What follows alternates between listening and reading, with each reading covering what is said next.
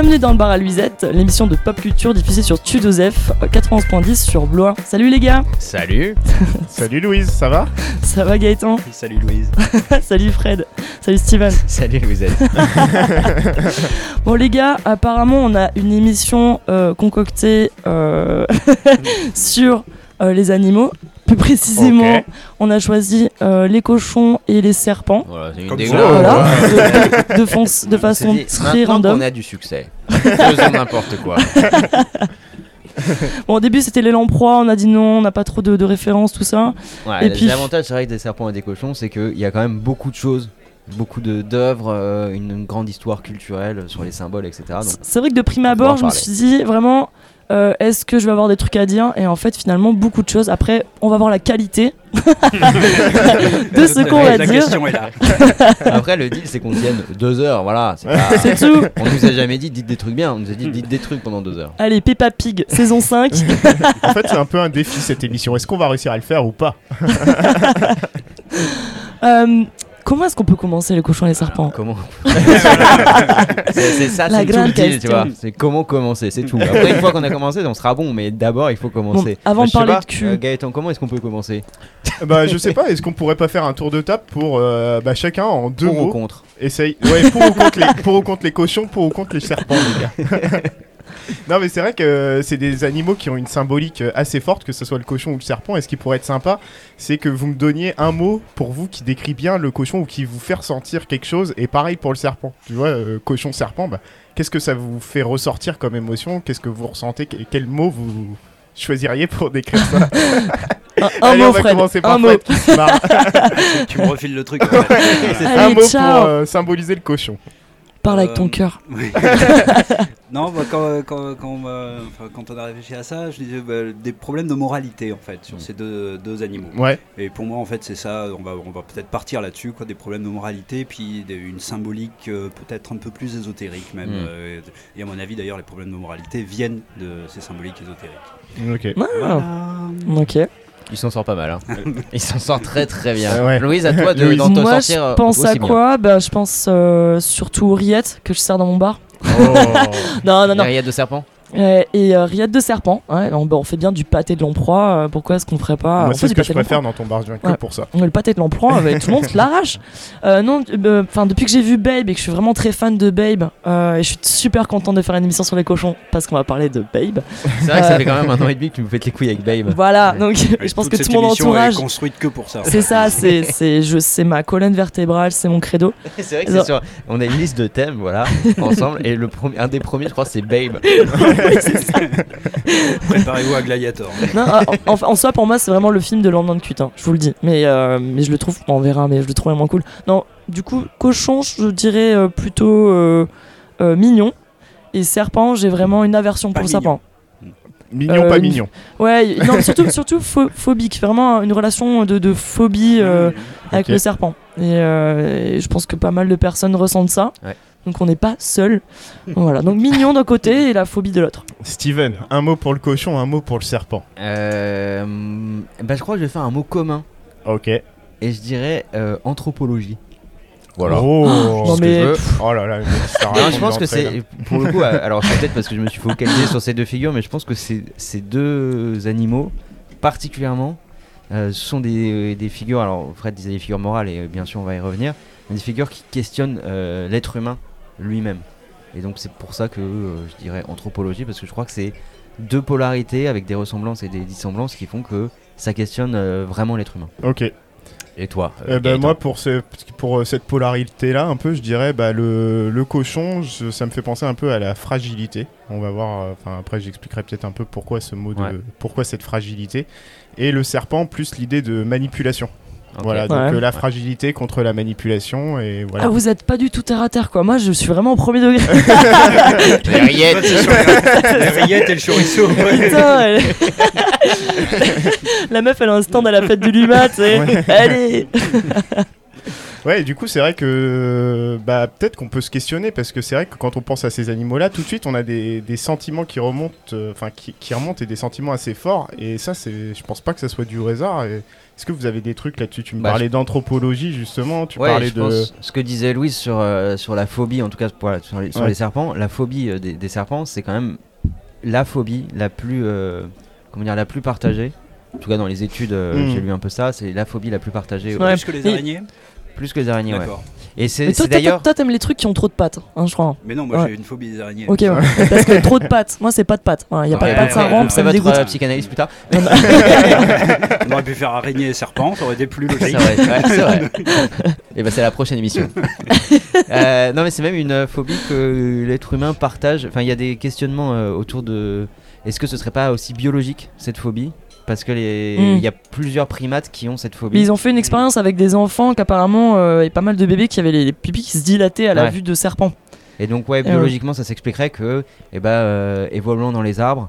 euh, Ouais. Dans les mêmes milieux que les serpents, on sait- enfin, en gros il y a une, une sorte de mémoire génétique qui, Ouais. fait, qui dit non stop. Mm. Attention ce truc est dangereux. Parce que, Mm. comme euh, le serpent d'Anaconda, il vole. Donc euh, à partir Ouais. de là, tu flippes. Hein. Ouais, mais je pense que tu vois, les films de serpents où le serpent est un antagoniste, il suffit de mettre un serpent en fait pour que tout de suite ça déclenche une sorte de réaction. Ouais. Mm. Et c'est même si, par exemple, moi j'ai pas du tout la phobie des serpents, mais il y a quand même quelques images où je suis pas, vrai, je suis tu pas lui à fais pas des tu câlins. Pas des masses, Ouais. pas tout de Notre suite. personne n'a de vie rien, Mais monsieur. c'est ce que j'allais dire, ne serait-ce que toucher un serpent, en fait, il y a quelque chose qui. Enfin, moi, ça me fait. Ouais. Ça m'est arrivé plusieurs fois et en fait, ça me fait frissonner à chaque Oh. fois. Il y a un truc Alors, qui est pas logique. Oh euh, euh, Arrête d'exciter tout le monde Ouais, là. voilà. Ça, c'est- Commencer à toucher les serpents. Ah ouais, je touche des serpents et ça me fait frissonner. C'est Obi, il est, jamais allé à le week-end en fait. C'était des toi dans Une nuit en enfer C'était moi dans une nuit en enfer, mec. Ok, bon, ça me perturbe un peu, mais d'accord. Ok, et donc, euh, ouais, donc s- moi pour moi, il y a cette phobie là qui, qui est le premier sentiment et qui explique euh, euh, la, la figure du serpent telle qu'on peut l'avoir à la fois en moralité, mais aussi euh, euh, bah, dans les films un peu catastrophes, enfin pas catastrophes, mais les films Mm. qui font peur avec Mm. des serpents. Non, Mm. mais il y a, ouais, il y a un antagoniste mi- millénaire, quoi, Ouais, c'est ça. qui est là. C'est sans doute un de, nos- un de nos ennemis primordiaux Ouais. euh, depuis, Ouais. euh, depuis qu'on est sur Terre, effectivement. Et comment culturellement, du coup, ça, on l'a repris ce truc-là? Parce qu'on le sent bien, là, tu dis que c'est un truc qui est quasi anthropologique, et en fait, euh, au final, on a vu qu'il y, avait, euh, qu'il y avait tout un tas de représentations du serpent qui, qui découlaient de ça. Moi, je j'ai pas de. J'ai pas de truc là-dessus. Enfin, Non. si, j'ai des trucs là-dessus, mais je vois pas. Tu vois, s'il fallait refaire une ligne historique claire du, du machin, je vois pas comment. Tu Comment veux dire ça a en termes été- de symboles, comment on passe Oh. de, de la génétique à, à la Ah, symbolique bah, Anaconda, par exemple, qu'est-ce qui s'est passé Ah entre oui, les deux Non mais là tu prends le, tu prends l'extrême là. Bah oui, non, Anaconda. Il s'est passé deux, trois trucs Mais oui, entre bah les voilà, deux, c'est ça, exactement. Ça fait une thèse en biologie, tu vois. De l'ennemi millénaire à Anaconda, l'histoire du serpent. Alors. Alors, Euh, Fred. ah, Ça y est, encore. Ah là, j'ai deux trois pistes, c'est vrai. Euh, mais le, le serpent, alors effectivement, je pense que euh, ça part de ça. Ça part de euh, voilà, on a un ennemi qui est bizarre, effectivement, il n'a pas de pattes, Ouais. etc. Et il vient en plus, euh, il, il arrive de sous terre. Ouais. Et, et là aussi. Mais euh, son ventre, enfin t'imagines, tu te vois ramper toute ta vie sur ton ventre. Enfin, c'est c'est. Guenièvre dans Camelot, elle dit pareil. Mais oui. non, c'est sur, sur les oiseaux. Oui, oui, lui c'est T'as Arthur. l'impression qui qu'ils vont culbuter ça, vers l'avant Oui, tout le temps. voilà, lui il dit ouais, ils font que ramper sur leur ventre. c'est horrible le truc.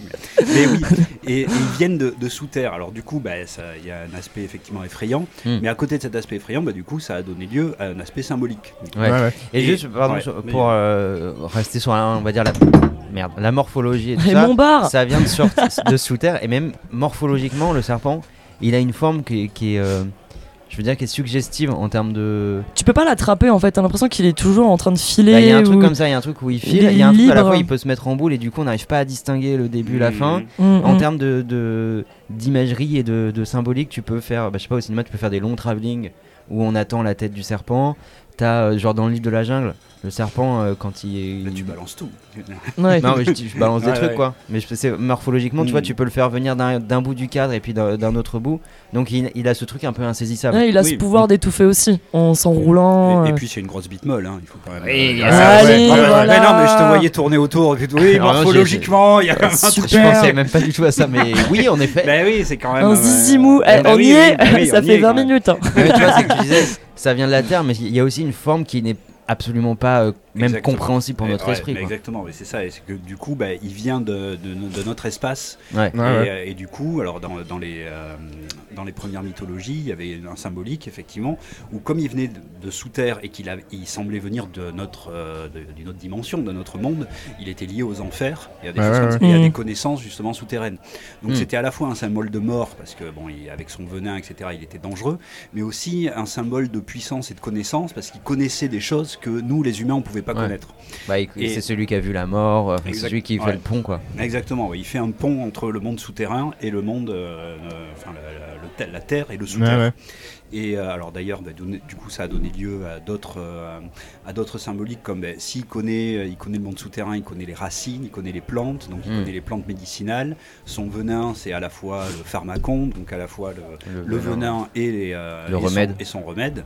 Et du coup, bah, c'est pour ça aussi que, vous savez, il y a les, les symboles du caducée. Mm. Les caducées, il y a toujours un serpent. Qui est Ouais, là. de Alors, pharmacie. Ouais, exactement. Ouais. Alors il y a deux caducées différents. Il y a le caducée d'Asclépios, qui est celui. donc, Où il y a du- un du- seul serpent. Exactement, ça c'est celui du, du dieu de la médecine, et où effectivement, ben voilà, hein, il est là pour euh, son venin et pour ses connaissances du monde souterrain et des, et des racines. Et puis il y a le caducée d'Hermès, où là il y a deux serpents entrelacés, Mhm. et là ben, c'est justement plutôt le symbole du, euh, du serpent qui fait le lien entre le monde souterrain et le monde, euh, et le monde de, de l'air, quoi, Mhm. disons. Euh, il fait ce lien-là. Le caducée est lui-même un bâton, donc un arbre qui fait le lien entre les racines et l'air. Et au, au- au sommet du caducée, il y a deux ailes, donc là, avec Mhm. le, le symbole spirituel. Mais Donc dans le caducée, il y a en fait une espèce de monde total dont le serpent est quand même au centre, puisqu'il fait le lien entre, ça, entre ces, ces mondes-là. T'as ce lien avec la, la- la- t'as un dieu aztèque qui s'appelle Quetzalcoatl justement ouais. qui rejoint ce que tu dis. Hein. C'est un un dieu euh, serpent à plumes. Mhm. Donc ça, ça lie vraiment et avec cette mythologie-là. Exactement, il fait le lien lui aussi entre le monde souterrain et le monde de l'air, Mhm. euh, avec ce, avec ce Mais c'est- exactement le même truc. Mais au à contrario, tu vois, de notre culture à nous, où il est vu comme euh, un être de destruction, la plupart du temps, de, de Mm. médisance, de, de- de nocivité. Ça se dit, je sais pas, on verra bien. Mais euh, Ça mais- se dit. mais, euh, selon la, la- bon, les Aztèques et même les Toltecs avant, c'est la, la fertilité et la, et la création, Ouais. Mais, c'est- mais moins la destruction. Oui, mais c'est toujours une figure ambi- ambiguë quand même. Une Oui. figure dont Ouais. il faut se méfier. Ouais, c'était ce que j'allais dire ça. parce que tu dis que c'est un symbole des enfers, mais au final, on voit bien qu'il est utilisé. Bah, ça peut être l'emblème des pharmacies, etc. Donc Mm. quelque chose qui soignerait. Donc c'est parce ça. qu'il est ambigu euh, Bah ouais, justement parce- sur ces trucs. Il Ouais. a les deux aspects. Il est dans le monde souterrain, Ouais. mais il vient aussi dans notre monde. Et, il, euh, juste, Vas-y, il, euh, je finis juste là, ça. Il, il tue avec son venin, mais il est aussi un symbole ouais. de régénération parce que il mue, euh, il, il quitte sa peau, Ouais. il mue, donc il, il y a la régénération qui est là. Donc c'est un symbole qui est complètement ambigu avant de devenir euh, par la suite dans le monde chrétien un symbole là par contre totalement euh, négatif. Mais avec Mais- cette ligne directrice là et ce point commun qu'à chaque fois on a l'impression que le serpent il a un pouvoir euh, supérieur à celui Ouais. de l'homme, Ouais. donc il a une connaissance qui est supérieure à celui de l'homme, Ouais. d'où découle bah, cette crainte en fait de l'homme vis-à-vis du, serpent quoi. Et ce truc-là, je disais, on, a- on l'a dans, dans le christianisme, mais on l'a avant dans, dans l'Égypte euh, antique, Mm. où euh, le serpent, c'est Apophis.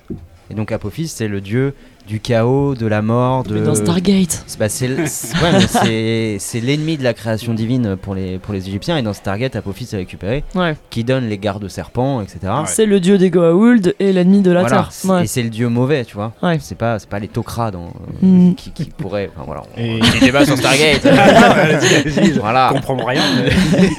Non mais du coup pour revenir sur cette nature un peu ambivalente du serpent, par exemple dans la culture indienne, euh, Shiva il a un serpent autour du, autour du bras et c'est un serpent, c'est un python protecteur en fait qu'il a, Ouais. qu'il a autour du bras. Donc Mhm. le serpent effectivement peut aussi être euh, le protecteur des divinités quoi. Ouais, et Bouddha a été sauvé, so- so- sauvé- a été sauvé par un, par un cobra. Ouais.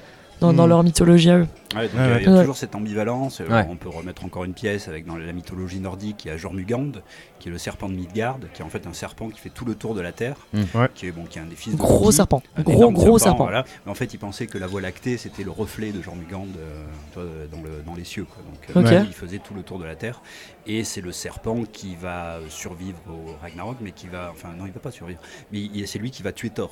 Euh, Ouais. Donc, euh, voilà, pour, pour les fans de Marvel, Thor va. spoiler, Thor va mourir par le serpent de par Toi t'as le droit, toi t'as le droit. Ouais, c'est un gros spoiler, mais c'est mythologique il y a 4000 ans, donc on peut y aller. le mec il vient de tuer le Marvel Game, tu vois. C'est pas avant 20 ans, c'est bon. Et un peu dans la même idée, il y a l'Ouroboros, qui Ouais. est aussi un serpent euh, qui fait le tour de lui-même, qui est un serpent Ouais. cyclique qui se mord la queue. Et d'ailleurs, c'est de là d'où vient l'expression, je Mm. pense, hein, le serpent qui se mord la queue, et qui là aussi est un symbole d'éternel retour, comme euh, la mue, etc. Donc Ouais. on retrouve Ouais, c'est ça. C'est qu'il y, a- il y a, il y a, mais même tu vois, morphologiquement, du coup, il y a la possibilité de, d'à la fois d'être euh, quelque chose de longiligne et donc euh, de, de Ouais, représenter de la temporalité ouais. Mm. ou de représenter directement du cercle, du, cycle, Du pas du, pas Oui, du oui, cirque. Non, mais- non, non, pas du cycle, du, cycle. ouais. Un cirque de serpents. Bon bah voilà un peu pour la nature ambivalente du serpent. Est-ce que vous avez des trucs à rajouter sur le serpent ou est-ce qu'on peut passer Bah, au je pense qu'on a, on a plein d'autres choses à, à raconter parce qu'après il y a Ouais. l'évolution Oui, oui, chrétienne oui. et tout, mais Ouais. on peut faire une petite, euh, Ouais. un petit intermède cochon. Jean- Jean-Michel Transition Cet le intermède cochon. cochon vous êtes offert par le bar à Louisette. Par les boucheries. Alors Bon, le bah, cochon. c'est marrant Alors- parce que tout le monde hésite à se lancer là. Bon le cochon. Alors euh, que se passe-t-il pour mais le cochon pour faire un lien avec le serpent, on parlait du fait que ça glissait sur son ventre. En soi, euh, Le serpent ne glisse pas sur son ventre, Voilà. Louise. Le serpent, euh, le cochon ne glisse pas sur son ventre. le cochon est quand même euh, sacrément bas par rapport à- Oui. au niveau au niveau de la terre. Bon, Il y, a- il y une- il y a une idée, il y a une idée Il aussi de de, de, il est de- centre de sur pattes. gravité. Ah, il, est, il est court sur pattes, ça c'est Ouais. le lien que tu fais. Oui, les Ah, cochons, il se roule dans la fange. Ah, ouais, euh, ah oui, ah, il est- il est- euh, contrairement au serpent où il a le pouvoir d'aller sous la terre, le Mm. cochon, il va juste dans la terre, mais il peut pas aller sous la terre. Voilà, c'est tout ce que je dirais. En fait, C'était pour moi, c'était le, ouais, parce que le premier truc qui me vient à l'esprit, moi, quand je pense au cochon, tu sais, le serpent, c'est un peu l'animal noble, tu vois, Ouais. noble, Ouais. qui a du pouvoir, tout ça, alors que Mm. le cochon, Ouais. c'est exactement le contraire, tu vois, Mm. c'est pas un C'est animal un noble. Oui, qui, qui, qui est Ouais. bête, qui, qui, Mm. qui Mm. juste oui. euh, tenu par ses instincts, on va dire, primaires. euh. Ouais. Bah oui, oui, là où le serpent, effectivement, euh, c'est quand même un symbole un peu de spiritualité ou en tout Ouais. cas de connaissance occulte. Ah ouais. Euh, le cochon, c'est l'inverse. Ouais. Il est dans la matérialité totale. C'est ça. C'est ses organes, c'est ses, euh, Son bien-être. ses tripes. Ouais. C'est la gourmandise. euh, voilà. Exactement. C'est ça. ouais. Bah, c'est un peu tout un tas de vices La Ouais. qui ont euh, à ça. c'est ça. Ouais, Mm. t'as- raison. Mais vous savez d'où ça vient, du coup, cette, ce rapport, en gros, ce, ce Bah, rapport au cochon? On a. Tu parlais euh, d'anthropologie. Ouais, alors on a. Là, c'est très dépendant des cultures. Ouais. C'est-à-dire, le cochon a été vraiment, en fonction des cultures, euh, à- à- analysé de, ma- de différentes manières. Ouais. Dans l'image qu'on en a, nous, on a des traces un petit peu dans, dans la Grèce antique. Par exemple, Mhm. euh, Platon dans La République, il compare la République des, des pourceaux, donc la République des cochons, avec la République des hommes. Avec cette idée que le, voilà, le cochon, c'est celui qui peut pas regarder les idées. euh, et, et qui est Ouais. récupéré ensuite par le christianisme, euh, où il y a une condamnation morale très forte en fait du Ouais. cochon parce que c'est celui qui a toujours la tête en bas et Ouais. qui, qui ne regarde pas au, qui ne regarde pas au Ouais, ciel. Donc c'est un peu l'image de l'animal pêcheur et qui en gros se, se complaît dans la corporéité en fait. Il peut pas le- le grimper dans les arbres le comme le serpent. Voilà, un- Oui, t'as jamais vu de. Les, chèvres, les chèvres montent dans les arbres. Ouais. ouais, les, les serpents peuvent, mais pas les cochons. Après il y a plein d'autres trucs qui peuvent faire monter dans les arbres mais euh, Ouais, mais voilà, j'essaie de parler avec le serpent là. Ouais, non, mais je pense que. alors, pour moi, il y a aussi la, la- la question de la proximité euh, biologique entre le cochon et le- et l'être humain Mm. Ouais. qui va jouer énormément. C'est un animal qui nous ressemble beaucoup Oui. et surtout quand, euh, genre, quand, quand tu tues un cochon et que tu le, le pends par les pieds là, pour le faire vider de son Ouais. sang, morphologiquement, ça ressemble beaucoup Mm. à, à un être humain. Et cette idée-là, c'est une idée qui est connue depuis Tu penses, très à, longtemps. tu penses à quelqu'un? Non, mais qui est connu depuis très longtemps parce que c'est- pendant un- quand les dissections euh, humaines étaient interdites, on faisait de la dissection sur les cochons Ouais.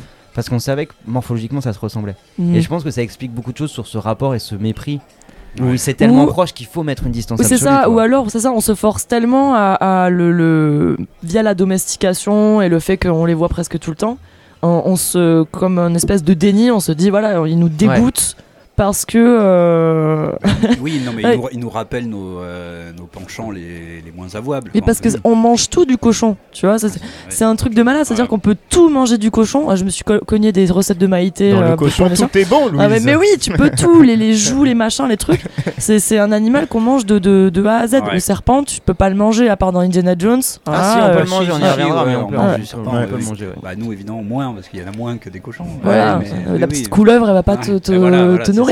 Mais effectivement, ce qui est assez intéressant dans ce que vous dites, c'est que du coup, on peut, on va utiliser le cochon en fait pour euh, critiquer en fait. euh, Enfin, moi, c'est comme ça que je l'ai vu quand j'ai un peu bossé l'émission. C'était euh, pour critiquer euh, finalement certains comportements humains, tu vois. Ouais. Mm. C'est-à-dire que le cochon, il va représenter certaines, certains, certaines phases de la, de l'humanité qui est, qui est très, très noire, quoi. Ouais, surtout que c'est hyper facile à domestiquer un cochon. Ça ouais. donne énormément de nourriture. Mm. Ah, je suis Mm. moitié espagnol donc euh, on va parler de chorizo. Ouais. Mais euh, ça te donne énormément de nourriture et c'est hyper facile à soumettre. Ouais, ouais. C'est-à-dire Bah, que oui, plus tu vas le soumettre et plus tu vas te rendre compte qu'en fait toi tu, tu, tu le fais par facilité. Mm. Alors qu'un taureau ça va être beaucoup moins simple. euh, C'est- à- ben oui, Bah oui, bah même oui, si ça, vrai. de- ça demande beaucoup plus de Oui, boulot. c'est- un, un- Putain, un mais t'as tenu une facile. ferme, Louisette, c'est pas possible. à l'arrière du bar. J'ai deux babes. C'est un, c'est un animal qu'on peut pas. euh, comment dire, qui, est, qui est un peu moins facile à apprivoiser que par exemple un chien. Parce que le cochon, a- l'idée que le cochon est têtu, c'est une sorte de réalité. Le cochon, Mm. il, est, il est très têtu, il a une mémoire de, de bâtard qui fait que si tu le laisses faire une- un truc une fois, plus jamais tu lui interdis. Parce qu'une fois, tu l'as laissé faire. Mhm. Mais c'est un animal qu'on peut soumettre facilement. Ouais. Donc, il va pas forcément accepter. Et euh, c'est aussi un animal qui est très intelligent. Mais je te dis, il y a une sorte de proximité, à mon avis, très forte. Et quand on dit genre c'est bête comme un cochon, Ouais. c'est pour euh, tu vois renforcer la distance. Mm. Et je pense que cette image aussi du cochon qui est plus intelligent que la moyenne des animaux Ouais. et qui nous ressemble plus, elle est un peu tout le temps en fond. Et c'est une... on a toujours un jeu dans- de- d'anthropomorphisme même physique Ouais, avec ouais, des ouais, cochons et ça, tout. ouais, et, en même temps, on veut, on veut mettre la distance. Quoi. Et parce qu'on les cache, euh, les élevages de, co- enfin, on sait tous que la plupart des élevages de cochons euh, sont des élevages terribles où les seuls moments où ils Oui, vont oui. vraiment se gambader, c'est le moment où ils vont à l'abattoir. Donc euh, le, on, on les cache de notre vue pour cacher un peu notre euh, notre culpabilité quelque part. on a Hein. une fable comme ça chez La Fontaine. euh, je sais plus si c'est le cochon, le mouton et puis je sais plus quoi. Si ça dit quelque chose à quelqu'un. Tu viens de Euh, lancer une bouteille à la main. Fred, Ah. Fred Gaëtan, Euh, attrapez la bouteille. J'espérais que vous alliez- Très Oui, j'ai déjà entendu parler. Oh, merci. C'est pas la vache et la grenouille Non. Le C'est cochon. quoi l'histoire Bah, on emmène euh, trois animaux, donc il y a un mouton, je crois, dans le lot, un Mhm. cochon et puis un autre truc, on va dire euh, une poule. Euh, voilà, on fait ce qu'on veut. Et le cochon, c'est le seul qui se rend compte, qui sait, enfin qui, qui sait ce qu'on va faire. Et souvent, c'est vrai que euh, pour, pour, pour les gens de la campagne, le cochon, quand on l'emmène à la mort, il Ouais, hurle. il résiste. Mm. Il hurle et il résiste. Mm. Et donc, euh, dans la, chez La Fontaine, on a ce truc avec une morale absolument affreuse qui est, bah, au final, vaut peut-être mieux pas savoir. Ouais. Ah, Parce qu'il Mm. finit quand même mort, Oui. mais bon, Ah il, a, ouais. il a souffert du trajet alors que les autres ils s'en foutent. Quoi. Ouais. Ouais. Mais je pense qu'il y a ça aussi, il y a le rapport à la mort du cochon. Le cochon, il, On a la un truc cache. où on a l'impression en tout cas qu'il sait ce qui va se passer, Hmm. mais parce qu'il est peut-être plus malin que la moyenne. Si t'emmènes un mouton à l'abattoir, bon, on s'en fout. quoi. Ouais. Mais peut-être qu'on peut du coup partir sur nos œuvres un peu de, de pop culture qui se sont appuyées sur ces caractéristiques-là, du coup, euh, du cochon et du serpent, euh, pour, euh, bah, pour évoquer certains trucs. Bah ouais, bah forcément, tu vois, cochon, on est en train de parler des imperfections de la nature humaine. Ouais. On ne peut que évoquer le film Babe, qui est un peu. Je sais Ah, pas direct on- comme ça. on- Ah, je sais pas, Allez, je sais pas, je sais pas, si sur le gros du morceau. Ah, Ouais, il y, a- il y a ouais. Y a Babe et aussi Okja. Enfin, je pensais à Okja parce qu'on parlait Ouais. du fait de, de cacher. euh, Oui, là, sur euh, du coup, le- les abattoirs et le Ouais. Ouais, le Ouais. lien, et surtout qu'il y a un lien aussi avec euh, le- le- l'industrialisation et les, les procédés Ouais, de ouais. plus en plus rapides et le fait qu'on demande de plus en plus de viande de, de, de moins bonne qualité mais en plus grosse quantité. Enfin, et Okja, je crois que ça rejoint un peu ce qu'on dit euh, du, du fait que bah, on cache jusqu'à ce que bah, euh, finalement dans le film on arrive à cette euh, horrible vérité en fait qu'on connaît vraiment. Okja nous apprend rien. Bah, alors, Juste qu'il- il met en scène. On va sur Ce que vous voulez. Ouais. Allez, Ah, oh, deux. Tout est bon dans le cochon. Bah allez-y, hein, quelqu'un décide, hein, c'est pas moi qui décide. Bah, si c'est toi. Ah, Ok, c'est moi qui décide. Bah on part. Moi j'aime bien les trucs historiques, donc on part sur Babe ou on part Un sur truc Okja historique, comment C'est tu historique, parles. Babe Mais non, c'est pas historique. mais Si, c'est historique, comme monsieur. les Ah, C'est historique, Oui, voilà. voilà, c'est ça. C'est un document historique. réel. Voilà, c'est ça exactement. C'est- C'est une archive. C'est une C'est archive. comme Bac Nord, c'est inspiré de réels. Non, mais peut-être qu'on peut parler de ce truc euh, du coup qui est assez incroyable. Euh, donc ces deux films, euh, on reviendra d'ailleurs sur chacun des films et leurs particularités. Mais C'est sur quoi, c'est 95 le premier? Le premier film de Ouais. 95 et le deuxième de 97 ou 98. je me 98. souviens plus. Ouais. Ouais. Voilà. Et du coup, qui a été initié par, euh, par George Miller, du coup, le réalisateur de Mad Max. et du coup, qui dit. Ce génie. Eh ouais, bah franchement, ouais. Et Ah puis, oui, en non, mais plus, c'était euh, pas. Ah ouais. non, c'était pas ironique. Non, mais c'est vrai, quand tu le dis comme ça, le mec il a fait Mad Max et Babe. Mais en fait, Et en fait, on oui, voit. oui, c'est- en il y a peut- tellement Ah de oui. liens. Et alors, pareil, il a Mm. fait Happy Feet aussi, bon, Mm. ce qui peut sembler étrange. Et alors, pareil, dans Happy Feet, il y a tellement de Mad Max dedans. Ouais. euh, c'est-. Et non, mais je te jure, je regarde Happy Feet 2, euh, c'est Mad Max Fury Road. C'est incroyable. Mais c'est là où tu vois que les, les thématiques des, des auteurs ils Ouais. transcendent les Ah ouais, genres et les, Ouais, ouais, les ouais, histoires dont ouais. tu parles. Quoi. Moi, dans Babe, euh, Babe 2, du coup, qu'il a réalisé, Ouais. j'ai vu des images, mais je me suis dit, mais ça, en fait, ça avait totalement sa place dans un Mad Max, mais tu oui, vois. Et, C'est assez thématiques, la fin de, Ouais. Babe 2, c'est Ouais. c'est la fin de Mad Max Fury Road. Ouais, et ouais. avec l'eau, etc. C'est c'est assez génial. Du alors coup, c'est quoi on- Babe bah, Qu'est-ce qui se Babe, passe dans Babe Bah Babe euh, assez rapidement, du coup on a l'histoire d'un cochon. Euh, c'est qui- Babe, cochon devenu berger. Voilà, Ouais. c'est le sous-titre. Ouais, Ouais. le premier du coup de 1995, du coup qui est déjà scénarisé et produit par Miller. Donc Oui, il, il a devait même le réaliser à la base. Et en fait, il a commencé à le réaliser. Et juste lui, ça l'a fait chier parce que euh, à l'époque, il n'y avait pas trop d'images de synthèse, donc c'était beaucoup d'animatronique Ouais. et puis de vrais animaux. Alors, Ça se voit Ça, un ça peu- devait être l'enfer à Ouais, tourner. et c'était l'enfer parce que les, les petits porcs ils, euh, Ah, ils ils- grossissent ils vite. grandissaient trop vite par rapport au, Ouais, ouais. au moment du tournage donc ils en, a- ils en utilisaient plein plein Je crois plein qu'il y en a en- entre cochons, 40 et hein 60 mais oui qui non ont mais été c'était un truc de fou Ouais. et, et lui il en peut plus il en pouvait plus euh, Miller donc à un moment il a, il a un peu laissé tomber le projet Euh, il est allé d'ailleurs se réfugier chez Kubrick pour l'en parler euh, qui- le gars Ouais. Les cochons, ils, sont trop cochons. gros, les cochons. il habitait juste à côté du lieu de tournage Kubrick et donc il est allé le voir et tout bon il en pouvait plus et c'est euh, donc c'est un des un des gars qui était euh, qui, qui avait été euh, qui avait été engagé pour, pour faire Ouais. des, des effets spéciaux je crois un truc comme ça qui a, qui a repris un peu Chris le projet Nouan, Ouais. non, Nouan, euh, Ouais, je bah sais alors, pas. Ouais. en fait, il est, lui, il a commencé donc à, à tourner le truc. Il a tourné beaucoup avec les animaux et tout. Ouais. Et quand George Miller a vu que ça se passait bien et que tous les trucs chiants avec les animaux ont été tournés, il a, il a, il a dit bon, bah, pousse-toi. Ah le Et il a- il a, bâtard. repris le truc. Et quand même, il lui a laissé le nom au générique. quoi. C'est lui Ouais. qui, est, Ok. qui est au générique, c'est pas George. Miller. Mais alors, enfin, dans, ouais. dans la narration visuelle, euh, moi au début, j'étais là, bon, mais non, en fait, c'est George Miller. Euh, Oui, parce oui, que oui. vraiment, quand tu vois la narration visuelle du début, c'est vraiment la manière de raconter de Miller. Et du coup, bah, quand j'ai appris les, euh, les- les soucis de production, j'ai compris le truc. Ouais. Et du coup, pour pitcher Babe assez rapidement, du coup, on a un petit cochon euh, qui était destiné à l'abattoir et qui est sauvé in extremis pour être vendu dans une, dans une fête foraine. Mhm. Et au final, il va intégrer une ferme et il va Ouais, devoir petite se ferme faire. familiale. euh, Ouais, c'est Ouais. ça, une petite ferme à la campagne. euh, et il va devoir s'y faire sa place. En Ouais. fait, dans cette ferme, il va devenir, comme le nom l'indique, je fais pas de spoil, Non, il va vouloir devenir berger. De toute façon, c'est- une fable. Hein, donc, Oui, euh, tout à fait. Rien que dans le titre, on sait comment ça va se Mm. finir. Mais tout est dans la manière, là aussi, Ouais. de le Ouais. raconter, de voir comment ça va se passer. Bon, et du coup, les gars, euh, question, euh, je vais vous renvoyer la patate chaude. Qu'est-ce que ça nous raconte, Babe À votre avis, quelle exploitation est faite du cochon Quelle image ça renvoie de, de l'homme aussi, finalement Euh, Mm. Qu'est-ce que ça nous raconte, en fait, au final, Ouais. Babe Moi, pour moi, on a déjà un premier euh, thème assez fort du cochon, c'est le fait que lui, dans la ferme, il n'a pas de genre de valeur de travail. Oui. Sa seule valeur, Mm. c'est sa viande. Ouais. Ouais, tout Et c'est vrai que les autres animaux, on peut s'en servir de Ouais. leur force de travail, Ouais. de leur euh, poil, de Il parle de et tout. question, c'est question d'utilité. Le Ouais, chat, le le chat chat, devant la le cheminée lui dit ouais, Mais toi, tu n'es utile à rien. Mais c'est exactement- ça. le Et alors là, c'est euh, le côté un peu économiste en moi qui parle, mais c'est vrai que c'est une course. En fait, c'est presque une concurrence à la valeur d'usage. Ouais. Chaque animal va essayer de tirer son épingle du jeu pour être bien Ferdinand, vu par. Ferdinand le canard. C'est, je, je trouve ça hyper métaphorique le fait qu'il veuille casser le réveil, Bah oui. Qui est quand même le temps. Pour moi, la, la source euh, la plus importante dans la vie, c'est quand même le temps. Et le canard veut casser le réveil pour avoir un vrai rôle dans la ferme. Mais il y a un truc un pas peu marxiste d'aller casser conflit, les machines, tu vois.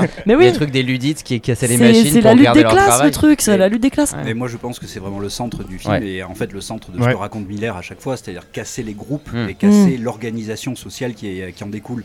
On le voit avec les chiens et les moutons notamment, Mm. où justement ben, les chiens ils ont toujours l'habitude de les traiter mal, de- Mm. euh, il n'y a rien de plus bête qu'un mouton, etc. Autoritaire. Et justement. Ce qu'arrive à faire euh, Babe, c'est de parler aux moutons. Mm. Et juste Ouais. en leur parlant, ben, en fait, les moutons, ils, ils acceptent de le suivre, Mm. etc. Juste parce qu'il est gentil. C'est de la Enfin, communication non violente. eh, Oui, exactement. C'est de la communication et euh, ben voilà. Et en fait, ça se passe bien. Et il casse, il casse l'organisation, il casse les groupes.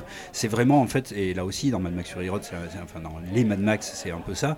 Euh, on va casser l'organisation, on va casser les groupes et on va inventer un nouveau monde grâce à ça. Mm. Alors moi je suis un peu, alors euh, peut-être qu'on en reviendra là, mais sur le message du film, je trouve qu'en fait euh, Babe, il est assez euh, ambigu dans, dans ce qu'il raconte et le message qu'il véhicule. Mm. Et, euh, et, et voilà, je reviendrai là-dessus après. Ah bah non, vas-y. Ah, ok, non, non, non, non, c'est-à-dire qu'en fait. euh, Comme il se fait alors, désirer. effe- non, mais Alors moi j'ai une théorie qui est géniale.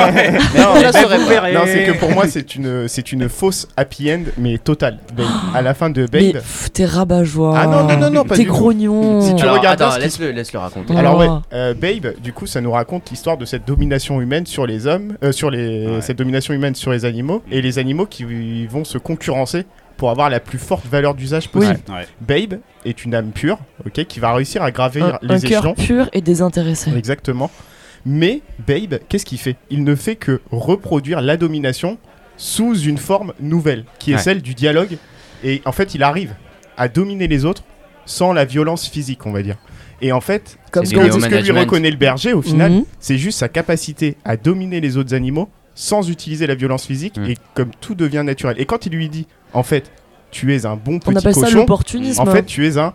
c'est- C'est c'est comme si l'esclavagisme avait été Ouais. euh, avait trouvé ce- Ah. son meilleur son meilleur soldat en Babe, tu vois. Ouais, Et- intéressant. Et tout tout tout tout Babe. Quand tu vois les noms de chapitres, tout est ironique. Tout est ironique. Oui. Et cette fin, quand il dit euh, tu es un bon petit cochon, moi j'étais là, je me dis mais en fait c'est c'est pas une happy end du tout. C'est le c'est le capitalisme, on va dire euh, un mode esclavagiste qui a trouvé son meilleur soldat, tu vois. Mm. Et j'étais Ouais, qui a assez réussi à assez fou muter dans une forme euh, genre qui devient acceptable. Voilà, Oui, c'est exactement mais, ça. Mais, ouais, mais alors justement, euh, si, euh, si ça mute dans cette forme-là, est-ce que ça devient pas, non pas euh, plus de l'esclavage ou de la domination, mais de la coopération? Et une coopération qui est du coup euh, utilitariste, mais une coopération qui, Oui. euh, où euh, c'est un jeu à somme non nulle, quoi, disons, où tout le monde trouve euh, sa, sa place et où euh, c'est gagnant-gagnant, quoi, entre guillemets. Parce que le, le, le but de Babe, c'est pas d'amener les moutons à l'abattoir, c'est de les amener euh, juste. Ouais. Hmm. euh, en fait, Ils se les- posent les- pas plus de questions. non, euh, puis les moutons, c'est plutôt pour leur laine, etc. Justement, ils sont pas tués, enfin, les, ces moutons. Ouais. Oui, Donc oui. c'est- aussi euh, symptomatique quoi, de ça. Il n'est il est pas quelqu'un qui va mener les autres à l'abattoir ou qui va euh, refaire une domination, mais plutôt une coopération où Ouais, mais dans, toute la machinerie finalement marche. Mais- Ouais. mais dans, vois, le- dans l'eau, euh, enfin, tu vois, si on, si on, on essaie de suivre cette lecture politique là, qui, Ouais. moi je trouve intéressante, Ah oui, oui, c'est euh, ça reste quand même enfin tu vois un rapport d'utilité. Ouais. Et dans l'eau, il y a quand même des animaux dans cette espèce de microcosme bah, qui vont finir à l'abattoir parce qu'ils servent à rien d'autre. Ouais. Le. Le, le- le canard, on est d'accord, il trouve jamais sa place en fait dans Ouais, cette, Mais euh, non, mais dans il se cette barre. ferme. Et il Ouais. y en a, il y en a un quand même qui, qui profite de tout ça. Bah, c'est l'exploitation capi- l'exploitation capitaliste représentée par le, le fermier. Oui, in fine, Ouais. c'est lui. On pourrait considérer que c'est un préquel Non, de la ferme des après animaux. exploitation capitaliste, je pense que vous... c'est un peu fort de Bah, café de dire ça. hein. Au fond, Parce que euh, de- il nous présente bien, voilà, une ferme, une famille. C'est pas euh, dans une grosse exploitation agricole. oui, c'est- mais attends, et- Moi, je C'est- suis, je suis d'accord parce c'est- que justement pour moi il y a une espèce de microcosme dans le dans cette ferme là qui est pas un truc capi- qui est pas une exploitation capitaliste comme Babe il était de- dans une exploitation c'est capitaliste modéré, c'est raisonné. euh, Et justement, il passe dans un autre monde. Euh, mais c'est intéressant, on peut creuser. hein, que- si, si on le considère comme une sorte de préquel de la ferme des animaux d'Orwell, Mais je pense Ouais. que dans lesquels les cochons vont mener une révolte, Ouais, ouais. en fait, on pourrait considérer que Babe, c'est Sage l'Ancien, Mhm. mais très jeune, Ouais. et qui va faire différentes expériences. Il va faire cette expérience du capitalisme doux. Ensuite, il va Hmm, dans je- Babe 2 non, je faire l'expérience de l'autogestion. Attends, juste laisse-moi Ouais. développer cette théorie que j'ai dans ma tête. Euh, et on pourrait considérer, genre le vieux, il meurt là, et après c'est son beau-fils qui récupère l'exploitation quand on fait un truc capitaliste, et Sage l'Ancien, donc Babe, qui a vieilli, Oui, mais qui a toute Ba- cette expérience, et dont on dit dans la ferme des animaux d'ailleurs qu'il a gagné des prix quand il était jeune. c'est peut-être des prix de berger, tu vois. Mhm. Eh bien, il a toute cette expérience et il se rend compte qu'en fait, bah, cette domination, elle, elle vient de quelque part. Et elle vient de l'humain qui exploite les animaux pour Ouais, leur viande, pour leur poil, oui. pour euh, tout ça. parce que je suis, d'a- je- moi je te rejoins parce qu'en fait, quand tu regardes à la fin de Babe, il n'y a aucune euh, question qui est vraiment réglée dans le film. Tu vois, il y a que Babe qui a réussi à trouver sa place, mais au final, il n'y a aucune, euh, y a aucune question qui est réglée. Et en plus de ça, le film est systématiquement, enfin moi c'est comme ça que je l'ai perçu, hyper ironique. Mais dans surtout, un, ouais, et surtout, t'as un truc de si tu veux pas mourir, Ouais. il faut que tu serves à quelque chose. Mais oui. C'est hyper capitaliste Non, ça. parce que non, je suis pas d'accord parce que dans tout la, le, le scénario et la mise en scène, tout te pousse à croire que c'est de la pure coïncidence. Parce que Rex, donc le, le prince, enfin le chien, le chien de berger pète un câble. Ouais. Il faut un, un remplaçant. Donc il y a, il y a- on veut pas te montrer ça comme un passage en force de Babe. Non, mais c'est pas un passage Babe en force, arrive c'est de façon ça. Mais oui. fortuite. Tout est une, re- Mais une, c'est là où une ouais. chaîne de, de, de, de, de- de choses fortuites. c'est là où le capitalisme est très fort. C'est qu'il fait passer les choses. Et en fait, c'est la mutation vers le Ouais. salariat et vers l'acceptation. Non, je pense de, juste que Babe arrive à se frayer un chemin simplement parce qu'il a le, le- Paradoxalement, en fait, c'est son conditionnement dans ce grand. Le, le fait qu'il soit vraiment isolé de ce microcosme, qu'il ne connaisse pas les codes, Oui. qui le fasse euh, rentrer dans cette. Dans Mais- cette euh, si Babe, c'est un mauvais berger, qu'est-ce qui se passe? Mais non, parce que Bim. le but c'est qu'il est juste gentil. C'est ça, Ah c'est là où c'est un peu creux, ah, c'est juste qu'il est gentil. Bon. Ouais, mais si si si marche pas, si c'est pas un bon salarié, on fait du boudin. Mais d'ailleurs, tu le vois, hein. la, la, la, la mère, elle pense qu'à une. Enfin, la, la, la, la, Ouais, la fermière, la elle pense qu'à une chose, mesure et c'est à tout. le manger. D'ailleurs, elle parle que de cochons. C'est à le manger. Les cochons Oui, machin. Et, elle-même est comparée physiquement hein, à ça. Enfin, Ouais. La caméra le- la compare euh, clairement, euh, clairement à ça. Donc là aussi, on a un truc entre qui est le plus cochon. Ouais, euh, tu, tu es ce que tu manges, quoi. Ouais. Oui, et puis euh, qui est le, le vrai porc, quoi. Tu vois, est-ce que c'est elle, est-ce que c'est pas elle? Alors Ah, après, elle deviendra une figure beaucoup Ouais. plus positive Dans le 2, deux, ouais. Mais dans le 1, euh, c'est plutôt une figure euh, à, rapprocher, c'est-à-dire la, le vrai cochon, euh, le, le vrai porc, c'est plutôt elle. Quoi. Parce que Mm. exactement, je voulais parler de cette question de la représentation physique et en fait il y a un truc qui est hyper malin dans Babe, c'est cette espèce d'anthropomorphisme inversé. Bah oui. Tous les fermiers, si tu regardes bien, ils sont très rouges de peau ou alors ils sont relativement gros quand même et en fait on se demande qui est le vrai porc Ah dans oui, Ce qui l'histoire. est, Est-ce est que c'est les hommes radicalisé dans le 2 d'ailleurs, où on a Ouais. carrément euh, des, des acteurs déformés Ouais, pour ouais, ressembler ouais. à des Ouais. cochons. C'est une chose que, alors que moi j'ai vraiment apprécié dans ce film-là, et je- pour le coup c'est pas quelque chose, mais l'anthropomorphisme, ok, faire parler les animaux, leur donner des sentiments humains, quelque chose de très classique, mais utiliser le stéréotype de l'anthropomorphisme pour le renvoyer à la figure de l'homme, tu Mhm. vois, j'ai trouvé ça hyper malin là, et Elle- dire le porc, c'est l'homme. en Eh fait. ben oui, Alors oui. que le, ber- le, le berger, tu regardes, il est tout fin. Ouais. Il est sec. Il est méga british en soi. Oui, et, oui, voilà. Ouais. Et il ressemble à pas du tout à sa femme. Il y a vraiment un rapport de contraste. euh, Ouais, mais il a les pommettes toutes roses. Tu regardes bien, et hyper forcé. Et mais ouais, mais c'est pas naturel. Cet argument, il me fait chavirer. non mais, vous avez- non mais ces pommettes elles vous ont pas choqué sérieux aux gars Elles Alors sont non, toutes mais on va peut-être arrêter mais- le body shaming, mais non je vous jure les gars regardez Mais c'est- pas que du body il a le regard lubrique. Je meurs. C'est parce que la, la caméra de, de- on va dire de Miller, tant pis. euh, on s'en fout de l'autre, tant pis. Oh l'enfoiré Mais non, mais parce que c'est lui qui raconte l'histoire, clairement. Et ben, il montre quand même la fermière comme ça. C'est là, c'est pas du body shaming réellement. C'est Ouais. elle a été choisie pour ça. Elle a été maquillée comme ça. Ouais. Elle a été, elle est représentée Mais comme non, ça. euh, c'est une humoriste qu'elle qui parle fait du- ça déjà. Oui, oui, Ouais. elle, est, elle est beaucoup plus. euh, enfin, elle est pas du tout comme ça dans la vraie vie. Il l'a complètement Mm. modifiée pour qu'elle ressemble à ça. Heureusement. Et euh, ça, c'est du body shaming. Ouais, voilà. ça, Non, non, non, parce que, non, mais parce que c'est la surenchère. Mais oui, mais surenchère. oui, oui, il y a, non mais il y a une surenchère complètement parce qu'il faut qu'elle ressemble à ça et à chaque fois qu'elle oui. parle du cochon, ben nous en fait on voit un Mm. cochon en elle, donc c'est Mm. euh, c'est exactement ouais. ça. Et après alors c'est vraiment intéressant hein, ce que vous disiez. Euh, je pense quand même que euh, bon vous tirez un petit peu le truc, mais Oui, oui, mais ouais. non, non, mais c'est quand même euh, vraiment intéressant. Bah, ah, Mais après, je pense qu'on peut avoir cette vision-là dès qu'on a un système, finalement, un système Ouais. de production. On peut avoir cette vision-là. Ouais. Je pense quand même que euh, Babe, en tant que fable, parce que c'est, tu disais que c'était ironique et tout ça, mais en fait, c'est c'est une fable hein, depuis Bah, le pour moi, à la fin, tu vois, je voyais une antifable. Tu vois, c'est que- c'est qu'en fait, à chaque fois que les castors, enfin pas les castors, pardon, Les c'est pas des castors. castors. Si, non, mais c'est Ah, des les machins, c'est des machins les qui souris, parlent. Ouais, les des souris, des souris, des vous souris. Vous avez donne déjà vu un- des castors Il te donne un nom de fait 20 chapitre. à chaque fois que tu as un nom les de chapitre, on est d'accord. Le nom de chapitre, il est totalement ironique par rapport à ce qui se passe. Mais Tu vois, c'est parce comme que s'il y c'est avait un espèce de parce que ça sort de l'ordinaire. Et C'est- pour, c'est- ouais, Ouais, mais... pour ajouter un peu d'eau au moulin, euh, dans le 2, quand on a euh, les Ah, singes, C'est un autre film, le 2. ils sont aussi. Oui, c'est un autre film. C'est un autre film, mais Ouais. il y a toujours un- ce rapport d'exploitation. Les animaux, ils sont Ouais. jamais, tu vois, Mais là, par contre, il y a les je- pélicans qui sont là, là je vous suis voilà. sur, sur ce que vous disiez sur le 1. Ouais. Mais dans le 2, en revanche. Parce que là, dès Pour les moi, premières scènes, t'as cette Ouais. lutte qui est d'au- d'autant plus marquée. Où là, vraiment, Babe, il doit euh, vraiment euh, ben, mordre la poussière. Ah, il faut qu'il Ouais. serve, il faut qu'il serve financièrement. Mais pour elle, le coup- part, euh, je sais pas où là, pour. Là, il se rend compte qu'en fait, il est dans un grand tout, qui est la ville, qui est extrêmement Mmh. violent. Ouais. Et il se rend compte qu'en fait, euh, sa gentillesse ne va pas lui servir. Chose qui, dans le 1, n'était pas soulignée. Dans le Ouais, 2, ouais, tu l'as. Mais dès qu'il arrive à l'aéroport, t'as le chien euh, sniffer Ouais, de drogue con, là. ouais. De suite, vois, euh, t'as gratuitement, il va lui dire euh, voilà, toi t'es un Du coup, cochon. T'as toujours le rapport utilitaire. hein. Tu as le chien, t'as les singes, Euh, les, les chiens abandonnés là. Ils ont Ouais. été remplacés parce que techniquement ils servent plus à ce qu'ils devaient faire. Oui. Donc, T'as toujours ce rapport en fait de, de l'être humain qui surexploite l'animalité. En fait, Oui, alors, euh, c'est en fait c'est comme ça que je voyais les, les, les deux films. Moi, c'est que le premier, je trouvais que c'était un film hyper malin parce qu'il te fait croire qu'il te raconte quelque chose, mais en fait, il te raconte totalement l'inverse, tu vois.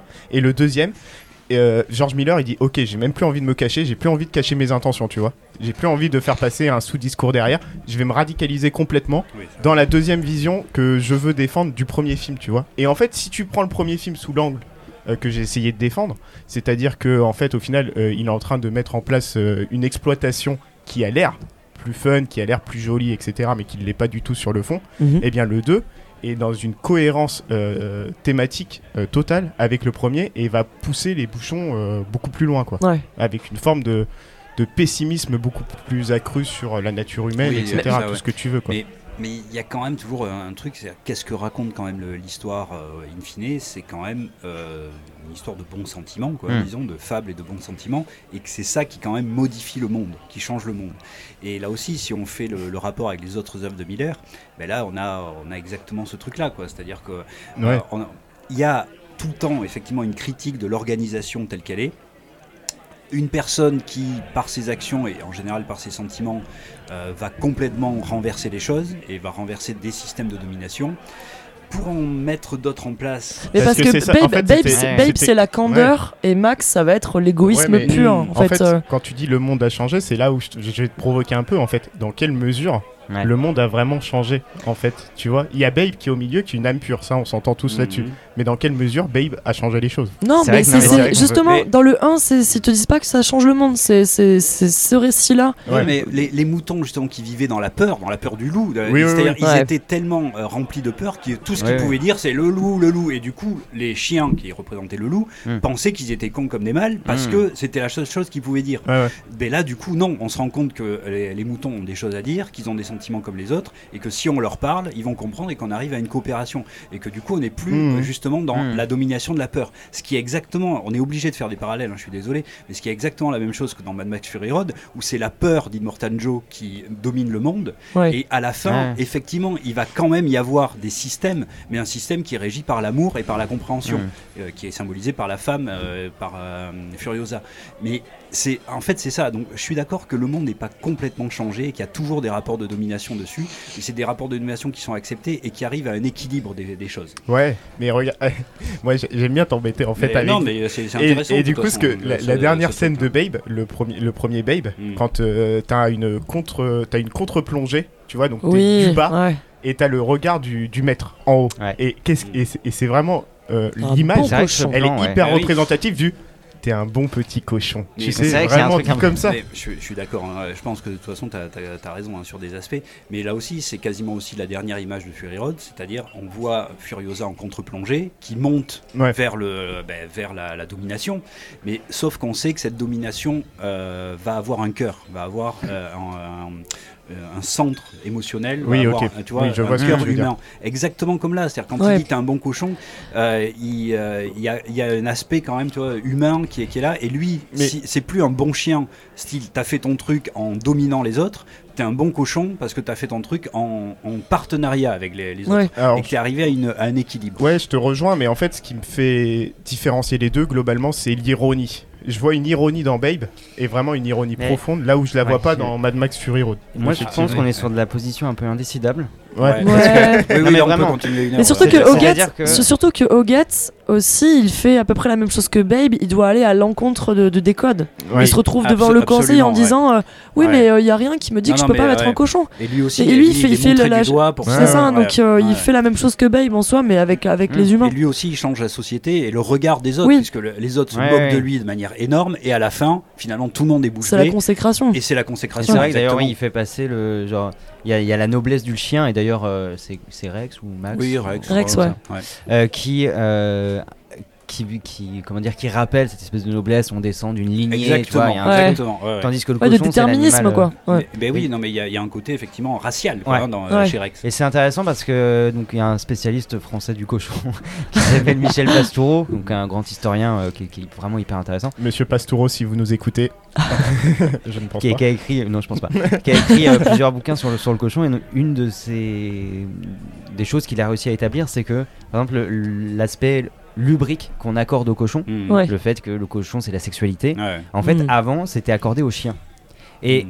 symboliquement, on a déporté ce, cette symbolique de la lubricité sur le cochon pour en débarrasser le chien parce qu'il commençait à y avoir une relation, euh, on va dire, plus domestique du chien.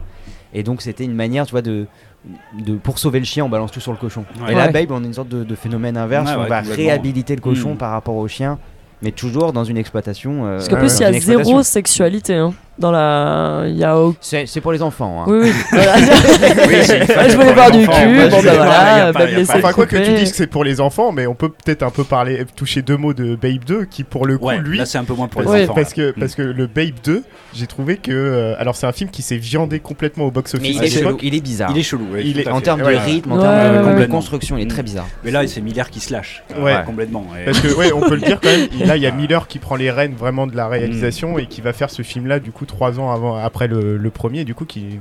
Enfin pour moi, que je vois comme une radicalisation extrême. Ouais, ouais. Ouais, oui. Et de les, du les premier choses film. ridicules le sont encore plus, les choses dénoncées le sont encore plus, Ouais. mais c'est vrai qu'il y avait une espèce de pureté narrative dans le Des 1 fois, c'est un peu qui- grotesque. qui, qui file de manière euh, totale. C'est une fable où effectivement, là, tu Ouais. mets un enfant de, de, je sais pas, 4-5 ans, il comprend ce qui se Mm. passe dans Babe 1, il comprendra absolument pas ce qui se passe dans Babe 2. Ouais. Et euh, donc, bah oui, il y, a- y a- a quand même quelque chose qui fonctionne moins bien quand euh, quand il y a une pureté dans le 1 Mm. qui, quand, euh, qui devient. Ouais. En fait, ça devient baroque. Le 2, il devient complètement ça. baroque. Ouais. Mais presque, tu vois, il y avait des moments, je me, dis, je me demandais dans quelle mesure j'étais pas chez Tim Burton. Oui, tu oui, vois, dans Ouais, le, dans le Ah oui, oui. vraiment. Et même Tu avec vois. des, des- tu parlais du rythme, je suis d'accord. hein, Il y a des scènes qui durent trop longtemps. La scène de fin là où elle fait, euh, tu vois, elle fait du Ouais, balancier, ouais, machin, je suis d'accord. elle dure trop longtemps. Mm. Ouais. Il y a vraiment du, des moments qui sont en trop. Ah, c'est on- des moments pour Mais les enfants. C'est ouais, des scènes. Mais il y a euh, des Ah. scènes. Là, Alors, c'est bizarre quand même, et moi je trouve que là, ça, dure trop. Longtemps. la, Ouais. la course la Fred, course il veut de dédicace. euh, Mais oui, mais là, ça La marche course plus, poursuite avec le chien, elle, Ouais, ouais. dure des plombs. ah Ouais, non, moi j'ai ado. Non, mais je dirais ah qu'elle ouais. est pas bien, mais Ouais. elle est hyper étirée. Enfin, tu La vois, sur le- euh, où le chien a la patte coincée sur le pont? Bah ouais, mais tout- toute la séquence, c'est-à-dire Ouais. à partir du moment où il- les que- singes le mettent dans l'enclos jusqu'à ce que. euh, Ouais. Après, c'est vrai que ça Oh, des choses très intéressantes aussi euh, par Ouais. rapport au 1, là que tu disais les singes, tu, Ouais. euh, là aussi hein, sur les catégories sociales, et là du coup il y a un parallèle total à la fin où justement les catégories sociales humaines quoi. Mm. Où elle- Et Oui. que la ville exacerbe, Ouais. euh, exacerbe ça, Ouais, justement, ouais. la notion d'utilité, la notion de, de non-utilité. Exactement. En fait, le 2, moi, je le vois comme ça. euh, c'est plus euh, le monde rural contre le monde urbain. Ouais. Tu vois, là, là où le. C'est là où je trouve ça très grotesque. Mais oui, mais C'est a- pas- avec toujours la même chose, à la fin il y a quoi? Une alliance. Une alliance Oui, entre oui. le monde rural et, Alors, et pour le, coup, pour le coup, la fin du 1, la fin du 2 est une vraie happy end. Ouais. Là où dans la fin du 1, je- moi, je me questionnais sur, euh, Ouais. sur Oui, on le, peut le sur le considérer happy comme end. un diptyque parce qu'en plus le 2 commence à, à la seconde exacte où le 1 se termine. Euh, en fait, le, la- le début du 2, c'est presque l'épilogue du 1. Euh, Il Ouais. n'y avait pas d'épilogue Ouais, dans ouais. le 1, et là, c'est quasiment ça. Donc, on pourrait vraiment le considérer comme un diptyque, et avec effectivement une, une situation d'équilibre total à la fin du 2. ouais, je suis Et juste pour en terminer, enfin, si, je sais pas si vous voulez continuer à Ah, parler. on peut faire deux heures sur. Ouais, Ah, Ah oui, j'adore ça Juste pour défendre le film, alors juste pour défendre le film, par contre, il y a des scènes euh, en termes de climax émotionnel qu'il y a dans Babe 2 que j'ai pas retrouvé dans Babe Mhm. 1, notamment Ouais. certaines scènes dans l'hôtel ou certaines scènes où Babe explique qu'il comprend pas la violence du monde, etc., que j'ai trouvé super belle et super Mhm. chouette. Et j'a- j'attends, j'atteignais pas ce climax émotionnel là dans le dans le premier Babe. Mais Voilà. parce que ouais, il est plus simple, il est plus pour enfants, c'est c'est- c'est vraiment une. Mais il est efficace. Pour moi, c'est Ah l'exemple. Je me Ah suis oui, contente oui, de l'avoir oui, vu oui. gamine. Mm. Ce film, en Ah fait, ouais. il m'a vraiment marqué. euh, il a des messages simples, Mm. visuels. Enfin, ouais, mais pas si simple, hein, du coup, il y a des ambiguïtés. Et parce que plus on grandit, plus on, se con- devient complexe. Ouais, euh. bah oui, oui. Mais du coup, bah, c'est aussi la marque d'un- film intéressant. Ouais. Quoi, hein. Ouais, et ce diptyque, même si voilà, il y a de la simplicité, enfin, on a une espèce de classicisme dans le 1 et de baroque dans le 2, hein, une espèce Mm. Ouais, d'équilibre ouais, euh, un peu 17e siècle quoi, dans, dans ce, dans Mm. ce diptyque. Mais oui, ça raconte quand même plein de choses et là, bah, c'est Miller. hein. Et puis, Ouais. puis t'as des petits clins d'œil, euh, je trouve, à la ferme des animaux, notamment quand t'as tous les animaux qui regardent euh, Ouais. ce qui se passe à l'intérieur de la Mhm. maison. Ça rappelle quelques scènes euh, dans le Ouais, et, livre. puis, et puis dans le 2, le fait que euh, Babe devient chef Ouais. des animaux Ouais, avec un chien qui dit euh, Mm. dites merci au chef. Ouais. hein. Ouais. Euh, Il y, a- il y a quelque chose. C'est pour ça que je te dis. Mais oui, on peut imaginer que c'est Napoléon. un- on peut imaginer que c'est le futur. Ouais, euh, ça, ouais. il a quand même fait l'expérience du chef, l'expérience de l'autogestion. Il est là, genre les gars. Ah, il, il hey, avait forcément en tête hein, quand tu fais Ouais, ouais, euh, dans ça. une Ouais, ferme, voilà. machin, t'as forcément en tête la ferme des animaux. Donc Avec il- les chiens, sont les sbires. euh, il y a, oui, il y a des rappels quoi. Mm. Ouais. ça, ouais, complètement. Et Voilà, ça, on vient peut-être de découvrir que c'était un préquel. Un préquel énorme. ferme des jamais dit. Euh, juste moi, pour clôturer sur Babe, on peut rappeler quand même le- l'espèce de proximité qu'il y a entre euh, les enfants et les cochons. Souvent, très souvent dans les fictions pour enfants, on a des Ouais. cochons Ouais, et qui ont une image beaucoup plus positive, une sorte de, de chose où le cochon c'est une identification. Et j'ai vu, alors j'ai j'ai plus son nom, mais une, une chercheuse qui disait que ça peut venir du fait que euh, pendant longtemps, bah, dans les fermes déjà il y avait, il y avait un cochon. Dans les petites fermes, on Mhm. avait Ouais. un cochon qu'on Ouais. engraissait tout- pendant un Mm. an, mais qui demandait du coup beaucoup plus de soins que les Ouais. autres animaux. Mhm. Et il était dans une sorte d'espace intermédiaire entre la maison et l'étable. Ouais. Ouais. Et donc on s'en occupait comme d'un enfant. Et on a d'ailleurs des représentations de femmes avec un bébé dans une main et un cochon dans l'autre et qui leur donnent les mêmes soins. Faut pas se tromper. Hein. Bah, euh, Bah, justement, Si, bah là, hein. Et donc on a cette espèce de, de proximité très forte, et en tout cas dans, Mm. dans, dans notre culture, quoi. Ouais.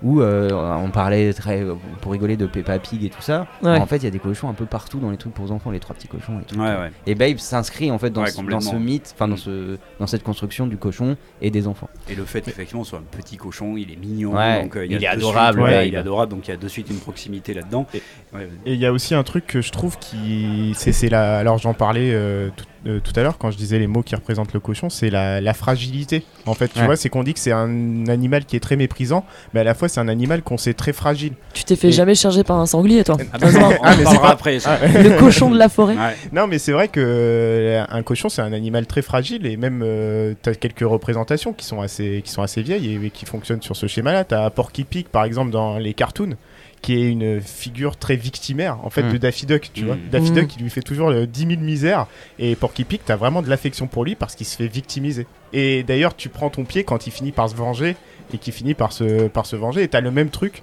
Euh, bon, j'ai regardé des épisodes de Winnie l'ourson pour euh, le podcast. voilà. Wow, Chez 2021. Porcinet, sérieux, c'est sérieux. c'est clair.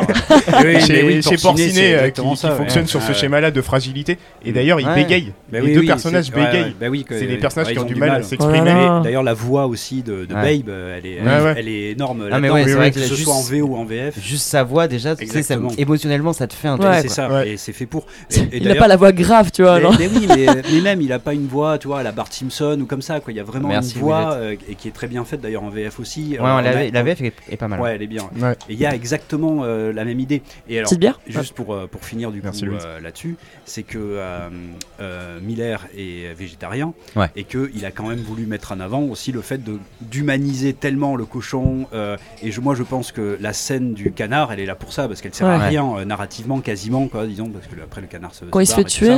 Mais oui, Non. quand c'est sa, sa copine qui se fait tuer, on, Oui. le- on les Ouais. voit manger comme ça le, Oui, canard. dans les tables, Oh. euh, c'est hyper Oui, bien oui. fait. On dirait le silence des agneaux, tu Mais sais, oui, quand t'as le, le- petit truc, clin On sait d'œil. pas qui est en train de se faire tuer et après on voit le canard à l'orange Ouais. et on les voit manger ça et on a un sentiment de malaise face à ça. Ouais. Alors qu'on a tous euh, bouffé peut-être du canard à l'orange, enfin du canard un jour ou machin, Ouais. mais on a ce sentiment Ouais. de malaise et Oui, c'est ce que veut fait. mettre Miller. Et alors juste pour le truc, euh, aux États-Unis, Babe ça a quand même été un carton, hein, le premier. Mm. Euh, et suite à Babe, la- l'année de sortie de Babe, il y a eu moins 25% de ventes Ah ouais. de, euh, de produits euh, de euh, Produit porcin. de produits porcins à manger, Ça c'est-à-dire marche. les, les Trop gens, ouais, les gens ont, Bah ouais. Ils ont mangé que du canard. Mais en même temps, non mais tu vois, Mais tu il vois, y a- ils ont pas voulu bouffer du, du cochon après avoir vu Babe. Ça Et m'étonne et- pas. et il y a eu alors du coup aussi une augmentation énorme de- d'adoption de, petits cochons, mais ça c'est la connerie hein, parce qu'évidemment le petit cochon Il grossit Alors, et il te de dégoûte après, quoi. Mais par contre les moins 25% de, de vente de viande porcine c'est quand même énorme. Et comme quoi ben là ça a touché.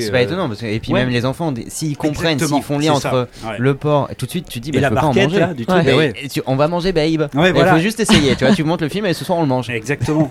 Et là, du coup, ben, je pense qu'effectivement, il y a plein de familles qui ne pouvaient Ouais. plus pendant euh, les, les années suivantes manger du cochon. Non, mais c'est efficace. Mais Okja, je sais pas, j'ai pas fait de recherche, mais euh, tu finis Okja, euh, t'as pas envie de manger de suite de la viande. En tout cas, euh, du cochon. Ah, il y a un certain malaise. Quoi. Mm. Il y a un certain Ouais, il y malaise.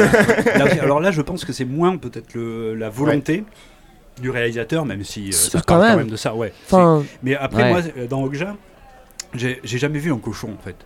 Euh, j'ai- C'est on un fait... attends, attends, attends, attends, juste, euh, je Ouais, fais un petit, vas-y, un vas-y, petit ouais. pitch sur euh, passe Est-ce qu'on fait déjà maintenant on, fait, on On fait une peut, pause mais le- Louise, je crois que. Ouais, une petite pause musicale. ouais. Allez, Euh, un petit Piggies des Beatles Allez, Ouais, vas-y. Louise. Vas-y, on voit.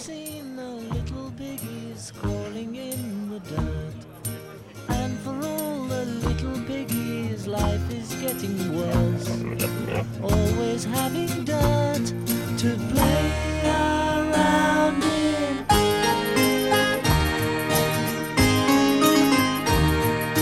Have you seen the bigger piggies in the starched white shirts?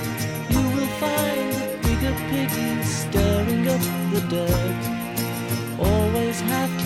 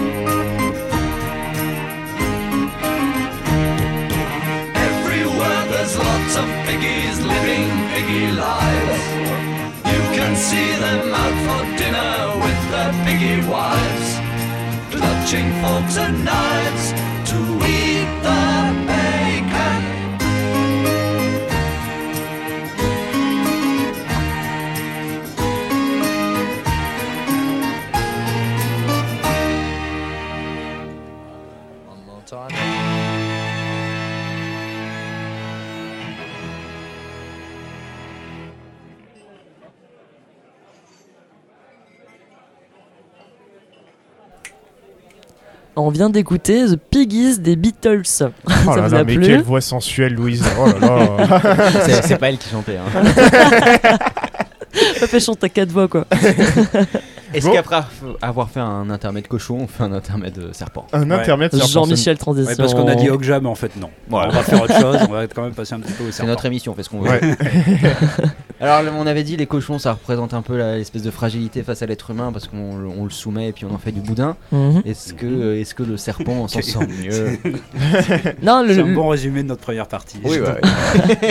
non, le- le serpent, du coup, on peut le revoir plutôt comme euh, aux antipodes en fait du, du cochon. Ouais. Dans le sens où euh, il file, comme tu as dit, il est sous la terre. Il y a, il y a- Il, il y a une sauvagerie qu'on ne peut pas domestiquer. C'est y a ça. quelque chose effectivement qui est de l'ordre de l'antagoniste. T'as pas d'élevage même, de hein. serpent, ça n'existe Ouais. pas. Et d'ailleurs, on a cette espèce d'image du, du charmeur de serpent qui Ouais. justement est Ouais. extraordinaire parce qu'il arrive à. Mm. En fait, il traumatise. hein. il arrive à charmer le serpent alors que normalement il est indomptable. Et c'est par la musique, donc il y a tout de suite un truc un peu magique, Mm. un peu mystique qui, ouais. qui est introduit, contrairement au cochon qui s'en Mm. fout de la musique.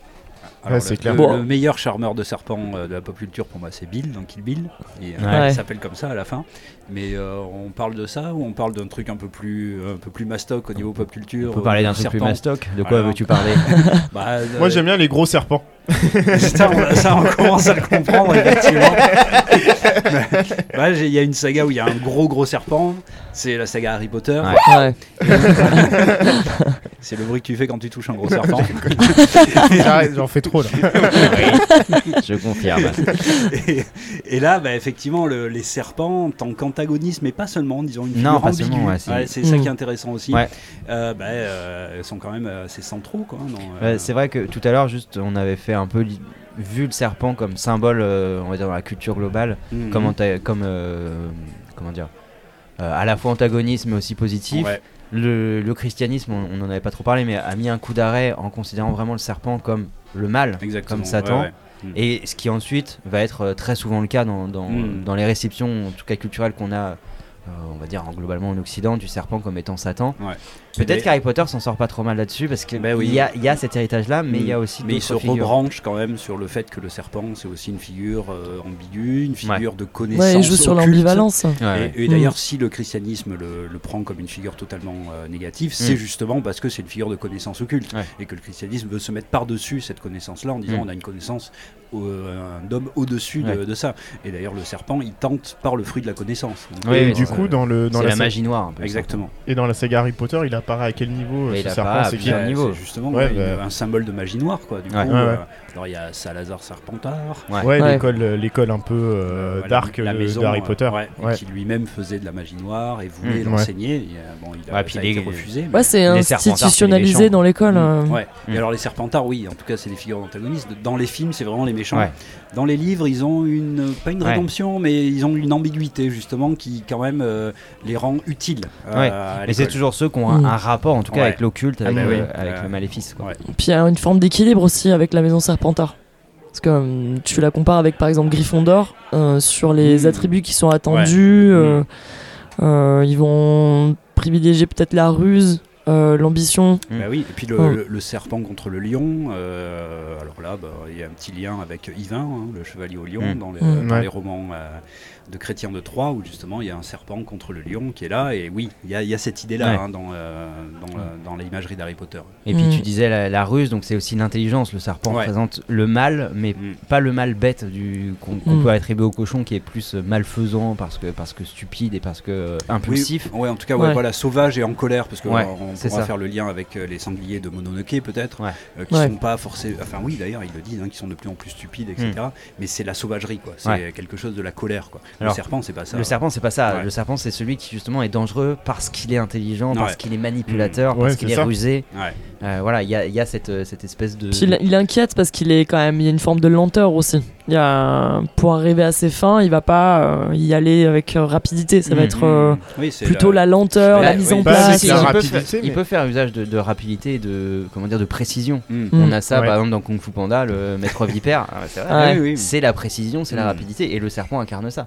Il Mm. peut en deux secondes euh, attendre et puis tac, coup de venin. Mais et puis Ouais. cette image-là, c'est la ruse, quoi. Effectivement, Ouais, ouais, tu dis, il va lentement, tout ça, il est rusé, il peut Ouais. prendre des chemins Mm. un peu détournés. quoi. Exactement ce que j'allais dire, même physiquement, en fait, euh, sur Mm. comment il se, euh, comment il va bouger le serpent, en fait, c'est que c'est, tu le vois tout de suite que c'est un animal sur lequel t'as pas prise, Ouais. en fait, tu Mm. vois. Et il euh, est silencieux. Et aussi, Ah, ouais, ouais, il est il- silencieux, ouais. Ouais, ouais, on le voit pas arriver. Là aussi, comme, ben, euh, bon, on dit, J'arrive. disons directement le, le mot, hein, c'est Voldemort, quoi, hein, Ouais. qui, est, euh, ouais. qui est complètement associé au serpent, à, à- Mm. Nagiri. euh, Nagini. Et il a pas de nez, c'est vrai que, que ce, physiquement. euh, Mais il ressemble, oui, c'est-à-dire Ouais. que dans sa résurrection, il a des aspects de serpent. Ouais. Et d'ailleurs, pendant le, tous les, les 13 années où il n'a pas de corps, il, euh, il va se mettre dans des corps d'animaux, justement, Mm. pour, Mhm. euh, pour se protéger un petit peu, dont notamment énormément de, de corps de serpents. Et, et Nagini, c'est euh, le. Euh, bah, c'est le Horcrux, hein, Ouais. euh, c'est pas- je dis le Horcrux, hein, mais pour Mm. dire que c'est le, ouais. C'est l'Horcrux principal et euh, celui qui, qui protège, etc. Et c'est son symbole. Quoi. Mm. Et effectivement, Mm. physiquement, du coup, eh ben, le nez, les pupilles, etc. Et qui a été créé pour, euh, pour nettoyer un peu l'école de, de l'impureté. dans le... J'associe du coup à ce moment-là le, le serpent à l'idée de pureté. Mhm. Une forme de noblesse, Bah, mais, de son mais- point de vue. quoi. Ouais, Alors, Oui, mais il y a, il y a ouais. très peu de moldus finalement à Serpentard. Et euh, le, le basilic, Ah, enfin, il est. des, des ouais. sangs purs, tu veux dire Ah oui, Oui, les moldus, purs. il y en a pas. Non, non, Oui, ouais, oui, pardon, je me suis sangs- trompé. Des sangs ouais. de bourbe. Ouais. Les sangs de bourbe, Ouais, Hermione parce Granger. que on a cette, euh, on disait euh, tout à l'heure la noblesse du serpent.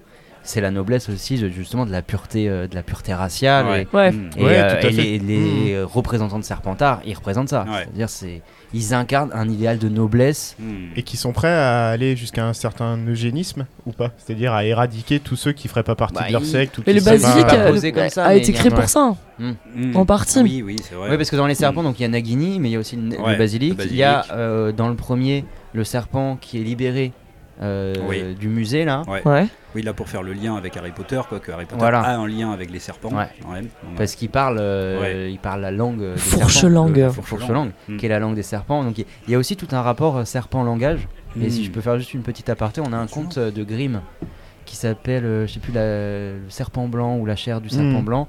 Où euh, en fait c'est un conte dans lequel euh, on sert au roi un plat euh, qui doit rester caché. Et un jour il y a un serviteur qui regarde ce que c'est, c'est un serpent blanc. Il en mange et il se rend compte que euh, avec euh, cette... après avoir ingéré le serpent blanc, il est capable de parler aux animaux. Ah, Donc ça donne. euh, donc après il y a toute une histoire où il va ren- il va aider des animaux parce qu'il parce qu'il les comprend Mhm. et quand il sera lui dans la merde, bah, tous les animaux vont venir euh, vont Ok. venir C'est Dr. Dwittle, quoi. Bah oui, c'est ça. Et donc c'est un des contes de Grimm et c'est vraiment associé au serpent qui donne une sorte de connaissance mm. et un rapport à un monde que l'humain ne connaît pas. Oui, et donc Mm. une langue secrète, hein, qui Ouais, est la, la même idée secrète. que dans Harry Potter et qui Ouais. est la même idée finalement que dans le cas du d'Hermès. Euh, c'est une langue secrète Ouais, qui c'est est en fait cryptique. euh, Oui, et qui ouais. est en fait la langue de la magie, la langue Mm. de l'ésotérisme. Et euh, c'est ça aussi, hein, Hermès, c'est aussi le, le dieu du langage. Euh, et par exemple, il y a le, le caducée, donc avec euh, ces deux serpents qui sont euh, sur, le, sur les pupitres de l'Assemblée nationale. Ouais. Et euh, si on ne fait pas ce rapport avec le dieu du langage, on ne Mm. peut pas vraiment Ouais. comprendre pourquoi il y a ce caducée sur les pupitres de l'Assemblée nationale, surtout que ces idiots d'Américains, ils ont repris le caducée d'Hermès pour être le caducée d'Asclépios, c'est-à-dire le caducée Mm. de la médecine. Ouais. C'est-à-dire que si on va aux États-Unis, le caducée de la médecine, c'est le caducée d'Hermès. Alors que non, ils ont Mm. dû voir caducée quelque part, ils ont dit on va prendre celui-là. Ben non, c'est justement, et celui-là n'a aucun rapport avec la médecine. Et donc, euh, ben oui, le, le langage, l'art du langage et le langage comme élément magique, c'est-à-dire comme élément qui va changer la réalité, euh, c'est ben, exactement ce qui se passe dans un pupitre de l'Assemblée nationale. C'est-à-dire quelqu'un qui va parler et par son langage, il va changer la réalité Mm. puisque ça va faire voter ou non des lois, euh, dans l'idéal hein, évidemment, euh, et donc changer la réalité des gens. C'est la définition même d'une parole magique. J'aime bien, vrai a- ce rapport avec la Mm. magie en fait, parce que c'est là où vraiment tu as le symbolisme du fait que le serpent va maîtriser en fait des variables que l'être humain ne, maîtrise pas ouais. du tout. Et, et je, je la, je la vois aussi, alors pas for- forcément, enfin moi je connais pas très bien Harry Potter, mais dans un film qui, s'a- enfin Conan le barbare. Du coup, Ah. le, le film qui a lancé la carrière d'Arnold Schwarzenegger, Ouais. du coup, et on a l'antagoniste principal qui est Tulsadoum, et en fait qui est qui fait partie d'une secte, et lui qui peut se transformer en serpent, qui Mm. va avoir un serpent géant, et effectivement il, Ah, il a des euh, pouvoirs magiques. D'accord, comme, euh, exactement comme Voldemort du coup. Exactement. Mm. Ouais, Et exactement. Conan le barbare. Oui, C'est Ouais. ce que j'ai Ça dit. Parce que je parlais de Conan le barbare, Tu Louise. suis l'émission.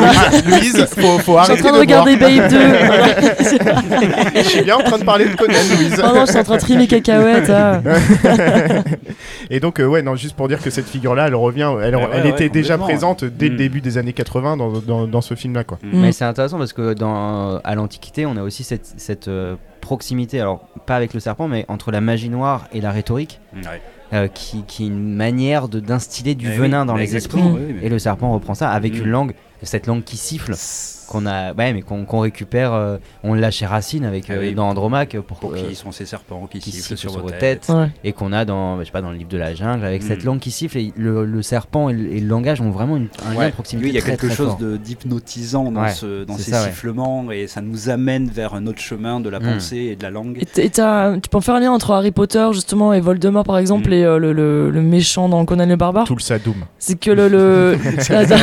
tout tout. merde. Il y a que moi qui ai la rêve. On dirait un plat, on dirait un plat libanais. Peut-être méchante. peut-être qu'on n'a pas le droit de prononcer son nom. Oui, peut-être. Mais c'est que le, le, le fait qu'il soit étiqueté euh, serpent euh, renforce l'idée d'individualité. Il Ouais. y a une forme d'égoïsme que tu retrouves chez Voldemort, que tu Mm. retrouves chez ce méchant Ah, dans oui, Conan le barbare, Ouais. Ouais.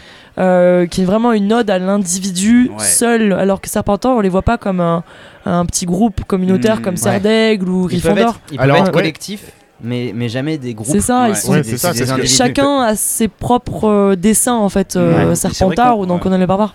On Ouais. voit pas la- le, le serpent comme un animal sociable. Quoi, Non, non, Oui, tout à fait. Il, euh, y a une aspect individuel quoi, du serpent. Il est seul et il attaque seul, il Mm. fait des choses comme ça, ouais, absolument.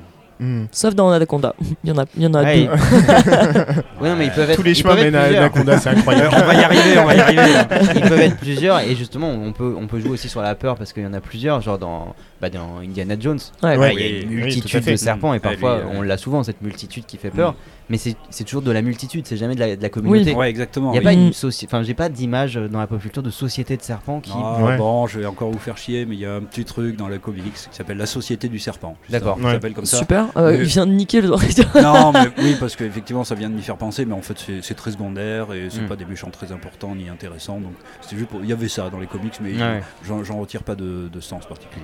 La limite ça peut être une sorte d'association de malfaiteurs où ils ont Oui, des intérêts communs c'est plutôt donné. Ouais. ça, oui, c'est plutôt une association, c'est pas, c'est pas génial. Mais pour Mais- revenir sur les aventuriers de l'Arche perdue, je trouve que la représentation du serpent, elle y est, elle y est très, très symbolique aussi de notre propre relation au serpent, parce que ce qui se passe, c'est qu'il y a Indiana Jones qui nous explique très rapidement qu'il a une crainte, euh, mais phobique, Ouais. euh, du serpent et Ouais. qui supporte pas Mm. ça, alors que c'est l'aventurier ultime, tu vois, c'est celui qui a peur de rien, etc. Mm. Sauf ce truc-là qui lui pose vraiment Ah, un gros phobie, problème. c'est qui est expliqué dans la dernière croisade. Exactement. ouais. Et d'où ça Mm. vient déjà sa crainte du serpent, Mais- je me rappelle plus. mais- Ça, ça vient de quand il tombe vie. dans le train Ouais, voilà. euh, au début de la dernière croisade. Ouais. Ah oui, on a le jeune Indiana Jones où en une matinée, il y a tout ce qui construit Indiana Jones qui lui arrive. C'est-à-dire le chapeau, la Wow. cicatrice, la peur des serpents, le fait de, de vouloir récupérer des reliques, tout ce qu'on connaît Sa d'Indiana place Jones. est dans un musée. Voilà, arrive dans une matinée. Bon, Ouais, c'est c'est c'est vrai. un peu artificiel, mais là, à l'ép- à l'époque, ça passait. La, la séquence était vraiment Mm. très jouissive pour, euh, pour les fans d'Indiana Jones.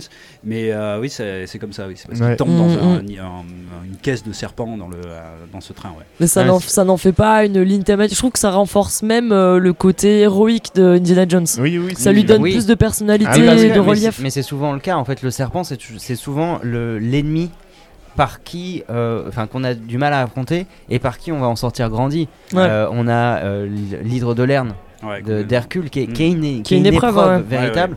Et justement, c'est c'est c'est un, tellement un pur antagoniste. Et puis le christianisme récupère ça. Il Mm. s'agit de triompher face Oui, au per- serpent. Ah percer coup- la gorgone aussi. et euh, Et, Ouais. la, et Ouais. la scène des serpents dans l'aventurier de l'Arche perdue, c'est exactement ça. C'est-à-dire qu'on a Indiana Jones qui tombe dans un trou, du coup qui tombe, enfin pour moi symboliquement, il tombe en enfer, tu vois, et il va se relever de ce trou-là, il Mm. va réussir à sortir de ce Mm. trou, il va sortir des enfers, et effectivement il en sort grandi derrière. Je crois que tu as une grande scène d'action euh, euh, phénoménale où bah, le héros est transcendé par l'expérience qu'il qu'il vient de Mm. vivre. En fait. ouais, Ouais, il ressort du trou euh, après le- l'écroulement du temple. Ouais, euh, c'est ça. Mais c'est vrai, oui, la- l'affrontement avec le serpent, c'est une espèce d'épreuve ultime. Alors, Ouais. ben, on a Neville Londuba hein, qui tue euh, Nagini à la Ouais. fin Ouais. et qui en fait du coup presque le héros. euh, Ah, qui fin de- Neville, qui, qui s'est choisi Neville pour faire euh, ce rôle-là. Ouais, ben oui, exactement, Ah. c'est ça. Et euh, il prend l'épée de, de, de, Gryffondor là, et il tue Mm. Nagini grâce à ça. Et ça en fait, bah oui, une espèce quand même de, ça. Héros ultime à la fin.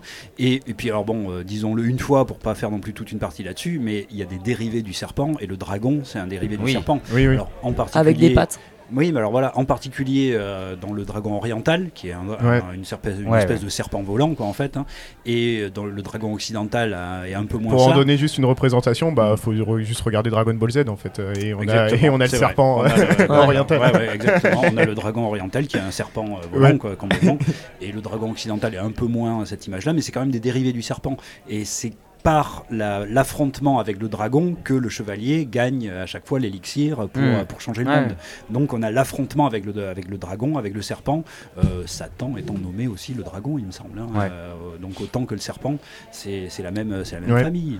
Ouais, C'est- l'apocalypse de la Saint-Jean. C'est un ouais. cousin, Ouais. c'est un cousin. cousin éloigné. non mais c'est vrai et du coup ça fait vraiment du serpent enfin je trouve que c'est une traduction Euh, tout à l'heure on disait la phobie euh, peut-être peut-être biologique C'est- Ouais. c'est pas établi mais peut-être Oui, mais biologique oui, des, je pense. des serpents Mm. en font pour l'humanité un antagoniste Eh oui. et l'antagonisme en fait suprême Mais c'est ça, Ouais, un, ouais, réceptacle, un réceptacle mythologique euh, Ouais. absolu, que, Mhm. que toute l'humanité peut se retrouver là-dedans, Mhm. effectivement, dans cette, euh, cette ambiguïté, mais euh, il y, a, il y a un antagonisme là-dedans. Certes, il y a une fascination. mais oui Parce mais justement que- c'est euh, euh, l'abîme qu'on contemple totalement quoi. tout, euh, Mais d'ailleurs, c'est pour ça d'ailleurs quand tu vois les mecs qui ont des aquariums, enfin pas des aquariums, mais des, des trucs là. avec un serpent, en fait, tu comprends très vite que les gars ils veulent juste euh, te- Contempler. Voilà, exactement, Eh oui. et envoyer et faire leur coco. Il y a Toi, un tu vas côté juste très te montrer que morbide. t'as vu. Moi j'ai un serpent. Tu- Ouais. Tu vois, c'est c'est Ouais, moi j'ose avoir un suis à serpent côté chez moi, du tu vois. danger. euh, Et souvent ouais. les- ces gens-là ils prennent le serpent, ils disent t'as vu, j'ai même pas peur de le prendre. Mais t'as, t'as- t'as un plan dans Anaconda qui reflète un peu ce que vous êtes en train de dire quand elle gobe le méchant. c'est quoi Ah, c'est- Ah, Ah, ah, oui. Quand il- quand Non il- mais eh, déjà, euh, tu dis un truc sur Anaconda, c'est dans les deux dernières minutes. Ouais, c'est un film de 97, c'est comme la mythologie. Eh, 97. qu'avant même de dire de quoi tu parles tu spoil la fin avant même de parler du film. Eh, j'en ai C'est rien à foutre, c'est 97. Mais non, mais non, voilà. c'est- c'est- Euh, c'est Titanic, c'est les mêmes Alors années. c'est c'est quoi euh, Anaconda? Parce que là tu me dis Anaconda et tu racontes la fin mais c'est Non, mais on c'est a tout dit dans le titre, non? Je sais pas. Ah non, parce que Anaconda, Ice Cube. Ah Déjà. ouais, déjà. ouais, ouais. Jennifer Lopez, Jennifer Lopez. Ice Cube, Danny Trejo. Et Euh, non mais surtout celui le qu'il faut pas oublier, euh, c'est là, c'est là le- la- l'arme principale d'Anaconda, c'est John Voight, c'est le, le méchant principal euh, Ah du, oui, du ouais. film, quoi, Il est qui est juste lui. Puis extraordinaire. l'autre, là, Mm. le débilos, là. euh, Ah lui, je, euh, merde, je- Le ah. Owen Wilson. Oui, Owen Wilson. Oui, qui qui fait pas ouais. Mais c'est vrai qu'on peut revenir un peu peut-être sur ce, sur ce, sur ce- cette anomalie Ouais, euh, du cinéma américain, Ouais, parce que avec, avec un scénario absolument incroyable. et, juste pour planter le décor, je suis allé voir quand même. Il faut savoir qu'à l'époque, c'est un blockbuster. Ils ont Ah oui, dépensé oui, 50 millions de dollars pour faire ce Et film. avec ce casting-là, euh, voilà. ils, ont ils ont récolté le triple. Ils ont Ouais, récolté oui, le oui, triple. oui, ça a bien Non, marché. Parce que c'est vrai que ça pourrait être un truc de série B, c'est d'ailleurs un truc de série Z. Ouais. Mais, euh, mais quand on voit le casting, et Ouais. effectivement la manière en plus dont ils sont montrés, etc., enfin on se dit, ah oui, putain, en fait, c'est un, gros film. Euh, euh, y a- y a- pour l'époque en plus, hein, cette Gillo quand elle était quand même au top. Ice. Cube, c'est pareil. hein. Ice Cube, euh, c'est pas mal. Et euh, bon, enfin, tout, c'est quand même des trucs assez hallucinants pour un truc de série Z total, quoi. Ouais, mais ouais. surtout que le pitch de départ est quand même euh, assez drôle, comment ils essayent de t'amener vers l'anaconda avec cette, ouais. cette, cette, euh, troupe de, documentaristes. Ouais, ouais. Petit défi, essaye de nous raconter le film sans parler Sans de la parler fin. de la tiens. Tu nous Ok. fais juste un, un trailer. Les tu- dix enfin, premières pas- ouais, minutes, voilà, tu vois. vois. Ok. Essaye. Donc c'est une équipe qui part, euh, bon, qui est constituée de Jennifer Lopez, Ice Cube qui est, euh, je crois, euh, caméraman. Et Jennifer Ouais. Lopez, elle est journaliste. Mm. euh, Oui. Et ils vont, euh, ils partent sur- en Amazonie. Ouais. Ils, ils vont par le fleuve d'ailleurs pour aller euh, à la rencontre du peuple Chiricahua, Ouais. un peuple inconnu. euh, Et quand quand t'as Ouais. pas de la fin, la plein de trucs à dire. Putain, tu euh, t'as sorti le peuple. Et d'ailleurs, peuple inconnu, je pense. Oui. et, et donc, c'est ça le leitmotiv un peu, un peu du film. Ouais, ouais. et ça, après, j'arrête. Hein. et il, il tombe sur un gars qui, qui, qui, est, qui est tombé en panne ou qui a coincé ses Ouais, hélices ouais. dans les racines Mm. et qui leur dit Bon, voilà, euh, moi, je peux vous emmener plus rapidement euh, chez Ouais.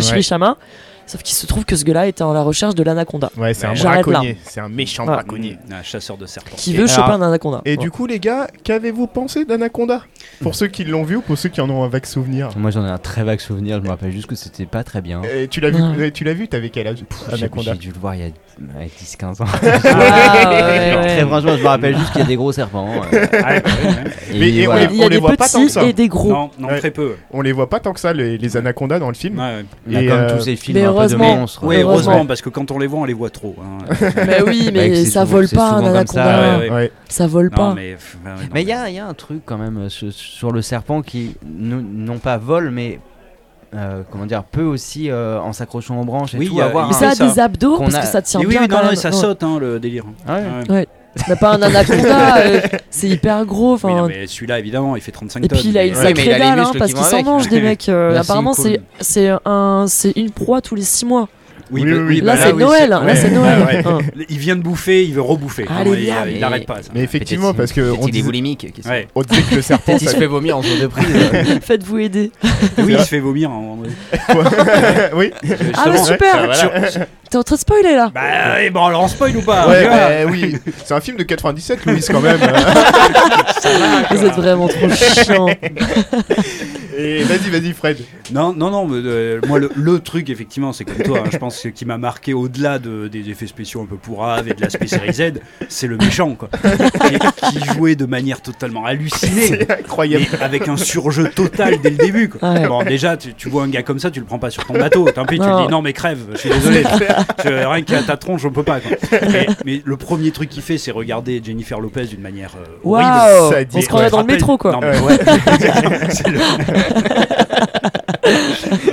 euh, J'irai pas sur ce terrain-là. Mais, mais bon, ok. Et, mais oui, oui, il la regarde d'une manière, mais c'est hallucinant. C'est un malaise absolu. Oui. Et le gars est tout le temps dans le surjeu. Et il va être dans le surjeu jusqu'au moment de sa mort. Ah, ouais. Alors, du coup, ben là, vas-y, c'est ce que tu disais là, c'est ce plan hallucinant de- depuis l'intérieur du serpent. Oui, Il oui. faut y aller hein, pour faire des plans d'intérieur d'animaux. Non mais tu sais, il faut se dire, bon, moi je suis réalisateur, là je vais te faire un plan depuis l'intérieur du délire, où on va vraiment voir la gorge du truc, tu vois, et en train de bouffer. Enfin, le, euh, le seul plan qui est pire que ça, je crois que c'est un plan d'intérieur d'anus d'éléphant, qui, est, euh, qui est dans un truc de Sacha Baron Cohen. euh, Ah, ok, d'accord. Ouais, mais c'est Sacha Baron Cohen. Mais c'est un truc hallucinant. Mais, bah, eh, C'est ils pas sont à l'intérieur du cul de. Bruno euh, je sais plus lequel c'est, putain. Ils sont- Dictator. Ouais, peut-être que c'est celui-là. Ah. Ils sont à l'intérieur du cul de l'éléphant. Ouais. Ça dure deux plombs, mais enfin c'est fou. Et, euh, Quand c'est loin Ouais, mais c'est de la surenchère. Oui, non, mais C'est- attendez, c'est- C'est Euh, normal. finis vas-y. ça parce que euh, euh, c'est pas juste ils sont dans le cul de l'éléphant. c'est que l'éléphant se fait enculer pendant ce temps-là. Et donc t'as un sec, mais on voit tout. C'est, non, mais c'est un truc de fou. Essayez de retrouver ce truc-là parce que c'est, euh, c'est, c'est le truc le plus incroyable que j'ai jamais vu de ma vie. Bref. Et, et ben là, il y a un truc d'intérieur de serpent pendant que le méchant se fait tuer, se Ah fait ouais. bouffer, euh, gober. Mais t'as d'autres plans Vivant. aussi où t'as la caméra, tu sais, on, on dirait un peu, euh, tu sais, tes darons qui font des, qui font des photos un peu euh, sur les côtés.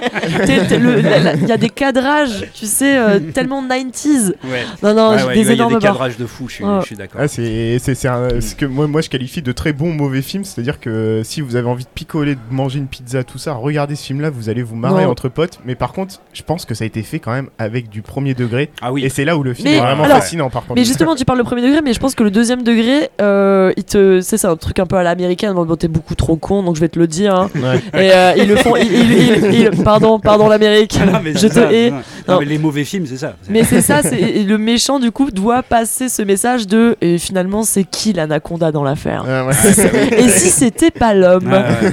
Parce que concrètement c'est quand même le gars qui tue plus que l'anaconda. Ah, oui, oui, oui. L'anaconda il fait son taf, il a, Ouais. il a, il a la dalle, ouais, ouais. voilà. Il a vraiment la dalle. hein. Ouais. Ouais, qu'est-ce que ça nous dit du serpent parce que Bah, ça nous dit que l'anaconda ne se déplace pas comme ça dans la vraie vie, ce n'est pas possible. Mais ah oui, non, mais effectivement, ça nous dit plus de choses sur l'humain que sur le serpent. oui, tout à fait. Et, et encore une fois, le, le- le méchant, juste ce dernier truc, c'est que donc il se fait gober donc avec un plan intérieur complètement. euh, Je sais de quoi enfin, tu vas parler. le fou, mais le serpent se fait vomir après. C'est-à-dire qu'il est partiellement digéré suggéré alors d'ailleurs Mm. très rapidement, mais bon bref, il est, il est tr- il est partiellement digéré. Il se fait vomir le serpent. Donc on a le méchant qui, Qui sort tombe. du serpent. Et là, il regarde Jennifer Lopez et il lui fait un clin d'œil. et là, il crève. La drague jusqu'au bout. Mais il est euh, bout. partiellement digéré, hein, c'est-à-dire qu'il il est monstrueux. Ils font le mec. Mais putain, l'idée du délire, quoi.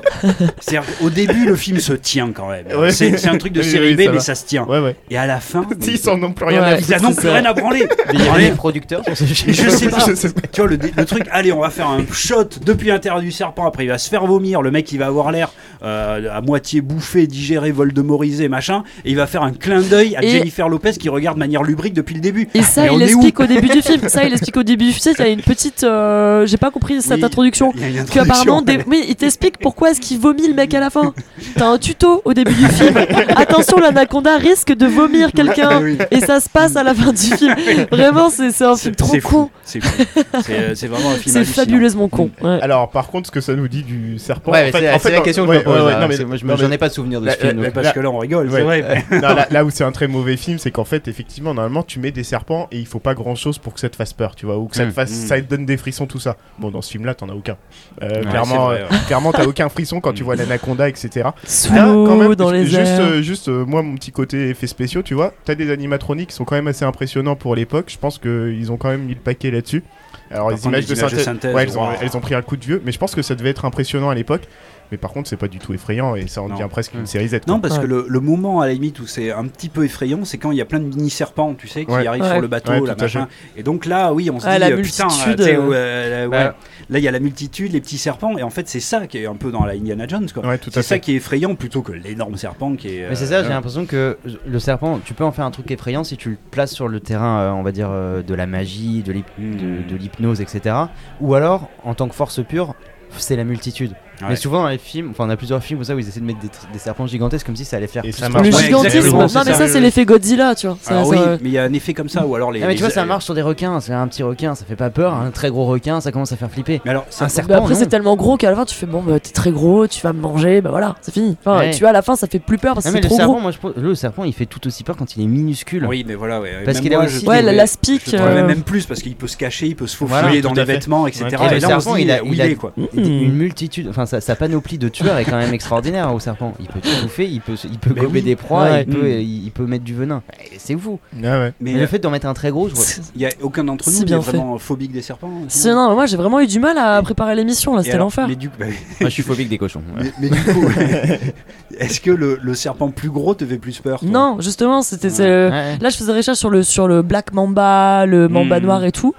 Ça, ça me fait flipper. Ouais, ça a une toute petite tête, Ouais, des petits yeux, et tu sais que ça a beaucoup plus de pouvoir que le gros truc que tu vois arriver à 10 000. Ouais. Alors Hein. que l'araignée, euh, je trouve euh, que les, moi les grosses araignées du Seigneur des Anneaux, Ouais. c'est- un traumatisme Oui, total. oui, hein. Euh, Là, par contre, les araignées Mm. géantes, c'est une horreur. Je moi, trouve que C'est qu'elle est grosse. Ah, Vraiment très grosse. Non mais le fait de, de, de vouloir faire des gros serpents pour faire très peur, je trouve que c'est une, faute. Ouais, de- je pense, Oui, je suis d'accord. C'est une erreur quoi. Ça marche pas comme ça. Je te dis, moi, le seul moment du film où je me suis dit, ah, tu vois, le truc, Mm. c'est quand il y avait plein de petits serpents sur le bateau. Et c'est tout. Mais je, crois, qu'Anaconda, il y a un truc qui m'a choqué, je sais pas pour vous, mais. Ah, euh, c'est qu'il n'y a, y a- il y a pas de sanglier en Amazonie. Ah, il y a pas- il y a- c'est vrai.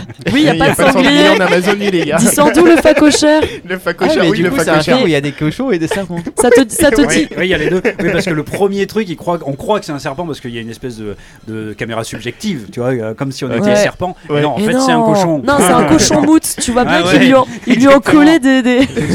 Il y a Alain Chabat un- qui est venu lui coller des, euh, Est-ce Non, non, c'est un facochère Oui, C'est- un facochère en fait. c'est- pas un sanglier, c'est un facochère en. Amazonie, pff, n'importe Un quoi. facochère en Amazonie. Bon, oui, Mais- bon. Mais quand même, si tu regardes, hein. le premier mec qui meurt, c'est le seul local. C'est-à-dire que c'est des Américains qui partent en exploration, une espèce de, de Mhm. nouveaux conquérants. Ouais, euh, euh, et, et le premier qui crève, c'est quand même Diego, Oui, euh, brésilien. Et ça, ça en dit long sur euh, l'idéologie du film en soi. Après, ils crèvent tous sauf les deux stars, hein, au final. hein. Ouais, c'est ça. Ouais, mais le Et- premier et- à mourir, oui, déjà Diego, Et- c'est l'homme à tout faire. Et t'as Matteo. C'est l'homme et- à tout faire. Ah, D'ailleurs, que- il a un accent semi-espagnol, c'est pas- on n'a pas trop compris d'où Ouais. il venait quoi. Ouais, et puis Matteo, c'est le deuxième de toute façon. Ouais. C'est le deuxième.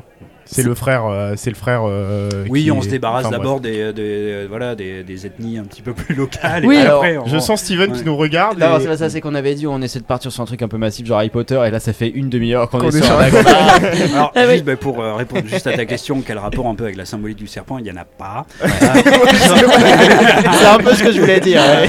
Sauf, disons que si ils vont quand même dans un monde inconnu, quoi. Disons Ouais. qui est le monde de l'Amazonie. Mm. Euh, ils serpentent sur un fleuve qui lui-même était un gros serpent euh, géant, quoi.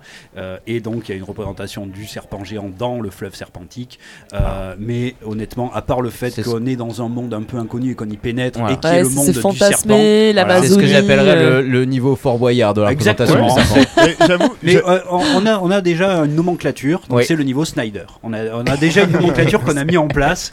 C'est déjà- C'est toi-même qui l'as mis en place. C'est le Je niveau Snyder. de ça, mais oui. Si, Mais- c'est- Et je dois vous avouer que voir Ice Cube maraver un serpent, Bah ça, ça, ça fait Avec quelque chose en moi quand même. Mais tu je vois, pense avec qu'il a signé pour ce film uniquement. C'est quoi. Il a sûr. dit Moi, je veux m'araver le serpent. Mon donné. intervention ne- ne s'en- n'était pas censée relancer le débat mais plutôt le clôturer.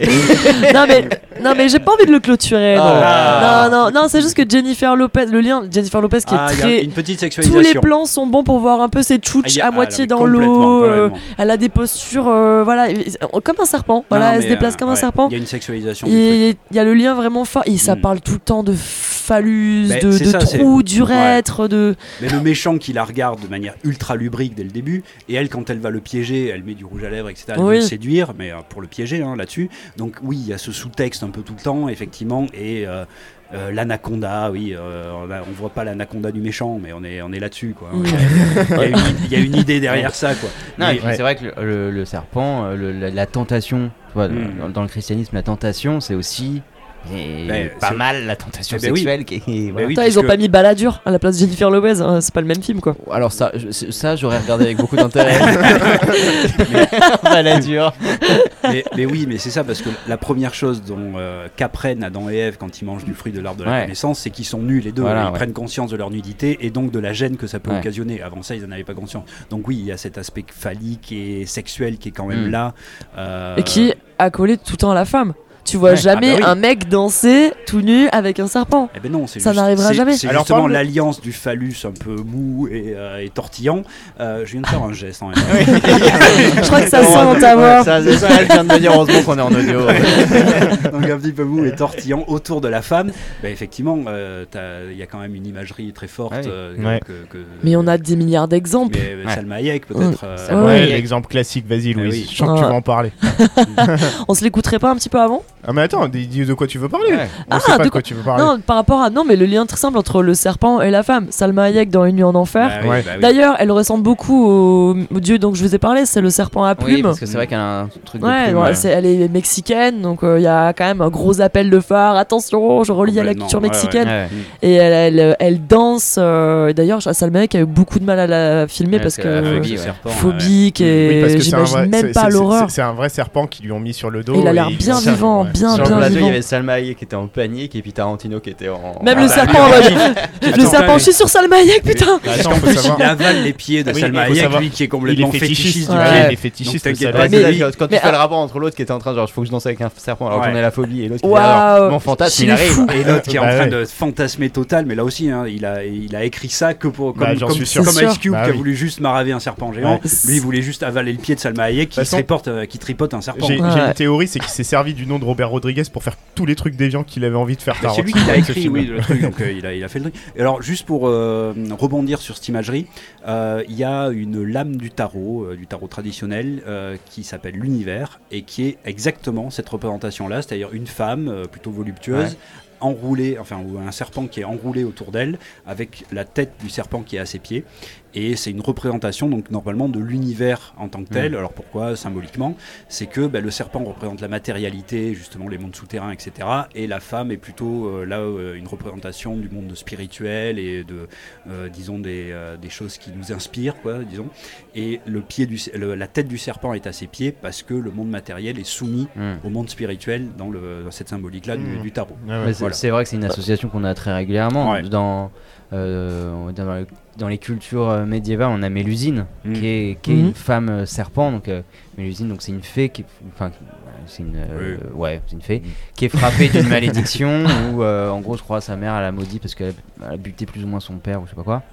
Et euh, donc, elle est maudite, ce qui fait que tous les samedis, elle se transforme en serpent. Tous les samedis jours de marché. Attention. Vrai. Ça fait vraiment bon. Alors le week-end, Ah, Oh non, j'avais oublié, je suis un, je suis- un je suis un rapport serpent avec demain. Shabbat ou quelque chose de cet oui, ça. Et donc euh, elle se transforme en serpent et toute sa descendance va être frappée de malédiction sauf si elle trouve un mari qui accepte de ne pas la voir le samedi ou qui ne saura jamais qu'elle est, qu'elle est serpente ou je sais pas quoi. Ok. Sauf que bah, il va le voir donc son, son, leur- les enfants ils viennent fous et donc euh, bah, la descendance elle est un peu, elle est un peu flinguée. Donc c'est un peu c'est la femme son, serpent. sa punition euh, d'être transformé en serpent. Bah, C'est ouais une- ouais c'est une une- punition. C'est clairement une punition et tu vois t'as cette alliance en gros c'est une femme avec une queue de serpent que le samedi parce que Mm. le reste Ouais, du ouais. temps il faut bien Mais oui, il y a- marcher. il y a- Mais euh, ouais, ouais, il y a complètement cette alliance toujours euh, le serpent, le- la femme, le monde Mais- souterrain, etc.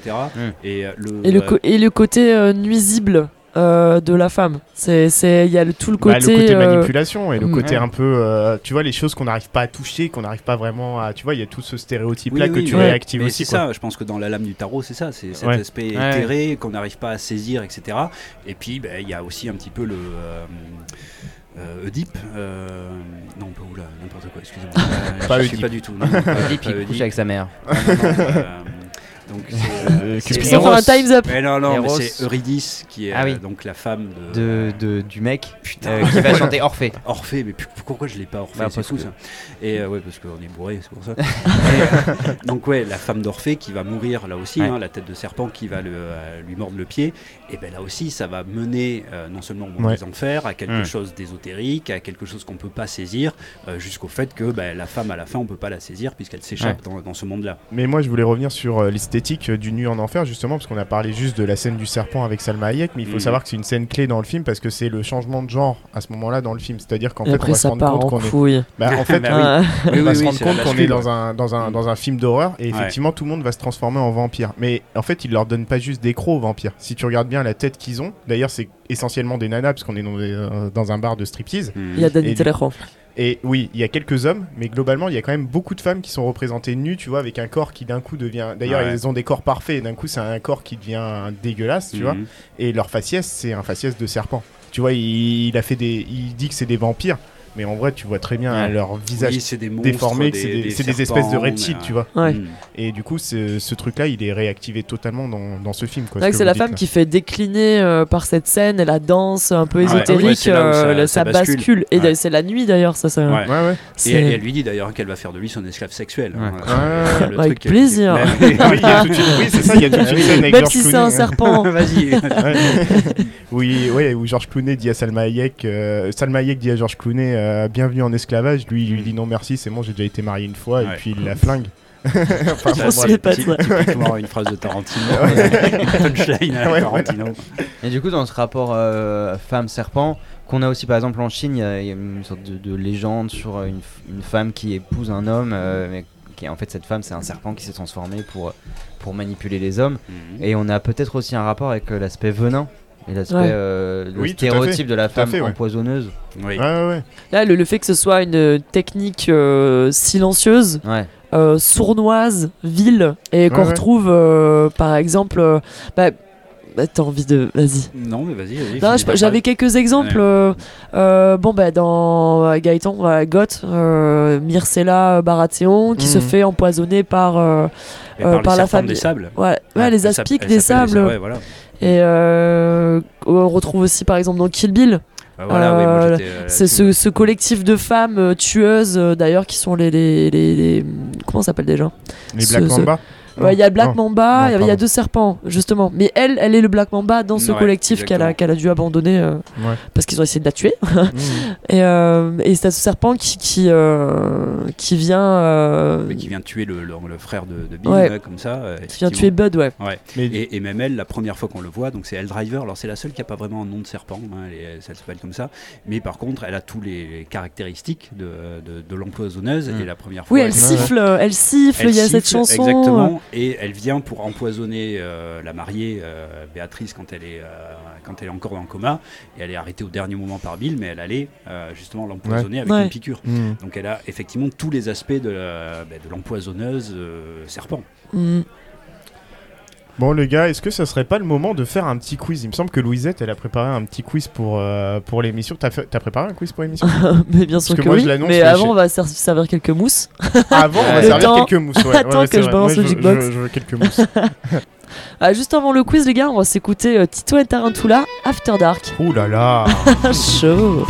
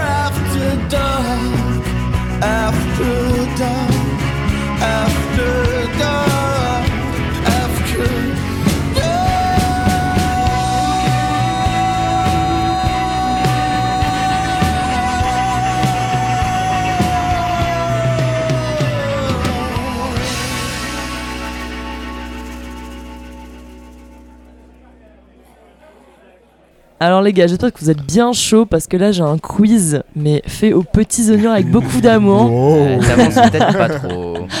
Donc Mais je j'en vous ai marre qu'on explique. quoi- c'est quoi les quiz, c'est moi qui gagne tout le temps. C'est quoi les règles du quiz? Alors, euh, j'ai préparé 8 premières questions qui va se jouer sur la rapidité. Donc là, c'est chacun sa musiques, pomme. En fait. Je vais mélanger un peu les deux, voilà, pour casser. et quoi? Euh, non, il y aura pas de musique. Ah, bah, Non. C'est quoi alors Ah, mais justement, compris en fait. justement, j'ai- j'ai essayé de sélectionner des trucs un peu euh, que on connaît tous. C'est des extraits euh, culture télé, euh, Donc c'est des... des extraits de trucs. extraits, D'accord. voilà, Fais tout gaffe, sera dit essaye dans de la textor- question. De textor. Moi, j'arrive pas à parler. Ouais, un maximum d'infos, oui, j'essaie d'avoir. mais- Non, non, mais je croyais vraiment que c'était musique au début. Et euh, c'est quoi C'est rapidité? Rapidité, ouais, Ouais. sur les 8 premiers. Et ensuite, je vous ai concocté une épreuve, euh, on va dire épreuve Excalibur. Chacun, vous avez une épreuve dédiée. Ah, ok. Euh, J'espère que vous êtes vraiment motivés. Voilà, j'ai vraiment euh, fait pris beaucoup de temps et je me suis beaucoup perdu sur personnalisé- internet. T'as personnalisé l'épreuve, quoi. Bien sûr, Ouais. Putain, c'est bon. bien sûr. voilà. On est comme ça au bar à travail dans cette émission. Donc là, les 8 premières questions rapidité. moi. Ouais. C'est ça. bon, la première, accrochez-vous. Ok, on sait, Ok. ouais. Il y a un lien entre cochon et serpent. Donc on doit dire, on doit dire le nom du truc dont c'est tiré. Ah ouais. Ok. Non, non, non, non, non. Là, la première, c'est juste, euh, doit- je pose une question, faut répondre. D'accord. Ah, ok, Voilà. d'accord. Ouais, vas-y. Faut juste être- un peu On, flou. on verra, on verra. Ok, ok. J'espère que Euh, les auditeurs. Socrate, sort un peu de sa zone de confort là. Je sais pas ce qui va se passer. Attention, première question.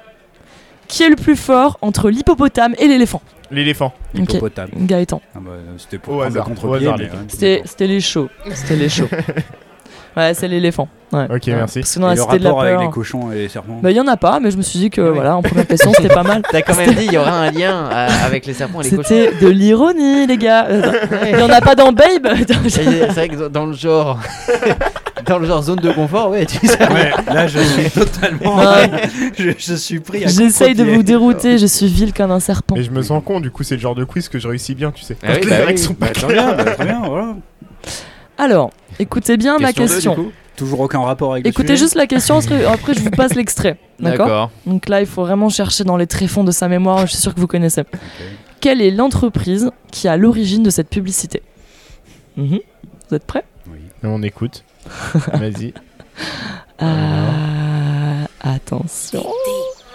C'est où? Pourquoi j'irai gratter Dédé Pourquoi? Mais pour le suspense 100 000 francs gagnés, tête de cochon fallait le dire tout de Ah, c'est la française Il des jeux.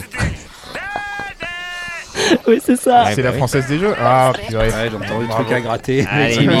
Bah oui, il faut gratter des dés, putain. Ah oui, d'accord. Eh bah oui, ouais, euh, y a pas plus cochon. Voilà. Ah, tu te souviens du jeu ou pas? Mets-moi mes points. Euh, non, je me souviens pas du jeu. Fallait gratter des dés. C'était le jeu de loi, tu sais, t'as deux oies qui disent non, mais il faut gratter des dés, machin. Complètement con. Mais c'est quand même resté. C'est, on est d'accord que c'est resté. Voilà. Là au moins c'est un rapport. Ouais, voilà. Attention, Moi, question je, je trouve que mon point il est meilleur que celui de Gaëtan. Ça m'énerve, ça, ça Bah non, commence à bah voilà. m'énerver. l'hippopotame et l'éléphant. Ton point il est hors sujet. Attention, avec quel organe le serpent peut-il sentir? Sa langue. Putain, bravo Ouais, merci les gars. Hop Euh, là. Vous avez fait des recherches Wikipédia Non, sur pas les du tout, animaux, pas du alors, tout, je vous jure. Ils ont regardé Ah, C'est pas sorcier Non, mais- oh merde. Jamy Ouais, donc apparemment, euh, il sent en stéréo avec sa langue. Voilà, Ok. c'est une langue bifide. euh, ouais, ah, oui, oui, c'est ça. la langue, elle est- Mais il a des narines, mais elles ne servent pas à l'odorat. Voilà, oui. comme Voldemort, quoi. Ah ouais. sais pas trop comment Ah il se mouche. ça va être compliqué. voilà. Bah, le, serpent n'a pas de paupières non plus. Voilà, en faisant de... Je me disais, j'ai vraiment pris du temps pour ce quiz. Ah oui. Voilà, donc Gaëtan, un point. On est à deux points pour Gaëtan, un point pour Steven et zéro pour Fred. Ah ouais, moi je suis totalement hors du coup. Hey. Attention, écoutez bien, après je vous passe l'extrait. De quelle délicieuse recette parle notre plantureuse Maïté? Serpent à l'ananas. Bien aujourd'hui, Maïté nous a proposé un de son village. Rion des Landes. Alors Maïté, qu'est-ce que vous mettez Faites à Rion. Donc, quand on fait du chez nous, on met de bonnes choses. Alors, on met tout d'abord dans la ventrèche des haricots, des tomates fraîches, des coups de canard confit, des couanes, des saucisses, du thym et du laurier, de l'oignon, C'est de un l'échalote, de l'ail, du Oh et notre confit. Eh oui, Ah, il y avait des haricots. toute une- Ah là là, toute une ouais. enfance devant Maïté. Ah, J'ai quand même regardé 4 vidéos de Maïté hein, pour trouver la bonne. Putain, mais Non, t'es mais- inspiré quand même, T'as- hein, faut t'as- l'idée. Une manière de préparer les émissions qui est quand même très particulière. C'est- Ah, vous vous souvenez de le nom de l'émission? Non? La la cuisine La des cuisine mousquetaires. mousquetaires, Ouais, ouais. Mm. Non, non, c'est On n'en fait plus incroyable. des émissions comme ça. non, mais il y a la Avec vidéo avec l'ortolan. qui sont morts là, en direct Ouais, bah joli en plusieurs coups où ils souffrent vraiment. C'était bien, c'était bien. C'est incroyable. Ah, Et la, la incroyable. vidéo de l'ortolan. Ouais, Oh là là, oh c'est bien chaud. Ouais, ouais. Oh, mais c'est du porno. Avec tous les os qui craquent là dans sa bouche. Ah, C'est du maintenant on a porno. Top Chef, ils essaient d'esthétiser des trucs. Bah, la vraie exactement. cuisine, c'est Maïté. C'est ça. La vérité mieux des trucs, c'est ça. Alors, cinquième question. Qu'est-ce qu'on appelle une tongue split? Une Bah, tongue une, split. euh, une, Une langue de serpent. coupée. Comme, Ouais. euh, comme le serpent, quoi. C'est ça, Ouais. une langue bifide. Euh, donc apparemment, c'est t'as pas mal de gens qui ont fait ça. Ça coûte entre 200 et 400 balles. Ouais, Et, euh, ils disent que- bien, bien employé. Il faut aller vers un professionnel euh, compétent quand même pour le faire. voilà. Et pas se mettre Tu- un coup de ciseau comme ça ça en le soir. soirée. ouais. euh, Louisette, voilà. si tu veux pas te faire engueuler, je crois qu'il faut mettre un point à Fred. J'attendais, j'attendais la fin de l'explication. Ah, et c'est pas remboursé par la Sécu non plus. Voilà, pour ceux qui sont intéressés. Attention, sixième question. Euh, dans quel film peut-on Il entendre ce monologue sur les porcs? Soit de nourrir les porcs avec. Porcs. Faut les mettre à la diète quelques jours. Pour un porc affamé, des morceaux de cadavre, c'est du coq au vin pour un poivreau. C'est dans Vous devez raser la tête de vos victimes. Oh putain. Et leur arracher les dents. Ce sont les seules Eh choses que- ouais, Ah, bravo. dès que ça touche à la pop culture, on est là. Ok, euh, de qui L'année Je veux tout. Ritchie, euh, l'année euh, merde. hein. Début 2000. Je pense début 2000. Euh, je pense. euh, Fin 90, début 2000. Début ouais, 2000, ouais, moi je dirais. est- On est par là. Ouais. Ouais, le sous-titre c'est Tu braques ou tu raques? Ouais, bon. Ok. On dirait un Mais tu, sous-titre euh, mais tu as québécois. pas l'année en fait du film. 2000. Ah, 2000. bah Ah, ok, Ouais, voilà. Ouais, excellent film euh, où ils essayent de se débarrasser du corps. Ouais. Ouais, Ouais, j'aime beaucoup. Justement, les cochons servent à ça. Et, euh, il explique, il y a tout un monologue où il explique que les, euh, les porcs peuvent tout manger sauf les dents. Mm. Ouais, il faut les enlever. Il faut les enlever avant et sinon les, les Ah. cochons euh, digèrent tout et mangent tout. Ouais, nickel. Ouais, voilà. Bravo, bravo Fred. Attention, septième question. Et avant-dernière. Avant, Ah oui. euh, avant les- l'épreuve. euh, L'épreuve de vérité. de l'escalade véloce. Quels sont les trois attributs attendus par le Choixpeau pour sélectionner les futurs élèves de Serpentard Oh là, je suis mort. Je peux pas répondre, les gars. Les trois attributs. Ouais. Individualisme. Enfin, un truc du style. Malice. Ouais, euh, Tu m'en donnes trois, Ah vas-y. bah ouais, non, déjà, Ah ouais. valides-en un. Ouais, malice. Malice. Non. Euh, force. Moi je dirais intelligence, charisme et blondeur. je ne sais pas. Oh, Parler l'elfique. Je pense qu'on va pas y arriver Non. là. Non, ouais, on va je pas pense y qu'on va pas y arriver. Ouais. Bon, la ruse, l'ambition et l'ingéniosité. Oui. Là. Voilà, la malice. Mais la malice et la ruse, est-ce que c'est la même vrai, chose Oui, tu peux mettre un point là par exemple. Non, non, non. euh, attention, il y a trois. Ok, Trois, 0,25. Ouais, non, non. c'est pas la foire. hein. La question c'était les trois. Ah. Elle était dure celle-là. Ouais, c'est Ouais, ouais c'est un peu dur. Alors, attention, la dernière question. Euh, comment s'appelle la série Oui, télé neuf, d'animation neuf, dans laquelle oui. on peut entendre on le coupe ça C'est ça. Et vous savez comment je le sais? Je le sais parce que je suis un cochon Oui, oui, vous êtes un cochon. Maintenant, est-ce que quelqu'un peut m'expliquer comment on fait pour préparer le boudin? Oui, non Personne. Neuf, neuf Qu'est-ce que je viens de dire? Vous avez demandé comment on fait du boudin. C'est un Et film ou une alors? série. Alors on prend un cochon et puis on le vraiment un gorge, truc il crie comme un goré, après le sang il se vide dans Télé. une bassine, on fait cuire, ça fait du boudin. Et vous savez comment je le sais? Parce que je suis Ouais, Sausage Ouais. Non. Oui, oui, oui, oui. Bon, allez, travaux pratiques. Dans- Préparation du pied Avez-vous déjà vu Oui, putain Oh, Ouais. Bravo, bravo. Eh oui, ça Je connais. ressemblait tellement. ouais. Moi j'étais sur l'histoire avec les chaussettes là. Et En fait, je l'avais depuis longtemps, mais je je l'avais plus L'histoire racontée par des chaussettes. Steven est à 3 points. Eh oui, Ok. la pop Et culture est après, là. Execo, Gaëtan, Fred. Ok, donc là, Ah, c'est 3, 1, 1, voilà. mhm. D'accord. donc là, euh, épreuve individuelle de rapidité. Alors, Donc là, sens, tout ce qu'on épreuve- peut- mais pourquoi épreuve individuelle de rapidité C'est que je comprends pas. Ouais, c'est C'est-à-dire c'est que bizarre. euh, j'ai personnalisé baffes, un faut- peu. Voilà, faut pas mettre des baffes, faire des, faire des pompes claquées. Mais comment on fait, c'est-à-dire? Alors, euh, on va commencer par euh, Steven. Ah d'accord. Mais, mais attends, J'aime bien, on va expérimenter sur toi. mais, euh, Il faut que je sois plus rapide que moi-même? Ouais, parce que j'ai un point de règlement à éclaircir. Euh, c'est sur un point aussi, là, chaque question? Alors là, c'est deux points du coup. Ah, parce que sinon, nous, tout, ce- qu'on pouvait faire, c'était égaler Steven s'il répondait à rien. Ok. Donc Ouais. il faut vraiment pas qu'il réponde, par contre. Voilà.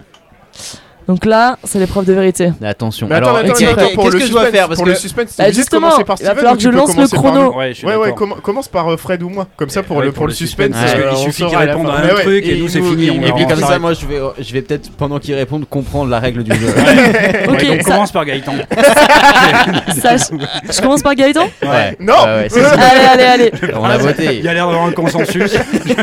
J'en ai marre. J'espère que t'es prêt ou pas Bah, je vais C'est faire avec. J'ai pas compris les règles, Louise. Ça- Il y a- ça- Tu m'as pas expliqué les règles, Louise. Justement, je te demande d'être là avec nous. Bah, je suis là. Bon, c'est un lien, c'est en lien avec le thème de l'émission. Et c'est rapidité par rapport à quoi? C'est-à-dire, tu mets un grand coup de bâton, il faut répondre avant que, que, que ça porte. C'est quoi la rapidité? Justement, il y a un temps imparti Ah. pour Ah. une consigne. D'accord. D'accord. Voilà. Ok. T'es chaud? Non. Et attends, c'est quoi le temps? Il y a combien de temps? Ok. Tu vas le dire? Donc là, C'est suspense. on verra. On le sait pas. Là, ça arrive. Bam.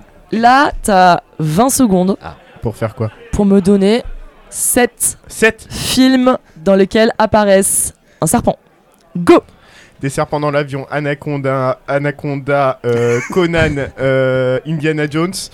Euh, merde, des serpents, des serpents. Ah putain, euh, des, des Pira, Piranhaconda, Piranhaconda. C'est un vrai film, c'est un vrai film. La tête de ma mère, c'est un vrai film. Ouais, vas-y. Euh, je sais plus, putain, des serpents dans le train, des serpents dans le train. Ah, putain. top Quoi, dans l'avion, dans le train, dans le bateau, je te jure, mec, il y a le mockbuster Alors des serpents dans le train. Alors par contre, je, je tiens à faire une réclamation. Des serpents dans les bateaux, ça n'existe pas. Ça s'appelle des serpents à bord. Ah, non, les mais- non, mais- non, mais le tâtions. mec, non mais C'est des attends, serpents à bord. T'es t'es allé voir, t'es allé voir la fiche Wikipédia des serpents? Ah non, mais je sais, je Puis- connais des choses. Oh la vache. Moi, je regarde Même pas. sans aller voir Wikipédia. Ah merde. J'ai regardé Ah, Maïté, j'ai putain. regardé. Voilà. Ah la Des vache. serpents à bord, voilà. Ah et est-ce que Pira- Piranhaconda ça passe? Parce que du coup c'est Ouais, une mais du espèce coup, Mais là, tu Ouais, peux ouais, me je sais, bullshiter mais- parce que je sais pas. si si si ça existe ça existe. Et en fait quand Pira- j'ai ils ont cette fait un recherche- bon si, ça valise. existe, Ouais. ouais. Et t'as dit Anaconda, Anaconda. C'est Anaconda, Anacondas Oui Anaconda. Oh, en plus j'aurais pu en dire trois déjà des Ouais, Anacondas. ouais, oui. Ouais, je m'attendais à ce que tu fasses ça. Mais ouais je suis trop bête. Je suis trop bête. Et il y Ah, avait le livre putain. de la jungle. Non mais en plus putain le livre Ouais, de la j'étais jungle. là suis qu'il bête, Non, mais le les gars, la jungle. arrêtez là La de. dernière tentation du de- Christ. Arrêtez de Ah, vous pavaner là. Parce que. Non mais les gars, non, vous mais on allez a voir, vu que c'était très dur, Non mais vous allez voir quand en fait quand tu Ouais. vois pas tu vois pas la question arriver, c'est chaud. Ah, mais moi, je n'aurais pas cité. euh, euh, moi, les trucs de. Donc on est d'accord, il reste à, à deux points. Euh, du coup, t'étais Un à. point. Deux points. Ouais. J'étais à deux points. J'étais à deux points moi. On était à égalité Oui deux deux. Ouais, mais vous êtes à deux deux. Deux Ah, ouais, J'avais deux, moi. Deux deux et Steven il a trois. D'accord. Ok. T'as perdu. Euh, Non. Non moi Ah, j'ai perdu. Non, Ouais. il y a encore une question. Ou Non, non, non, là c'est non, terminé. je à toi. Fred. Non, c'est à toi, Fred. On passe à Fred. Alors, Putain, c'est direct. ça... Alors, là, c'est. Je vais te. Le délire, c'est serpent, cochon ou les deux. Ah, Et je vais te donner juste euh, un concept. Et tu dois me dire serpent, cochon ou les deux. Par contre, la moindre erreur t'explose. Il littéralement. n'y a aucune pression. Ok, ça Voilà. roule. C'est quiz de l'enfer. C'est dommage parce que peut-être on avait des auditeurs avant ça. Ah, je sue des mains. putain. Vas-y, Des bras. j'ai perdu. mais quoi, des bras? Des bras? Bah c'est Des bras? Serpent, tu dis serpent, cochon ou cochon, les les deux? Serpent J'ai pas compris Mais ça a pas de bras, serpent Fred. Ah, mais c'est ça le délire C'est bras. J'ai rien capté Non mais, Rien non, mais c'est vrai que j'ai ressenti une petite difficulté sur cette Ah épreuve. oui, c'est pas une difficulté Toi, t'as vu c'est- Salma Hayek. J'étais avec quoi des bras Mais quoi mais C'est vrai c'est- Mais quoi des bras Mais c'est ni cochon ni serpent Oui, c'est vrai que c'est. C'est a quoi pas le délire Des Mais non, mais- des pattes, Non, non, mais des je pattes. pense Des pattes. grand miam. Il Euh, a- je veux le grand miam. Il a, Voilà. des, il a des pattes.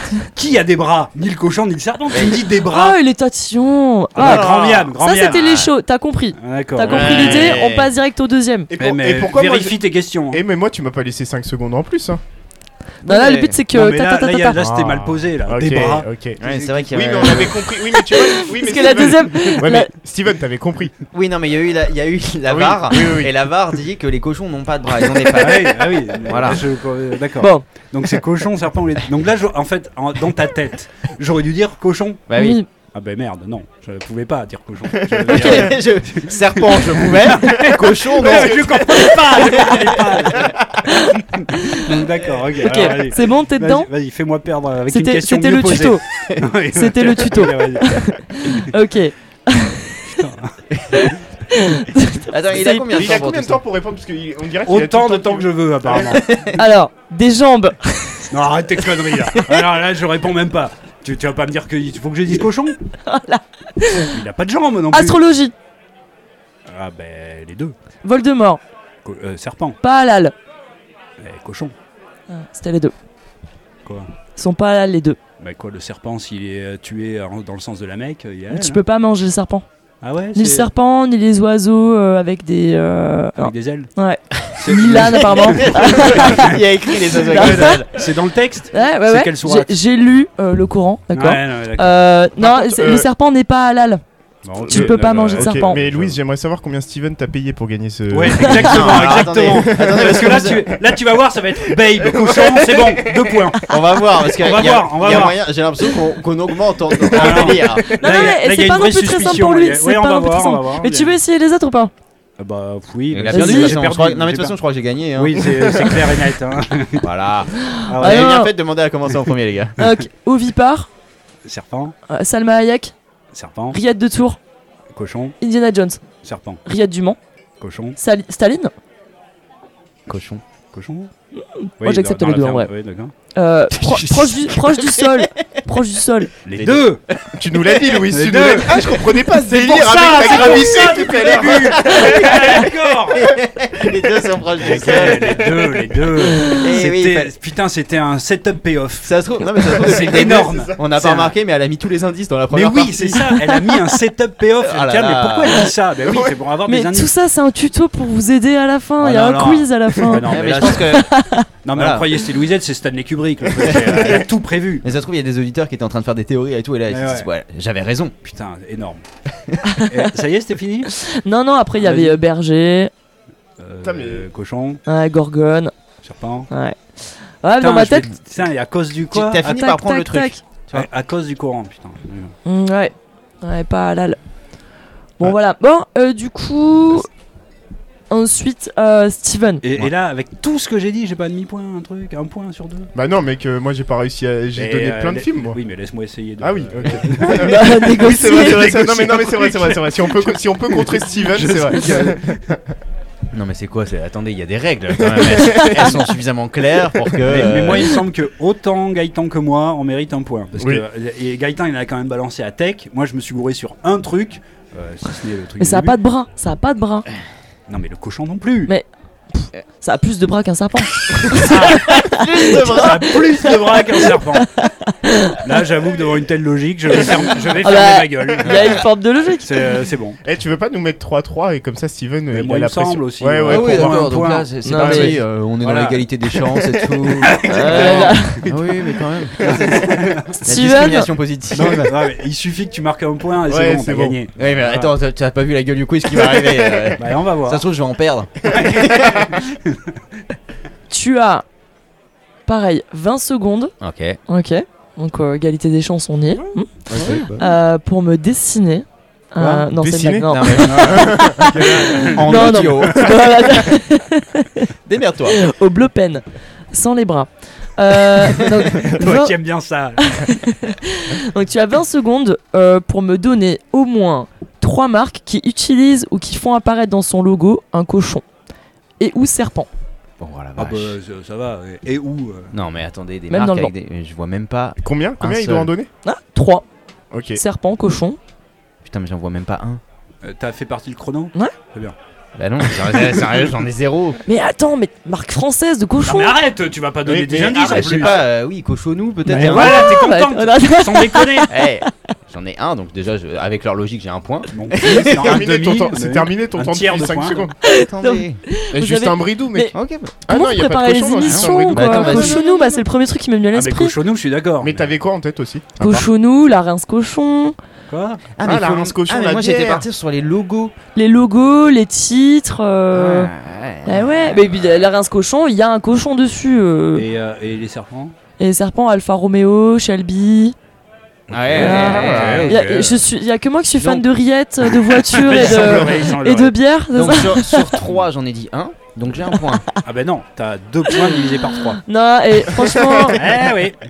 Non, bah, mais si là, tu veux. il y a égalité parfaite. Non, si tu veux, j'ai tout- non, non, non, Non, non, j'ai rien dit. J'ai un bout de point, J'ai un bout de point parce que eux ils ont dit n'importe quoi et ils ont des bouts de points. Moi j'ai dit un truc, j'ai un bout de point. Il manquait un film à Gaëtan. J'ai Et 0,1. non mais soyons, soyons quand même très honnêtes. Cochonou, tu l'aurais jamais sorti si elle t'avait pas aidé là-dessus. Euh, Ah. Toi je te rappelle que t'as perdu la première question sur les bras. et qu'on t'a laissé une multiple chance. T'as perdu la deuxième question sur les jambes. Ouais. non, non, non, les gens me le disent. Non mais les, les bras, vous étiez d'accord quand même. Non, non, non, Mais non, non, non. Moi, franchement, Donc moi j'estime que j'ai au moins 0,1 point, ce qui me porte à 3,1 points. et je gagne.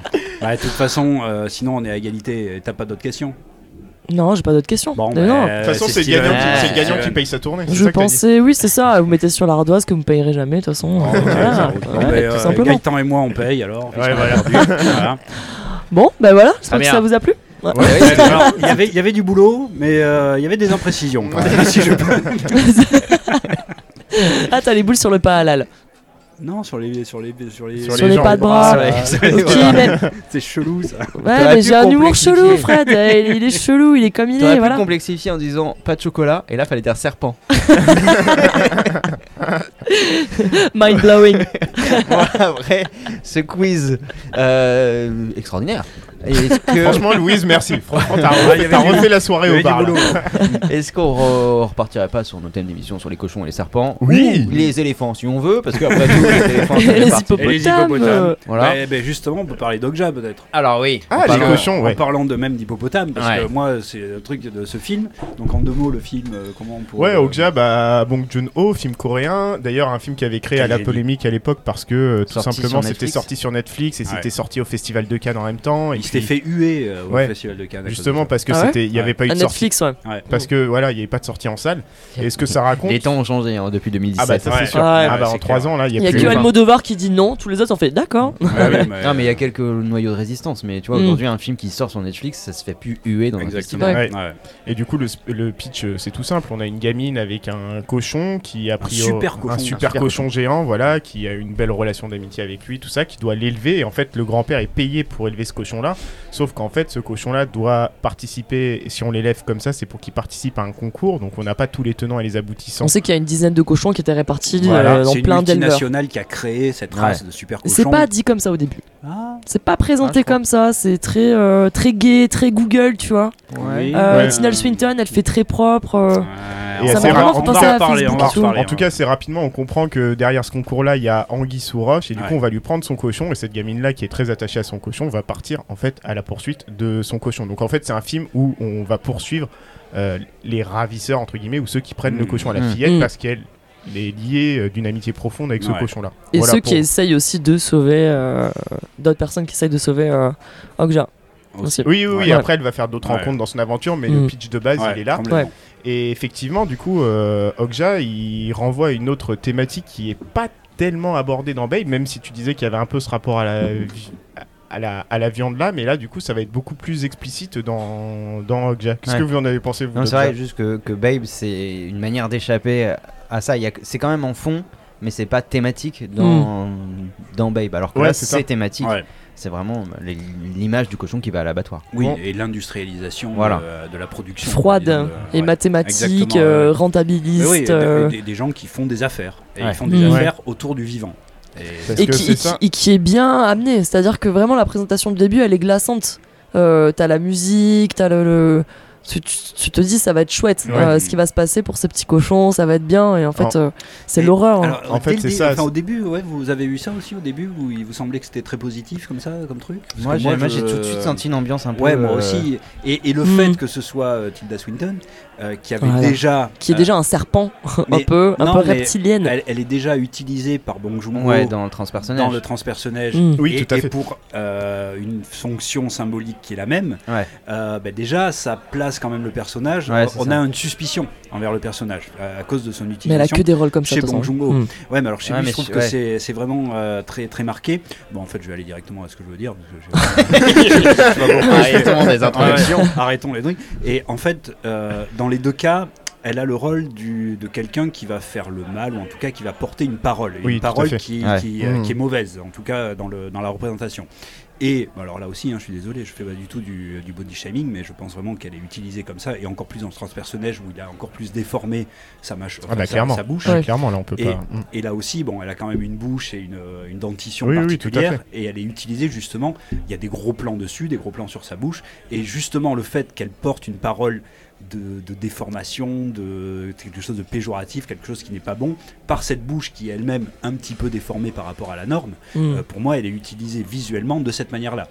Et, et du coup, bah oui, moi dès le début, quand on voit qu'elle est dans la parole, Ouais, ouais. qu'elle est dans une, espèce- une espèce de public relation, exactement comme elle était dans le transpersonnage, Ouais, ouais. avec effectivement cette euh, déformation par rapport à la norme de sa bouche et l'insistance qui est mise dessus, Mm. mais c'est que justement elle porte une parole qui est elle-même déformée et elle-même euh, Non, mais péjorative et mauvaise. elle incarne la parole libérale à son extrême oui, quoi. voilà, C'est- la multinationale euh, et tout l'apanage qu'il y a autour. à la et, fin, euh, c'est ce qu'on voit exactement Mm. euh, là-dessus. Et euh, à, la, à la fin, ils se montrent que comme des gens finalement froids qui font des, qui signent des contrats. hein. C'est comme ça Oui, qu'ils oui, tout nous, à on fait. signe des contrats. Mm. Et oui, mais on signe des contrats avec le, euh, en prenant en compte le vivant et en tuant des, Ouais. euh, du vivant. En fait, c'est deux choses assez novatrices qui sont dans Okja par rapport à Babe. Moi, c'est d'abord la relation de l'homme vraiment à l'animal, cette relation qu'a la fille avec son cochon qu'on voyait pas forcément, qu'on voyait pas dans, euh, dans Babe 2, on le voit pas du tout. Dans Babe 1, on le voit pas tellement non plus. En fait, la relation forte qui peut unir un animal Ouais. avec un homme et un cochon Ouais. avec une avec une avec Mm. une fillette. là, en Ouais, c'est un animal de, de Mais- compagnie, quoi. Oui, tout à fait, ouais. Mais, mais Mm. du coup, c'est un, un animal qui est. qui- c'est pas un cochon, quoi, en fait. C'est un animal oui, qui, est, qui est mythologisé, Oui, quoi, disons. ouais. Oui, mais Et, et moi, en tout c'est cas, dans un la, ensemble. ouais, dans la Mm. représentation, moi, je voyais justement un hippopotame croisé avec un chien. Mais réellement, c'est-à-dire, il y a le corps d'un Ouais, hippopotame, mais des- avec les, des- des les coquères, oreilles du- ouais. du chien, une, Mm. une, euh, une, une fa- euh, Une représentation faciale oui, du, du chien, quoi, en Oui, tout oui, cas, dans, oui. dans ses expressions. Et, et juste, le, le truc, c'est que ben, ça, cet animal qui est un peu une chimère, un peu, euh, voilà, un mélange de plusieurs trucs, Oui. bah, en fait, pour moi, ça cite euh, directement euh, Totoro, quoi. euh, euh, Mm. C'est quoi Miyazaki. Euh, Ah oui, C'est d'accord. ok. un dessin Ouais, de Miyazaki Ouais. où justement il y a une petite qui a une relation pareille avec un Ouais. animal qui n'existe pas réellement. qui est énorme, Exactement. Deux fois plus et, gros. et vraiment elle a- elle- Mm. dans- et en pleine nature, etc. Enfin, pour moi, ça cite euh, Miyazaki et Totoro de manière directe Ouais. avec cet animal qui n'est pas en fait réellement un cochon. Mais alors pour moi c'est véritablement un cochon, Ouais. outre le fait qu'il il est appelé cochon, Mhm. parce qu'il coche toutes les, toutes les idées symboliques en fait du cochon. Euh, C'est-à-dire déjà cette association à la production de, de Alors, viande. Mm. Ok. L'animal c'est, euh, Ouais, enfin ouais. le cochon c'est l'animal de la production et Ouais, qui ne sert qu'à ça comme on l'a dit avec Ouais, Babe. Euh, D'autre part, tu parles de- tu vois d'une espèce d'alliance entre le chien et l'hippopotame. Mhm. Je crois que le cochon, on peut le, alors pas le résumer Parce comme que ça, mais assez rapidement, en fait, dans l'intrigue, ce qu'on se rend compte, c'est que Okja, en fait, c'est un OGM qui est pensé Ouais. pour Ouais. l'industrialisation massive Exactement. de la langue, de Ouais. la viande de cochon. en Voilà, fait, ça Et avoir une viande exceptionnelle et en grande quantité. Une espèce de C'était le- Monsanto. euh, ouais. le cochon peut tirer. Il est un- c'est une sorte d'entre-deux, c'est-à-dire que techniquement tu peux avoir un cochon domestique. Ça peut être un animal de compagnie, Mhm. c'est très affectueux, c'est un peu têtu. Et etc., il est mais intelligent. C'est un, un des animaux La les scène plus du début où il se dit Ah, il y a une branche, je peux faire un balancier de fou. Ouais, et- mais et tu vois, ça, ça Pour te dire, correspond, c'est intelligent. Mhm. ça correspond à ce qu'est le cochon, qui est un des animaux qui, qui passe des variantes du test du miroir. Il y a une Mhm. très grande intelligence du cochon, et techniquement, je te dis, tu peux en en faire un animal de compagnie. Ouais. Il y a des gens qui le font, euh, Ouais. c'est un peu, c'est un peu encombrant, mais Mhm. c'est très affectueux, comme peut l'être un chien. Et mais d'un autre côté, il a quand même ce- cet aspect massif de l'hippopotame. Ouais. Donc pour moi, euh, le fait que tu vois, ce soit un croisement entre un, Mhm. un hippopotame et un chien, et ben c'est une, un- une bonne symbolisation Alors, du cochon. je suis d'accord, mais, mais c'est une symbolisation.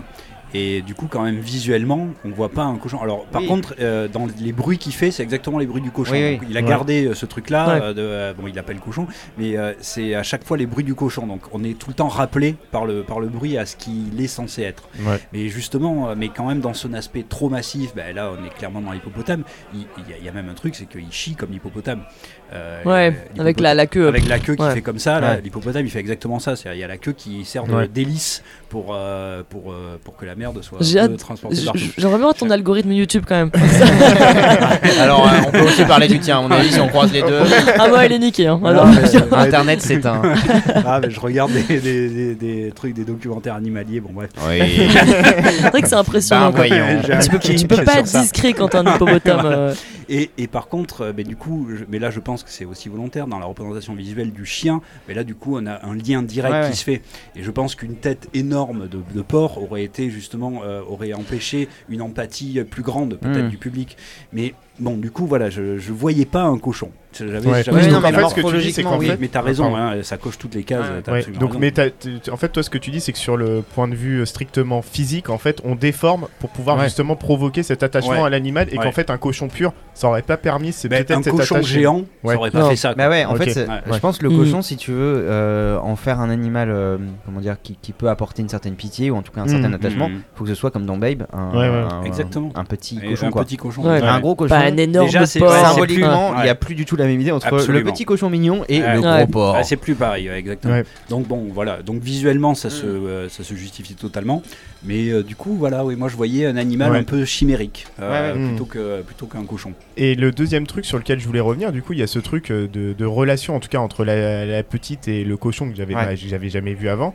Et puis, bah, du coup, aussi euh, la critique radicale, mais qui pour moi n'est pas une critique de la consommation de, enfin, pas une critique de, du fait de manger de la viande. Non, mais t'as pas les consommateurs, tu les vois très peu, Ouais. ceux qui consomment la mais, viande. mais Mais- par contre, ouais. ça va être une grosse critique euh, du capitalisme industriel qui se développe Et autour- malade. et malade, Ouais. ouais, qui va se développer autour de la consommation de la Mm. viande. Ouais, Parce oui. qu'il y a plein de gens qui ont dit c'est un grand film végétarien, tout ça.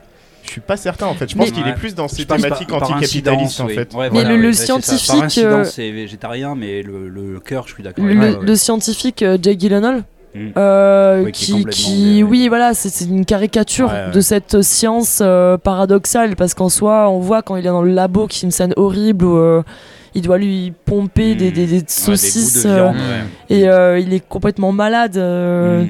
Et je trouve que lui, il, il synthétise bien avec Tilda Swinton ce- cette chaîne de production qui n'a qui n'a plus aucune humanité. Oui, oui, Ah. mais Oui, c'est oui. ça. oui. Elle, elle a une parole malade par, par sa Mhm. bouche, et lui, il a une, une- un comportement malade par, par le fait qu'il est complètement folklore. Mhm. voilà, dans le truc. Donc il y a un comportement malade qui est euh, dont le- la parole est Ouais. portée par, euh, par, par ça. Mais oui, ça, ça en fait, je pense, euh, tu disais par incidence ou par ricochet un truc Ouais. euh, végétarien. En, en gros, ça, ça peut soutenir le discours, euh, l'argumentaire végétarien Oui. qui Ouais. consiste à dire manger de la viande. Aujourd'hui, c'est ça. Oui, oui, Là, c'est ça. Vous avez beau oui, dire, tout on à est des fait. chasseurs depuis la préhistoire. Maintenant, ce qu'on, comment on mange de la viande, c'est Ouais, comme ça. oui, c'est- Mais le truc ouais. c'est que Bong Joon-ho par exemple, il choisit, je crois qu'on a le grand-père qui mange de la viande et je crois que même la petite, on la voit manger de la Je il me me semble souviens qu'on pas, la ouais. voit de la manger de la viande. Ouais, Et du après, coup- tu, peux, Ouais. tu, Ouais. peux, tu peux très bien faire ça. Oui. Tu vois, dans, dans un argumentaire végétarien. Enfin, un film qui serait un argumentaire végétarien avec Ouais. des individus qui à la fois sont. ass- Enfin, et comme une- l'espèce d'hypocrisie de dire, bah, euh, il y a certains animaux que je mange pas parce qu'ils sont Mhm. mignons. Ouais. Par Ouais, contre, ouais, les autres, je m'en fous. Bah. Ça pourrait être aussi une critique de. Elle est très pote avec son, co- son cochon, mais par contre, elle mange euh, ouais. Peut-être même la même chose, Mm. mais c'est pas le sien, quoi. Il peut y avoir un mange son frère, mais- elle est bien mais voilà, meilleure. ouais. Mais parce que je pense qu'effectivement, c'est pas le message principal, quoi. Parce Oui, que, oui. Et même quand on les voit manger, justement, euh, à un moment donné, ils distribuent justement de la viande séchée, quoi, comme Ouais. une espèce Ouais. de Ouais. saucisson là, de ce nouveau porc. Et, et là aussi, c'est-à-dire qu'on aurait pu montrer quelque chose de. Ouais, de visqueux, de Voilà, dégueulasse il exactement, une Oui, saucisse, euh, tu vois, qu'on aurait fait mettre dans Non, la c'est graisse. très comme ça. industriel, oui, c'est des, c'est des knackis. Exactement, Ouais. et des trucs comme ça que tu manges Ouais. comme du, euh, du bâton de berger. Mais là, ça, tu sais machin. qu'en Allemagne, ils en vendent, ça s'appelle Bifi, c'est dégueulasse. Et tu t'achètes ça au bureau de tabac. Tu sais, nous, on allait à Haribo, machin. Ouais, ouais. Et eux, ils vendent Eux, ils à la place. saucisses, Ça euh, s'appelle. Bifi. Ah, et tu sors la pas, ouais. saucisse comme Mm. ça m'avait pensé à ça. hein, mais Ah en oui, oui. Allemagne, les gens, ils adorent ça, quoi. Mais voilà, c'est un truc qui a l'air d'un snack euh, à peu Ouais. près classique. Tout le monde en plus a l'air de trouver ça euh, très bon. Et effectivement, il n'y a pas un aspect euh, répulsif de ce Mhm. truc-là. Oui. Par Et- contre, il y a un aspect répulsif, effectivement, sur L'exploitation industrielle qui en être mais du coup, Mm. je trouve que ça, on peut aussi le récupérer comme, un, comme une critique. C'est-à-dire, la viande, Ouais tu vois, on te montre à la fois le, produit tel que tu le consommes, qui, est plus, voilà, euh, tes barquettes de, steak haché, en effet, bon bah c'est du steak haché ou le jambon sous vide, etc. Et en même temps, on te montre en fait qu'est-ce que c'est la réalité? Ça, c'est une image un peu sublimée de ce que tu manges véritablement. Ouais, c'est ça. Mais euh, tu vois, par... enfin, faire un lien avec Maïté, mais euh, en, me re... en... Non, mais en... en, me replongeant dans, dans... Non, mais dans vraiment, la transitions sont toujours sur Il y en a, y en a une, non, mais ça, ça rejoint vraiment ce que vous êtes en train de dire, c'est qu'à un moment, elle est en train d'expliquer un pâté de tête de porc. Et il y a une tête de cochon coupée en deux. C'est quelque chose que tu ne vois plus maintenant parce que on cache et ça revient directement à cette idée de on cache le cochon, on le met dans des grands trucs. Dans Top Chef, la, la, le même plat, il va être suresthétisé, ce qui fait que Exactement. ce n'est plus un animal. Mais tu sais pas d'où ça vient en fait. Il y a un côté, il y, a, y a un aspect d'honnêteté chez Maïté mm, mm. où tu vois, on voit ouais. l'animal, voilà. on, dit, et on hey, te eh, dit, on trois le tue. Freins, comme trois ça. freins, voilà. Mais justement, ça vient de la ferme. C'est ouais. à la ferme, t'as pas ce rapport. Il te parle du marché, il te parle du mm. combien ça va te coûter les abats, les trucs, les machins. Il y a un côté très, euh, voilà, comment tu vas faire pour le procurer, le truc qui est mort. Alors que dans Chef, ça sort du frigo, c'est déjà sous cellophane. Il y a une sorte de euh, euh, standing monopole. et puis l'urbanité. Je trouve qu'en fait, ça parle typiquement de ça, c'est-à-dire ce capitalisme dégueulasse qui se cache, tu vois, euh, l'apparence de marketing où on les voit tous ah, bah euh, faire du marketing dans et leur Je crois que le film repose là-dessus, c'est ça l'horreur du film. Et en fait, c'est Tilda Swinton, c'est propre, c'est net, hmm. c'est à l'image de la Knaki quoi. Et justement, en fait, la, force de Bong Joon-ho, c'est souvent des derniers actes qui sont hyper forts, qui sont en rupture avec tout ce qu'il fait euh, précédemment dans le film, et en fait toute cette scène à la fin dans l'abattoir qui est absolument, qui est qui est immonde. T'es en PLS. Mais... Ouais, ouais, t'es en PLS, mais parce que justement, en fait, d'abord, il t'explique euh, te, l'emballage. En fait, mmh. donc hmm. il te montre l'emballage, tu vois. Et à la fin, il dit, bon, bah derrière l'emballage, en fait, bah, ça, il y a ça, tu vois. Hmm. Et je trouve que ça marche particulièrement. Et là, effectivement, on voit des gentils chiens se faire. Euh, et le, truc qui m'a. L'alarme, elle a coulé au moment où t'as. Bon, ben, ils arrivent à sortir, euh, à extraire. D'ailleurs, elle, elle, paye la, la, vie de son cochon hein, hippopotame avec. Mais ils, ils, arrivent à sauver un tout petit, d'ailleurs, qui je crois se cache dans son anus. J'ai pas trop compris, mais euh, il y, a un délire anus là. Oui, dans, y a, dans y. Mais ils arrivent à sauver un petit. Il y a peut-être tout le monde qui voit partir. Euh, vous serez peut-être les seuls à vous évader de l'abattoir. vraiment sûr de l'histoire de l'anus là parce que ça me dit rien. Mais je sais pas où il se cache ce petit bah, hippopotame. T'as toujours, toujours le choix de revenir sur ta proposition.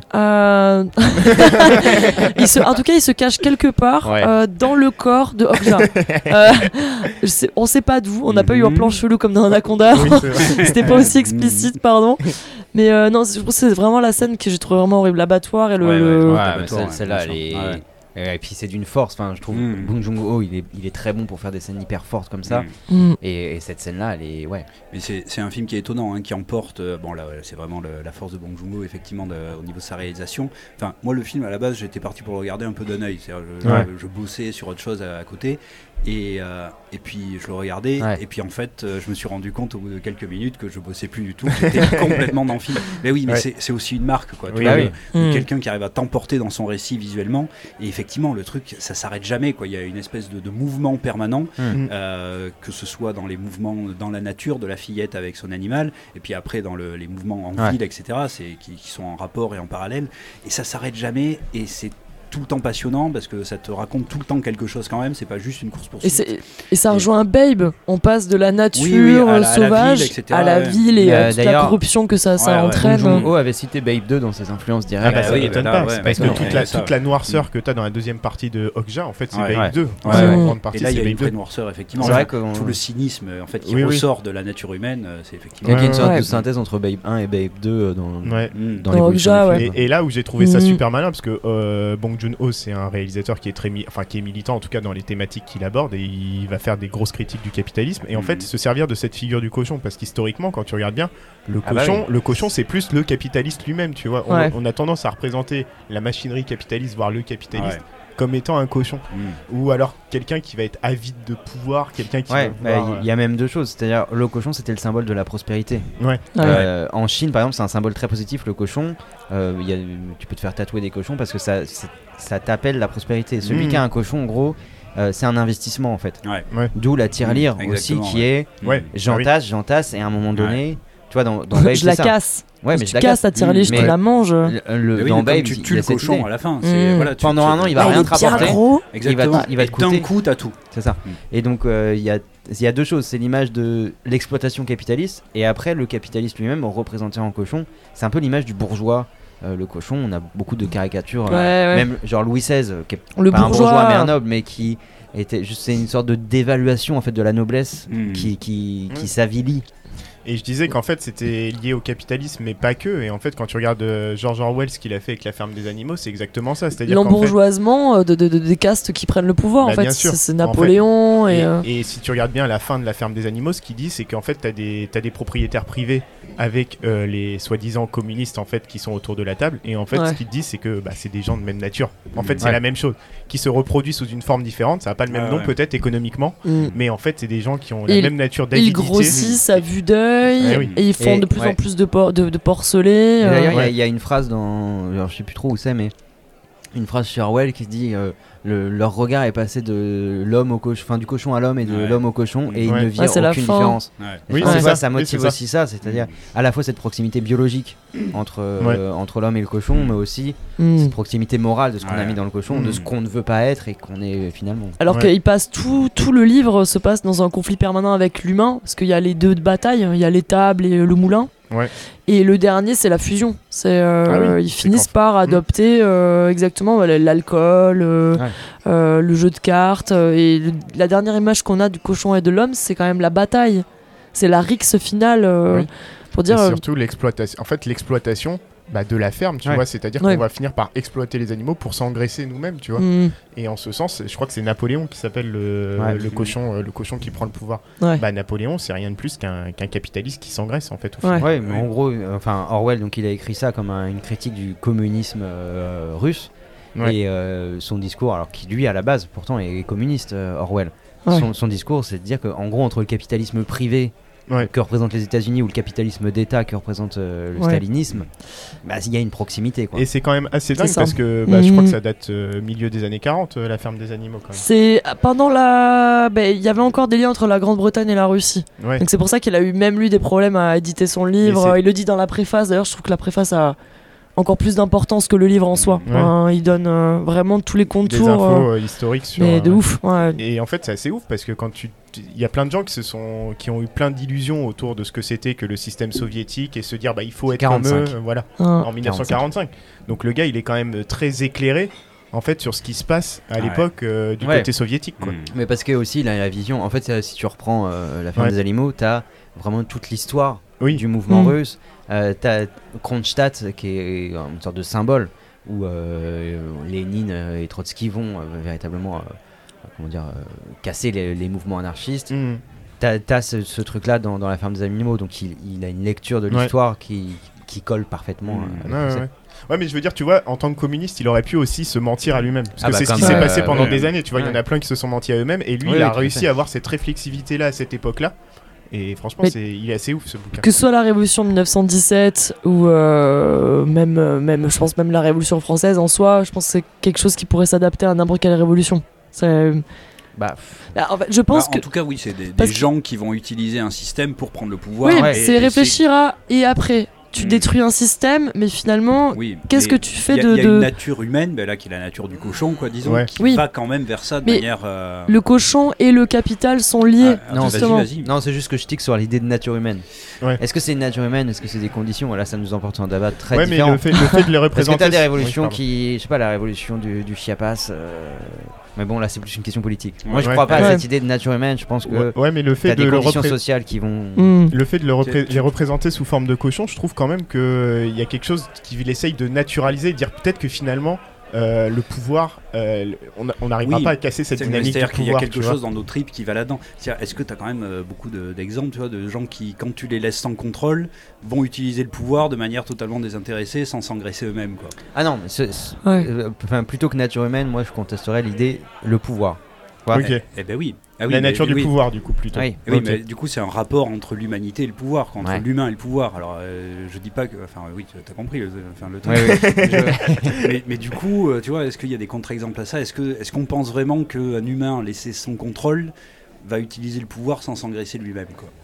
Bah, c'est le pro. C'est un grand point d'interrogation. Ouais. Je le laisse en suspens. C'est- en je fait, je- une Ouais, réponse éclairée, moi. je pensais que tu disais que le, discours possible, c'était n'importe quelle révolution en fait va revenir au Non. final au même. Non, non, mais l'utilisation du Ah oui. pouvoir, euh, tu vois, amène à ça. Ouais, euh, parce qu'en fait, même sur Orwell, c'est assez clair. Euh, le, le problème, c'est que les, les autres animaux où là il y a aussi une essentialisation parce que en gros, les- pourquoi les cochons dominent? Parce qu'ils sont plus intelligents que les autres. Mm. Euh, les autres animaux vont les laisser faire. Mais Et- aussi et parce que, les autres se confortent dans l'idée que, comme dans Babe, euh, ils se confortent dans l'idée qu'ils sont, euh, par exemple, le cheval de trait, se dit moi je suis la force de travail. Ah, je suis là pour que- mais parce que- exécuter oui, ça. oui, mais tu Donc c'est pas qu'une question d'intelligence, c'est une question, euh, comme dans Babe, de ma place elle est là et je ne sortirai pas de ça. Ouais, mais c'est une question Ouais. d'intelligence parce que on te fait bien comprendre que les cochons sont plus intelligents que les autres. Ouais. Ils ont réussi à s'éduquer Non, avant. ils sont. Intelligents dans le sens où ils font croire à la première idée, on est Non, plus non, intelligent. Non, non, mais Ouais. même globalement, ils sont plus intelligents. C'est ceux qui ont les compréhensions des conséquences. Ils, savent Ouais. lire, ils arrivent à lire, etc. Les autres, en plus, Orwell le dit. euh, ils, ils arrivent à apprendre les quatre premières lettres de l'alphabet, puis après ils oublient euh, les ils premières. oublient plein de Mais choses. le Alors cheval de les- avant de mourir, euh, il décide de commencer à apprendre à lire. Que fait Napoléon? C'est l'envoyer Ouais. euh, à l'abattoir, Oui, enfin, euh, le faux oui, ah oui, vétérinaire. oui. Ah non, mais de son côté, lui, il se protège de cette justement de ces Oui. de ces C'est une ouvriers qui seraient intelligence de, se base qui, qui est utilisée derrière. Mais je Mhm. pense que ce qui joue beaucoup dans, dans l'œuvre d'Orwell, c'est le fait que, que chacun reste à sa place. Et Ouais. euh, que ça ne bouge pas, chacun reste. euh, Non, mais ça euh, illustre un petit peu, tu vois, le rapport entre le savoir et le pouvoir. Oui. Parce que pourquoi les cochons sont euh, les dominants? Parce qu'ils ont le savoir et qu'ils vont le conserver. Ils vont conserver le savoir Mm. pour conserver le Mm. pouvoir. Et d'ailleurs, pour le coup, c'est- bah, du coup, c'est c'est- c'est- c'est très très. Enfin, je trouve que les symboles animaux, même s'ils sont pas subtils, ils sont très très bien utilisés dans la ferme Ah des oui. animaux. Tu Ouais. vois, euh, les fonctions des, de chacun des animaux et les stéréotypes qu'on a sur chacun des animaux sont très bien représentés dans la ferme des animaux. Et Orwell a, a essayé de lancer sa ferme, d'ailleurs. Euh, il disait que qu'il détestait les cochons. Euh, Ouais. c'est, Ah bah. Il avait détesté travailler, travailler avec les cochons. Non, avec la caste cochon. et, euh, et que la plupart des, des refus qu'il a reçus de la part des maisons d'édition, c'était euh, le problème, c'est de représenter la caste dirigeante par des cochons. Ouais. Ouais. Si, si on prend en considération la lecture euh, de 1917 ou pas, mais ce qui posait problème, c'était ça. Mais parce que que dans tous c'est- les cas, la lecture que- cochon passait pas quoi. C'est c'est une arme satirique très, très commune. Mm. Euh, Je, Ouais. je Ah disais, on a Louis XVI représenté en cochon, on a eu des Le, Le Pen représentés en cochon. Mhm. Quand tu veux dévaluer un homme ou une femme politique, tu représentes en cochon. Et il me semble Mais- que c'était interdit d'appeler son cochon Napoléon. Euh, Ah justement Ah oui, après les directoires. ouais. Je crois que t'avais pas le droit.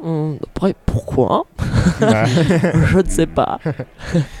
euh, Peut-être que du coup, on peut refaire. Vous avez d'autres trucs à dire sur le cochon ou Ah pas? ouais. Ah bah alors vas-y. non, non, mais euh, Ah ouais. alors, enfin déjà là on peut, on peut rebondir peut-être sur ces représentations en tant que cochon de la caste politique, Ouais. effectivement, mais euh, aussi du coup de quelqu'un qui a le pouvoir et qui s'en sert mal. Ouais. Et Ouais. bah, là on arrive à Balance ton porc, quoi, qui est aussi Ouais. euh, une représentation exactement de ça, quoi, hein, de quelqu'un Ouais, ouais. qui non seulement utilise mal le pouvoir, mais qui en plus là on fait le lien, enfin euh, c'est pas pour rien du coup que c'est un porc, et on fait le lien aussi avec la nature libidineuse du Ouais. porc et le fait qu'il Oui, oui. Il, ait toutes les, tous les vices euh, viscéraux du, euh, de, de l'humain. Et c'est super bien que tu dis ça parce qu'on disait que le serpent c'était quelque chose qui était lié surtout aux stéréotypes sexuels féminins, tu vois, Ouais. euh, ça renvoyait ça. Mais là où le porc, effectivement, c'est quelque chose de libidineux. Il montre, de il montre sa libido Voilà. de façon sale. euh. Il se vautre dans la fange, quoi. Ouais. Donc comme Ouais. si on se vautrait dans la luxure aussi, quoi. Ouais, ouais. Et, et du coup, bah, le porc, il sait pas utiliser ses, ses instincts, ou en tout cas, il fait n'importe quoi, et il va être, il va faire des choses. euh, Mhm. Enfin voilà, il y a toute l'imagerie, quoi, qui est, qui est euh, petit moment, euh, Fred et Jamy, Ouais. le, le cochon il se vautre dans la boue ou dans ses excréments parce qu'il est élevé dans des conditions euh, qui sont pas les, les siennes. Parce qu'il est proche du sol. Normalement, il se. non, mais normalement, le, le cochon se roule dans l'eau simplement parce qu'il a un problème de sudation. Ah, le cochon ne sue pas véritablement, donc pour se Hmm. rafraîchir, il se plonge dans Ah l'eau. oui, donc là, Quand il dans a la pas d'eau, il va ouais, dans la boue. Il va dans la boue. Quand ouais. il a pas de Mm. boue, il va dans ses excréments pour se rafraîchir. Donc euh, Wow. voilà, là on a une sorte de, Ah ouais, non, de, condamnation morale d'un comportement. Alors que c'est a nous-mêmes qui le, euh, Ouais. qui le provoquons, ça. Ouais, ouais. Mais, mais effectivement, le fait de, euh, de juger comme ça quelqu'un qui se comporte comme un porc, euh, il y avait vraiment des liens. euh, en fait, jusqu'au moyen, au Moyen Âge, on jugeait Ouais. des, des porcs directement en- parce qu'on les accusait de meurtre. quoi. Ouais, En ouais. fait, là, on accusait les cochons de nos propres, Ouais. euh, li- de, nos- de nos propres vices. Et Mhm. aujourd'hui, on, on accuse nos vices en les comparant aux cochons. quoi. Mhm. Mais là aussi, hein, c'est juste pour appuyer, pour souligner le lien énorme qu'il y a entre le cochon et l'homme, le rapport entre les deux, et passer de l'un à l'autre, etc. Ouais. Mais là, du coup, balance ton porc, euh, on a quand même un truc où c'est pas pour rien que euh, ce, ce hashtag au début a tellement pris Ouais. et qu'aujourd'hui c'est désigné comme ça, c'est parce qu'on comprend. Ouais, Euh, on Mm. comprend le symbole. Immédiatement. Dans, Black. Mirror, l'épisode d'entrée, d'introduction, euh, le premier ministre euh, britannique Mm. doit avoir un rapport avec un, un porc qui est vraiment énorme. euh, télévisé évidemment en prime time pour éviter que la princesse euh, de Galles se fasse buter par je ne sais qui. Hmm. Et, Ouais. euh, et tout le monde regarde. Bah oui. Tout le monde Ouais, regarde. Parce C'est que- fait, parce qu'on est dans cette pratique de sexuelle et de l'humiliation. Mm. Ce ça. qu'on retrouve dans Délivrance, donc le film de Bourman, Ouais. euh, où euh, les rednecks là, avant de violer un, un mec, ils vont lui dire fais le cochon. Hmm. Donc c'est une, une pratique Ah toi, ouais. avilissante du, Mm. du sexe, du, du sexe dégueulasse quoi. Hmm. Ouais. Voilà. Ouais, ça, ça, ça, bien. Et euh, du coup, alors pour, pour- peut-être pour revenir là sur les trucs de, de Bong Joon-ho au début, avec le, ce côté capitaliste, etc. Bon, on a parlé un peu de la- du côté tirelire qu'on Ouais. retrouve hein, dans l'imagerie euh, actuelle dans, dans Squid Game, Ouais. qui a un énorme cochon tirelire. Ouais. Et qui a un énorme succès Netflix. C'est le oui, gars. pour ça, il y a- il y, a ça. Et là aussi, bon, ben, dans l'imagerie, c'est exactement ce qu'on disait avant. On engraisse la tirelire jusqu'à la faire éclater à la fin. C'est ça ouais. Ouais. Exactement comme on engraisse le cochon jusqu'à le tuer à la fin et puis récupérer Puis tout. surtout Ouais, que toute leur la- existence est à crédit pour. Exactement. euh, ouais, La tirelire cochon dans Squid Game est utilisée parce qu'il récupère tous les jeux d'enfants, toute. Ouais, en fait, c'est quelque chose qu'on te donne enfant. Ouais, exactement. On te donne un cochon en Mm. disant tu le remplis d'argent et Mais oui, ça, mais- ça, ça mais joue sur notre imaginaire. justement, Justement, pas ça cet dingue, imaginaire en fait. symbolique est énorme. Ouais, quoi. vous Ouais. trouvez pas ça dingue en fait qu'au final euh, on donne des tirelires cochons aux gens avec cette symbolique sale qu'il y a derrière mais qu'on questionne plus en fait cette symbolique sale Ouais, parce que c'est est- quelque chose d'hyper d'hyper Mais- négatif en soi mais- cette Mais symbolique. je, je sais pas si à la base c'était vraiment négatif. C'est-à-dire, je pense vraiment que si à la base on est dans une société rurale où euh, le cochon est engraissé jusqu'à. le- Pour moi, en fait, il y a exactement ce parallèle-là, tu vois. C'est-à-dire qu'au début, Ouais. ben voilà, tu dis à l'enfant, Ouais. co- comme on fait nous à la ferme, Ouais. à engraisser le cochon. Oui. Mais ok. pareil, tu vas mettre, euh, tu vas lui donner un petit peu, comme nous on met à la fin, Ouais, et tu vas voir qu'à la fin tu vas avoir un énorme truc. Comme nous, à la fin, on va avoir tout un tas de trucs à manger avec le cochon. Je, donc je pense qu'à la base c'est pas totalement négatif, mais Mm. aujourd'hui par contre, bah oui, on voit bien cet aspect négatif, comme en aspect- plus C'est ancré. oui, c'est très et ancré. Comme nous, bon, bah, du coup, on s'est dégagé de l'aspect rural, que maintenant, en plus, on a cet aspect, euh, comme on disait, capitaliste, là, avec le cochon, etc. Mais aujourd'hui, je pense qu'il y a une résurgence de symbolique plutôt négative, alors qu'à la base, il y avait sans doute pas, à mon avis. Il y a peut-être Ouais. quand même un point dégueulasse à Ouais. la base qui est cette proximité entre le porc et enfin entre le cochon et l'humain et cette proximité entre l'enfant et le cochon. Il y a quand même un truc qui, qui est questionnable, je trouve là-dedans, dans, dans- précisément dans ce rapport euh, à, à cet être très semblable à nous. Ouais. dans la réalité, euh, il y, a- il y a cette, cette image. Tu peux pas, tu peux pas saigner un porc sans te rendre compte que ça Ouais, ressemble. plus tu grandis et plus tu rentres dans le déni en fait quand t'es quand t'es Bah, adulte. oui, enfin, Là, tu, tu, tu, et- tu crées, tu crées dans- tes propres stratégies de déni. Tu te dis, bon, voilà. C'est pour ça qu'on cache, qu'on cache de plus en plus le cochon quand on grandit. La gamine en Okja, elle passe son temps à l'air libre avec. Mhm. Et plus tu vas, plus on va l'enfermer. Et plus il- le Okja s'approche de la ville et des adultes en soi, plus on va l'enfermer et le cacher. Et le film le montre hyper bien, ça. C'est que plus on va grandir et plus on va avoir du déni, plus on va acheter du, du, du cochon monop où on verra Oui, même alors- pas d'où ça vient. Oui, mais cette Ça- tirelire, cette tirelire, elle est présente partout. Tu vois, enfin. Mais parce qu'elle est infantilisée, c'est un cochon, euh, bah, celui dans Squid Game, c'est un gros cochon. euh, Oui, déjà, c'est un cochon, qui- effectivement, avec une symbolique enfantine. Un enfin, il est design, stylisé, euh, il est ouais. stylisé, Tout à fait. ouais. Mais euh, je, je me demande hein, quand même. Je, je pense quand même qu'il y a un, un vrai recul dans les, euh, quand Oui, non, mais rural ça c'est sûr. et que tu, tu vois pas le cochon comme ça et que pour moi il y a, il y a un- il y a un parallèle total quoi entre Oui, l'engraissement qu'on fait. le- je, pense- je suis, je suis d'accord avec toi pour la Mm. conception qu'on pouvait en avoir. Ouais. Moi, je, je posais plus un- une sorte de problème qui n'était pas une- un jugement, mais un, un problème moral sur euh, précisément à un niveau presque anthrophologique. C'est-à-dire, Ah, tu vois, c'est ouais, d'accord. ce truc de euh, le considérer comme un truc qu'on engraisse, Mhm. de vouloir tellement le rejeter en fait. Et d'ailleurs, euh, Pastoureau, là, le spécialiste de, du cochon, bah, parmi d'autres Ouais. choses, Pas que ça, mais oui. et, lui, il fait l'hypothèse que euh, les, les tabous de, de consommation de, de viande de porc, c'est dû premièrement au fait qu'on ne pouvait pas le classifier dans les anciennes classifications. C'est un animal qui est bizarre dans les. Ouais. Ouais. Il, a, il a le sabot fendu, mais il, il est pas ruminant, donc c'était chelou. Et que la proximité avec l'homme, parce que dans toutes les cultures, on a des, des humains transformés en cochons, Ouais, ouais, absolument. ou inversement, Ouais. et que ce tabou, il est, il est là pour ça. Mhm. Et précisément, quand on regarde, euh, il y a, des- il y a des- des spécialistes des religions qui disent que en fait, les, les chrétiens ont autorisé la consommation de viande de Ah porc, ouais. mais c'est aussi ceux qui ont le plus produit un discours Ouais. avilissant envers Ouais, le oui. Tandis que dans le judaïsme ou dans l'islam, il y a assez peu ça, c'est un tabou, c'est-à-dire Oui, on voilà, mais pose c'est le un tabou. dogme. Ouais, voilà. On pose le dogme Et- mais on n'explique pas Et là spécialement. aussi, hein, qui est, qui est un tabou à la base un peu biologique, entre guillemets, en tout cas historique, euh, des, des- des maladies qui Oui, étaient qui se développent dans la viande. Et que du coup, ce- cet animal-là, on le touchait pas. Et Je après- crois que ça a été un peu réfuté, mais. euh, Ah, d'accord. Bon, ouais. je- Il me je- semble que mais- toutes ces histoires-là, Ouais. euh, on- en fait, on a montré qu'il n'y avait pas beaucoup plus de, de problèmes avec le porc qu'avec d'autres euh, d'autres En animaux. revanche, le pangolin, on le mange pas du tout, mais on a eu plein de problèmes. Et que dans les mêmes régions, on pouvait, euh, dans une culture, consommer du porc. Enfin, tu vois, dans, même, dans les mêmes régions euh, et mêmes conditions sanitaires, on pouvait le Bon, faire. Alors mettons ça de côté, disons. Et, euh, mais effectivement, ce que tu disais sur la région catholique, bah oui, il y avait Jésus par exemple, qui euh, les gens, enfin, il y avait hum, les pêcheurs qui justement avaient eu des vices et tout ça, étaient mis dans des corps Ouais. de cochons. Donc Ouais. il y avait ce rapport-là, effectivement, direct qui, Ouais. qui est là. C'est là où je parlais d'un problème anthropologique plus global de oui, oui, oui. considérer le cochon comme un pur truc d'engraissement, alors que Alors par ça, ailleurs on sait qu'il Ah ouais. y a une proximité. C'est là où j'ai envie de parler de chorizo. C'est là où je vais, bah, je vais- vas-y, c'est là, parce que je crois que c'est c'est un, c'est un peu dans le thème. Pour une fois, j'essaie de voilà. Euh, euh, en fait, euh, pendant, on va dire fin, euh, on va dire bas Moyen Âge, euh, début époque moderne. En Espagne, on avait une espèce de résurgence en fait des fêtes où on mangeait du cochon en masse dans les villages. Ouais. Ah bah, Euh, et il fallait hein. s'afficher en train de manger du cochon, du chorizo, tout ça. Euh, pourquoi? Parce qu'en fait, quand vous mangez des cochons, c'était la preuve que vous étiez euh, soit un converti euh, au christianisme Ah avéré Ouais. et que vous ne pratiquiez pas Ah, l'islam intéressant. ni euh, le judaïsme. Mm. Et il y a encore ces traditions-là en Espagne, c'est-à-dire que Ouais, on fait ces fêtes du chorizo, Mm. après pas avec Mais, les euh, mêmes euh, Il objectifs. y a la, la fête du jambon à Bayonne. hein, et puis même des truc. trucs qui, qui reviennent. Manger du cochon pour montrer ta pureté de sang. Comme le- Et, Et- c'est quelque chose qui est resté depuis Mais- le mais qui est même- 15e. Il y a une résurgence. Il y a une aujourd'hui, quand résurgence, même. c'est-à-dire la fête du cochon ou les apéros euh, saucissons pinards, Exactement. Ouais. qui sont des manières pour euh, les, on va dire les chrétiens identitaires, Mhm. de, de dire bah nous on est, Voilà. nous on n'est pas comme les autres, Ouais. mm. et qu'on retrouve dans Les Misérables de Lajli, où le, le flic qui est un peu le, le- le nazi de la bande quoi, Ouais. il collectionne les cochons. Oui, Ah. et, et il, se fait appeler, il se fait appeler euh, cochon. il se fait appeler le cochon. Ouais. Ah, sur son bureau, ça. sur son bureau, il a plein de cochons Oui. et c'est un petit jeu genre. Bah, on, et on comprend que c'est un symbole qui se réapproprie contre. euh, Ah ouais, mais du coup, ça rejoint totalement le. oui, le- ça, ça ouais. rejoint cette Ouais. idée, c'est pour ça que je C'est me la transparence cochon. il- Je il mange ne- du cochon. ouais, il, ne, euh, il ne collectionne pas ça à la base, il collectionne ça parce qu'on l'appelle Ouais. cochon dans la cité Mm. Ouais. et que du coup même il- lui il s'en fout, il le récupère totalement, il dit aux autres allez vas-y fais, fais le cochon là, Ouais. et Ouais. il se moque de lui en faisant le cochon et du coup il les collectionne. ouais.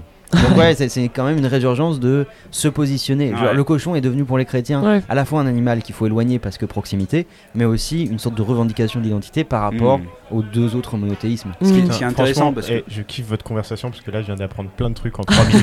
Franchement, je vous kiffe les gars.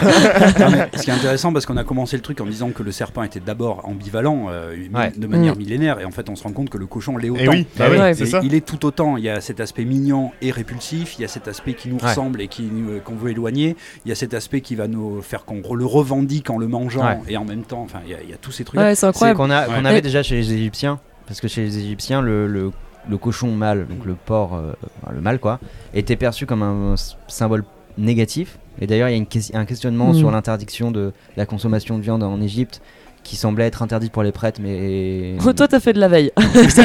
cochon Égypte. Ah, je suis chaud. Ah bah oui. Et donc le, le porc mâle est un symbole euh, négatif parce que euh, qu'il y a un délire sur il blesse la lune ou je sais pas quoi. Mm. Tandis que le- la truie est un symbole positif qui est un symbole où elle, dévore, elle dévore ses enfants Oh. pour euh, le- les faire renaître. Et en fait c'est le symbole du cycle entre le jour et la nuit. Ouais. Mm. Donc il c'est à la fois négatif et positif chez les Égyptiens. Et euh, c'est, je pense que si c'est des figures aussi intéressantes, c'est précisément oui, parce qu'elles sont leur pas. ambivalence. elles sont Et, et ce, euh, cet aller-retour tout, de- tout le temps hein, entre le- le- les hommes, les cochons, la transformation de l'un à l'autre, etc. Ouais. Mm. On le retrouve alors aujourd'hui dans, euh, dans Chihiro. Ouais. Mais Chihiro, on voit que c'est quand même un conte, entre guillemets, ou en tout cas un conte moderne par, par Miyazaki, euh, du Japon. Ouais. Donc Ouais. ça pourrait être quelque chose quand même de très éloigné de nous, et puis non, hein, c'est Mm. exactement ça. C'est-à-dire qu'on a les parents qui se goinfrent, Ouais. qui arrêtent pas de manger plein Ouais. de trucs, et qui deviennent littéralement des porcs. Mais parce Et- qu'il y, a- il y a eu la famille post-guerre, euh, ils ont essayé de. Enfin, La lecture, elle, elle est comme ça, ça, ça- il se, se goinfre parce qu'il y a eu une telle famille après la, la Deuxième Guerre mondiale que. Ouais, mais du coup, il se transforme On en cochon, quoi. s'engraisse. Du coup, euh, c'est Ouais. c'est la transformation que je. Oui, oui, je, Mm. je comprends ce que tu dis. En plus, dans, dans tous les mangas, dans tous les, euh, les animés euh, japonais, il y a justement un truc de. On se goinfre. Justement, Ouais. quand euh, il y a, Ouais. il y a Ouais. ce truc-là. on va manger les nouilles euh, et Sangoku. Ouais, voilà, exactement. le- les bols de riz, etc. Il y a tout le temps ce truc-là, quoi, de, de se goinfrer. Mais sauf que là, effectivement, il se transforme en cochon et c'est même l'enjeu de tout le Ouais. film. L'enjeu de tout le film, c'est que Shihiro doit trouver un moyen De les désen- de, de les dé- Ouais. dé- et puis ça donne, ça donne lieu à des Ouais. scènes terrorisantes. Absolument. euh, Où justement, Ouais, le- quand, ouais. le, quand le père est entre l'humain et le cochon, il est entre les deux. Et où là, ben, c'est le premier. euh, enfin, Shihiro, elle, elle réagit très forte Mm. à ça. Il y a ça. Et, euh, et ben, et donc, on a ça quand même donc, dans un truc japonais. Et on a un parallèle avec, euh, ben, par exemple, dans l'Antiquité, où quand Circé euh, transforme les compagnons d'Ulysse en cochons également, de la même manière. Donc, c'est quelque chose. euh, On disait que le, le serpent était ancré de manière sans doute millénaire, peut-être quand on était dans les arbres et tout ça. Il y a une proximité répulsion qui à ça. mon avis, peut-être pas autant millénaire, mais parce qu'à la base c'était des sangliers, mais qui était très très Ouais. forte aussi, euh, qui est ancrée en nous et qui du coup construisent euh, une mythologie Ouais. autour de, ces, de cet qui va s'exprimer différemment en fonction de Exactement. tout un tas de choses. Mais, Mais qui euh, finalement, euh, on voit quand même Bong Joon-ho, qui est un mec de, de Corée du Sud, qui arrive à nous parler de ça de, de manière Ouais. euh, parallèle avec euh, George Miller, qui, qui nous en parle autrement. On a des transformations en cochon dans le Japon comme dans le- la, la Grèce antique. Enfin, il y a quelque chose, Ouais. il y a quelque ouais, chose qui s'exprime. l'idée de répulsion, euh, cette mélange justement entre euh, l'attraction et la répulsion, euh, t'as un film qui s'appelle Le cochon de Gaza. Ouais. oui, Alors, Ouais. je me suis dit, bon, je vais le regarder parce qu'apparemment, il est hyper bien coté et, euh, et a raison. Parce que c'est un bon film. C'est juste un Palestinien euh, pêcheur euh, qui est obligé de pêcher qu'à 4 km des côtes à cause des, des, de, une espèce d'embargo israélien qui est donné sur la Palestine. Et un jour, il pêche un cochon. Hmm. Voilà, il sait pas quoi en faire parce que lui, il peut pas le toucher, il en a peur, mais vraiment viscéralement peur. Et il essaye de le sortir et il prend contact avec euh, une euh, israélienne qui lui dit Bon, moi aussi me dégoûte, mais en revanche, je veux bien sa semence. Ouais. Donc il doit s'occuper de récupérer la semence du cochon pour aller euh, féconder des cochons israéliens. Donc, en fait, tout le film se base entre la frontière entre Israël et Palestine. Et tu vois que tout le monde, enfin, c'est vraiment le cochon de la discorde. Mais ils le veulent quand même pour ancrer pour les pays occidentaux Ouais. qui, eux, euh, Mm. consomment euh, de la viande. Je vous le conseille parce que je le trouve très drôle. Et je trouve qu'il n'y a pas de parti pris. Ouais, et puis là, c'est mettre, sorti- c'est mettre en regard euh, deux, deux religions qui sont quand même un petit peu euh, en, en froid. Oui. Mais qui partagent, et qui qui partagent, ouais, ce, tabou en fait. Ben euh, oui, oui. ce- ce- Ils le partagent, mais quelque part ils en ont besoin parce que lui il fait son beurre avec ça, parce qu'il a pas, le, il a pas un sou. euh, il a... Et mais de l'autre côté, la Dana qui lui dit ok, euh, moi je te propose de le faire, mais par contre je touche pas ton cochon. Et Mm. c'est que du, on te prend, tu nous dégoûtes, mais on t'utilise. Ouais, ouais. Et c'est exactement Ouais, ça, ce on qu'on disait. dans le même truc, ouais, ouais. Ouais, et puis je te dis, techniquement, en fait, euh, même dans les cultures où le, le cochon n'est pas taboué, eh bien, il y a quand même ce truc de. On veut pas voir ce que représente Okja, en fait. On, Hmm. on veut le manger, on- c'est légal, mais Mais loin. on le mange pas. Ouais, et ouais. puis, si on, si on essaie de considérer ce qu'on mange, qu'est-ce que c'est, on- la violence apparaît tout de suite. Mais Genre, oui. le boudin, c'est c'est d'une Et les rillettes, Oui, oui, Regarde, oui. les rillettes, tout est trituré, Non, mais tout le- boudin, Le je vais te vider ton sang et je vais te le mettre dans le cul. C'est ça le boudin. Bah oui, dans ton côlon. Et après, je vais tout manger, tu vois. C'est ça, je vais le faire cuire. Ouais, je vais le faire C'est cuire. une c'est- extrême. C'est incroyable, mais dans J'en- ai mangé avant-hier au self. Mais non, mais c'est- très bon le délire. Mais bon, euh, voilà, il faut quand même voir euh, ce que c'est, quoi. Euh, en tant qu'insulte, je vais te vider Oui, ton oui, sang oui. et je vais te Non, le mais mettre dans c'est le sûr. Non, mais c'est sûr. Là, il n'y a, plus personne qui parle. Je vais me régaler. Steven, il vient de niquer l'ambiance. Désolé. T'as qu'à pas manger de boudin. D'ailleurs. il y a quelques Mais récits de, bruits d'estomac là. quelques récits de cannibales qui disent que la, la viande humaine et la viande de porc euh, ont une Mais- proximité. mais voilà. Ah ouais on re- Mais on revient sur le même truc. euh, effectivement, je pense qu'il y a une proximité incroyable. Et dans les, même dans les transformations à demi, euh, je suis désolé, je, je reviens pour la dernière fois sur Miyazaki. Il y a un film qui s'appelle Porco Ouais, Rosso. Porco Rosso. Ouais. Et voilà, Porco Rosso, c'est quand même un humain qui est à moitié transformé en porc, qui a toutes les caractéristiques physiques du porc, mais qui est en même temps gardé. euh, ben, là, pour le coup, il a des bras. Hein et, euh, il peut piloter un avion et tout. Et là, oui. Mais euh, ben voilà, et on est entre les deux. Et justement, il se fait moquer, il y a une répulsion, les femmes ne peuvent plus aller vers lui, vers lui etc. C'est une malédiction Ouais. hein, qui doit Mm. lever à cause de ça. Et euh, voilà, on est, on est totalement là-dessus aussi. Et dans quoi. cette espèce de répulsion ultime, Steven, je reprends un exemple que tu m'as donné, mais euh, il y a Letterface dans Massacre à la tronçonneuse. Ah oui. Parce que dans Massacre à la tronçonneuse, on a donc cette famille de, de ruraux complètement dégénérés et qui sont complètement, euh, complètement dingues. Ça va. Et là-dedans, on a le. Ouais. Enfin, Ouais, c'est des ruraux. Bah, je, La te, je te- je te Sologne. laisse aller vivre avec eux. Et on a le personnage de Letterface, justement, qui incarne bah, le gars qui tronçonne tout le monde là.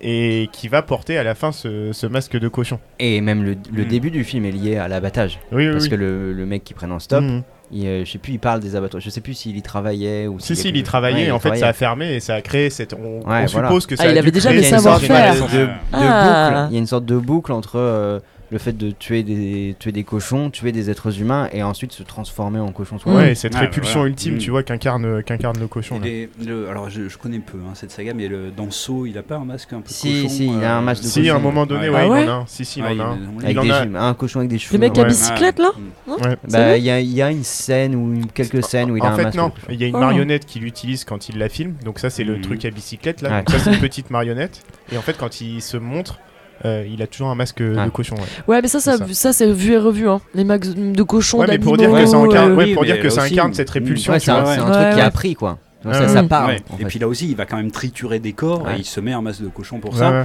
Alors, euh, juste dernier truc, parce que vous savez, si je parle pas de comics, j'ai un mauvais transit. Donc, je content de savoir. je me rappelle toutes les conversations, on en a pas parlé. Ah bah si, c'est à chaque émission. pas.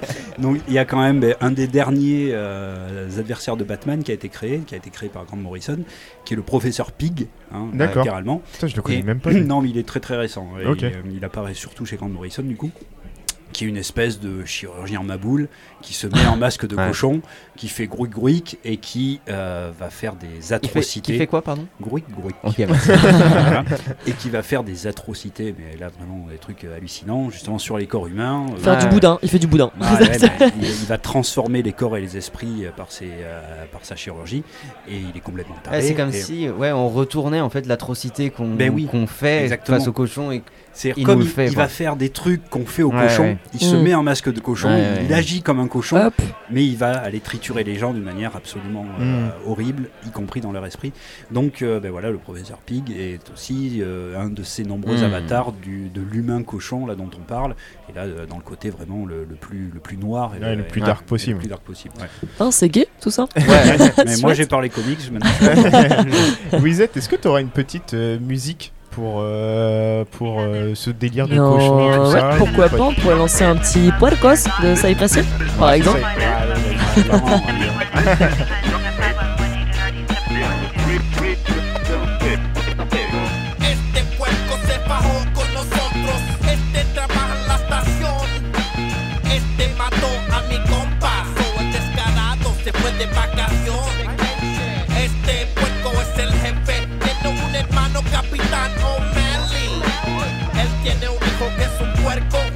reflect sobre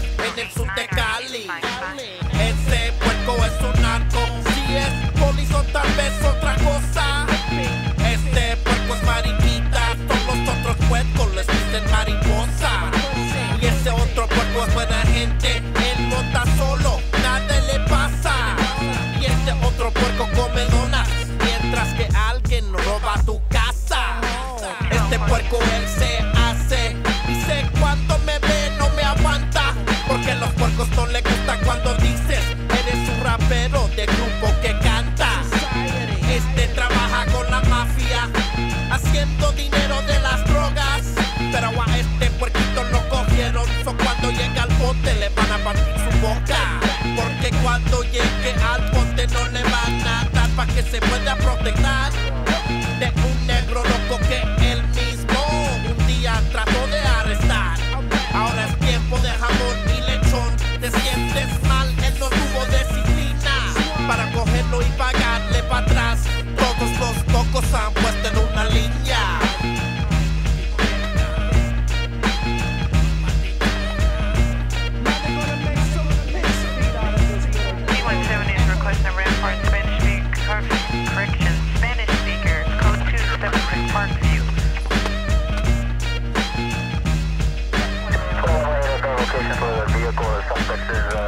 Bon, là on vient d'écouter Puercos de Cypress Hill. C'est- Euh, C'est trop bien. Franchement, ça défonce. ah, ça bouge pas mal à deux minutes, ouais.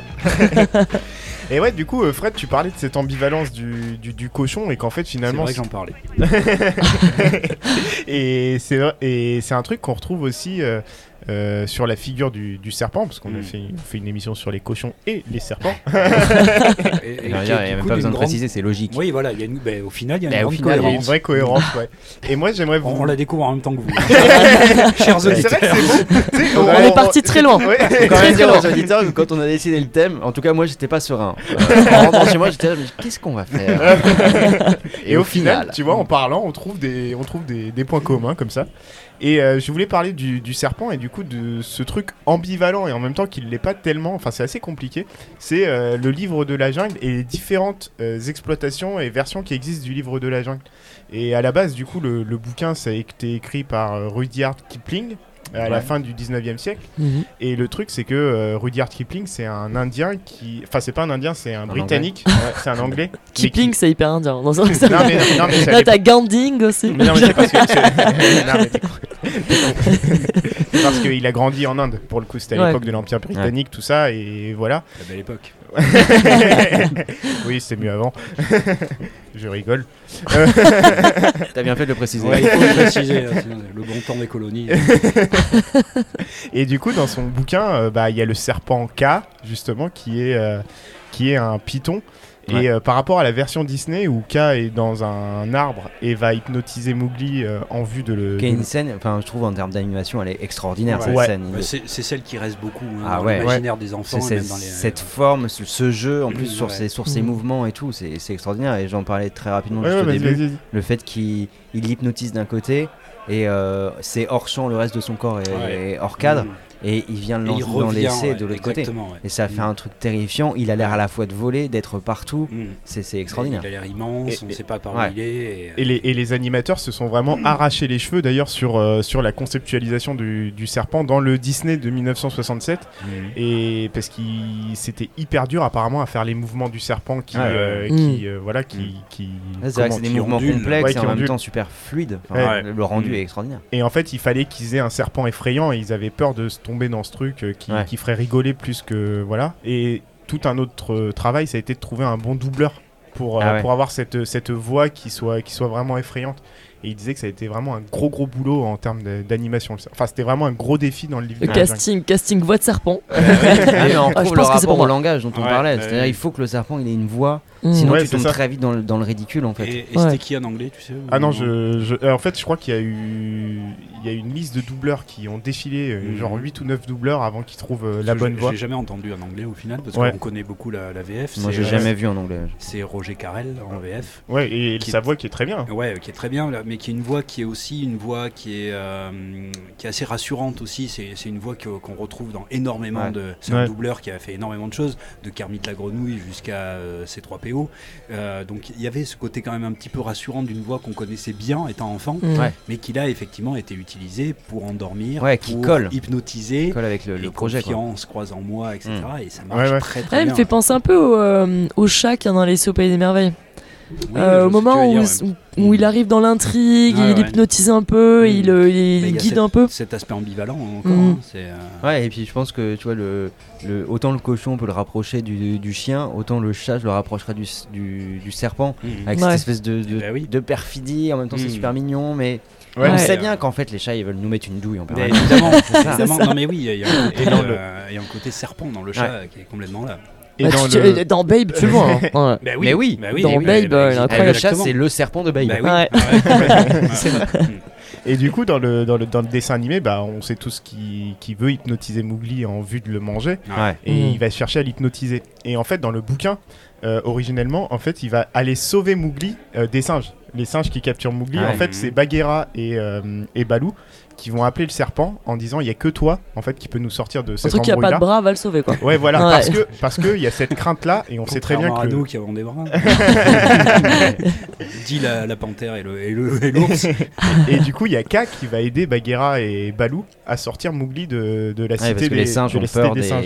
des serpents. Ouais, c'est ça exactement. Les singes qui ont des bras. Ouais, Ils ont oui, même 4. Non. Toujours pas. Et voilà, Bah, non. ils ont des bras. Non, mais ils ont des bras jambes. Ça, Oui. Ouais. Ouais. Bon. C'est- vraiment le, le sujet central hein, de cette émission. Qu'est-ce qui a des bras, qu'est-ce qui n'en a pas Et après des pouces opposables. hein. Prochaine, prochaine émission. Et le seul truc que je trouvais, enfin le truc que je trouvais intéressant, moi, c'est que du coup, euh, donc euh, Kipling, qui est vraiment, euh, comment dirais-je, au fait de la culture indienne et qui a Mhm. grandi dans cette culture indienne, qui va avoir une image positive du serpent. Là où je disais que le serpent, le python, euh, c'est le bras protecteur de, de Shiva. Ouais. Et bah effectivement, là, il va venir sauver Mowgli. Là où dans Mhm. le livre de la jungle, bah du coup, euh, Disney, qui est une qui est une, euh, qui est une, une entreprise américaine quoi, qui va faire une, une exploitation du serpent qui va Ouais. être beaucoup plus Ouais, négative qui- et qui est conforme à notre imaginaire à nous. ouais. Et Ouais, par qui est- qui est contre- l'imaginaire à la fois de la Bible et de cet aspect euh, genre ennemi ultime dont on parlait. C'est à la fois l'hydre de Lerne, euh, Satan, le tentateur, etc. Hmm. Et par contre, ce qu'on retrouve à chaque fois dans les deux cas, c'est cette crainte de l'ensemble de l'environnement envers le serpent. Ouais. Tout le monde a peur du serpent, Mmh. Ouais. tout le monde sait que le serpent peut faire des trucs Ouais, de ouais. ouf, tout le monde sait que le serpent, euh, faut pas l'emmerder concrètement, Mmh. tu vois. Mmh.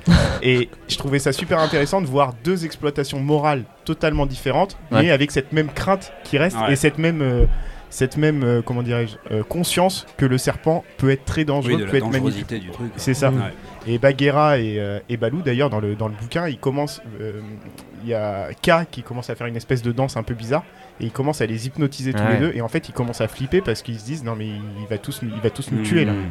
Mmh. Et, et voilà, donc c'est Et un au exemple. final, quand même, il a donc euh, un rôle positif dans le Ah, bouquin. Il- il- C'est lui qui sauve Mowgli. Ouais, euh, ouais, il va, sans, sans son intervention, ils peuvent pas sauver Mowgli. Mm. Ils peuvent Ouais, pas. c'est- Ouais. C'est vraiment intéressant parce que c'est une, une utilisation aux antipodes quand même. Du coup, de- Ouais, de mais c'est- marrant, on américaine. retrouve ce qu'on disait, tu vois, sur une sorte de point euh, universel ou objectif Ouais. sur le serpent. Il y a Mm. quelque De chose la dans peur, le serpent, voilà. Mais qui est ambivalent. Quoi. Ouais, il peut être symbole de vie, il peut aider, comme Ouais. être symbole de mort et, euh, et, et- et envoyé aux enfers, etc. C'est c'est vraiment intéressant. ouais, du coup. Hmm. Et voilà, du coup, c'était euh, c'était mon petit apport à cette émission. J'en ai terminé. Au revoir. Pour moi, c'était Gaëtan. Il me semble que dans le live action du Oula. livre de la jungle, ouais, euh, j'ai pas trop de souvenirs, mais il me semble Ouais, que euh, K a un rôle un peu plus positif. Ah ouais? Je ah, crois, ah, je crois qu'il fait, il fait, il me faisait bien flipper. Enfin, il faisait bien Ouais, flipper. mais je crois Il- qu'il a pas le même rôle que, dans, le, que dans le Disney. C'est quoi, c'est le, plus. dernier C'est Ouais, celui. ouais, Alors, il y, a- y un truc hein. un peu bizarre, c'est qu'il y a John Favreau qui a fait sa Ouais. version live là euh, pour le cinéma. Merde. Et t'as et t'as Andy Serkis. Ce euh, bruit. Genre, attention, Fred n'est pas content. Ce bruit, Mais c'était pour pas faire saturer les micros. ça fait peur. Alors, on a perdu une émission à cause de ça. Ils vont plus faire saturer. moi. Et ils ont fait un truc un peu chelou, c'est qu'ils ont fait la version live du coup euh, du livre de la jungle de John Favreau. Et au- deux ans plus tard, je crois qu'ils ont sorti une version live euh, de, de Gollum, Andy D'Andy Serkis d'Andy Serkis, qui a réalisé une version live aussi du livre de la jungle, mais sur Netflix. Sur Netflix. Et Ah ben, oui, exact. Mowgli, oui, Oui, Je crois que c'est Ah. dans celle-là. Ah, euh, ok. que- que- Ah, sais alors là, je l'ai pas vu. Je- mais c'est de la merde. Ouais. ouais, c'est pas terrible. C'est pas bon. Je vois pas quoi ce que Ok. ça apporte en fait. Ouais. Mais je Parce crois qu'il y, a- un des deux en tout cas où K s'en sort mieux. Ouais. Bah alors je crois que dans le livre de la jungle version John Favreau, il reste très méchant. hein, euh, quoi qu'il en soit, il veut pas trop de bien à dans, le Netflix. Mais, Ouais. mais peu importe, ça n'a aucun intérêt. Ouais. Donc voilà, tout ça pour dire que euh, on a deux cas différents en fonction des Mm. Et, et voilà, il peut faire le bien comme le mal, mais à chaque fois on comprend qu'il faut pas trop le faire chier le bonhomme. Hmm. Ouais, ok. Et euh, oui, alors dans, dans ces trucs, alors pff, là, là, c'est, là, on est vraiment en fin d'émission, hein, les copains. Ouais. Donc, euh, je fais un lien. Alors, Andy Serkis, machin, il est en train de réaliser euh, un carton euh, absolu, Andy Serkis, Ouais. avec Venom 2. Hein Ah, c'est lui Venom- qui réalise ça Ouais. Ah. Et Venom, ça veut quand même dire le venin. Ouais. Et là aussi, bah, il y a un truc, il y a pas mal de trucs hein, qui s'appellent Venom. Euh, alors là, c'est attention, là, je m'adresse aux connaisseurs. Il y a un dessin animé qui s'appelle Mask, où les. les- C'est pas The Mask. Non, c'est Mask. Là, là, ouais, je, je- saigne du nez là. c'est un truc qui a été créé juste pour vendre des jouets quoi, à l'époque. Et euh, ben là aussi, les ennemis c'était Venom, ils avaient un symbole de Ouais. serpent, ils étaient le, le venin. Je crois que dans les G.I. Joe, c'est Cobra. Les, Et dans les Flash. Gordon, Dans Flash Gordon également. c'est des reptiles. Enfin, c'est peut-être pas des serpents, mais c'est des reptiles aussi. Mm. Mhm. Alors comme dans V hein, d'ailleurs, Ouais, le truc, c'est oui, aussi, ça. Donc on a quand même le, le symbole total hein, de là aussi à chaque fois qu'on a. Ouais. en fait, euh, clairement. À chaque fois qu'on va faire un antagoniste facile, Ouais. on va prendre le venin ou le symbole du serpent, et Ouais. puis on va pas aller chercher Ouais. plus loin. On a cette, euh, cette imagerie chrétienne Ouais. là-dedans. Ou un Et serpent avec des bras, genre Godzilla, un serpent avec des ailes, genre le dragon. Je sais pas ce que t'as avec les bras. J'arrête avec ça, je ne réponds plus. au- Dès que tu dis bras, je réponds plus. Mais, mais il y a- mais non, mais Oui. je crois vraiment qu'il y a une facilité tu vois, Ouais. du truc. C'est-à-dire que t'as même pas besoin d'expliquer qu'ils sont méchants ou pourquoi ils sont méchants. Ils ont pris un serpent, le mec s'appelle Venom, le truc, c'est bon.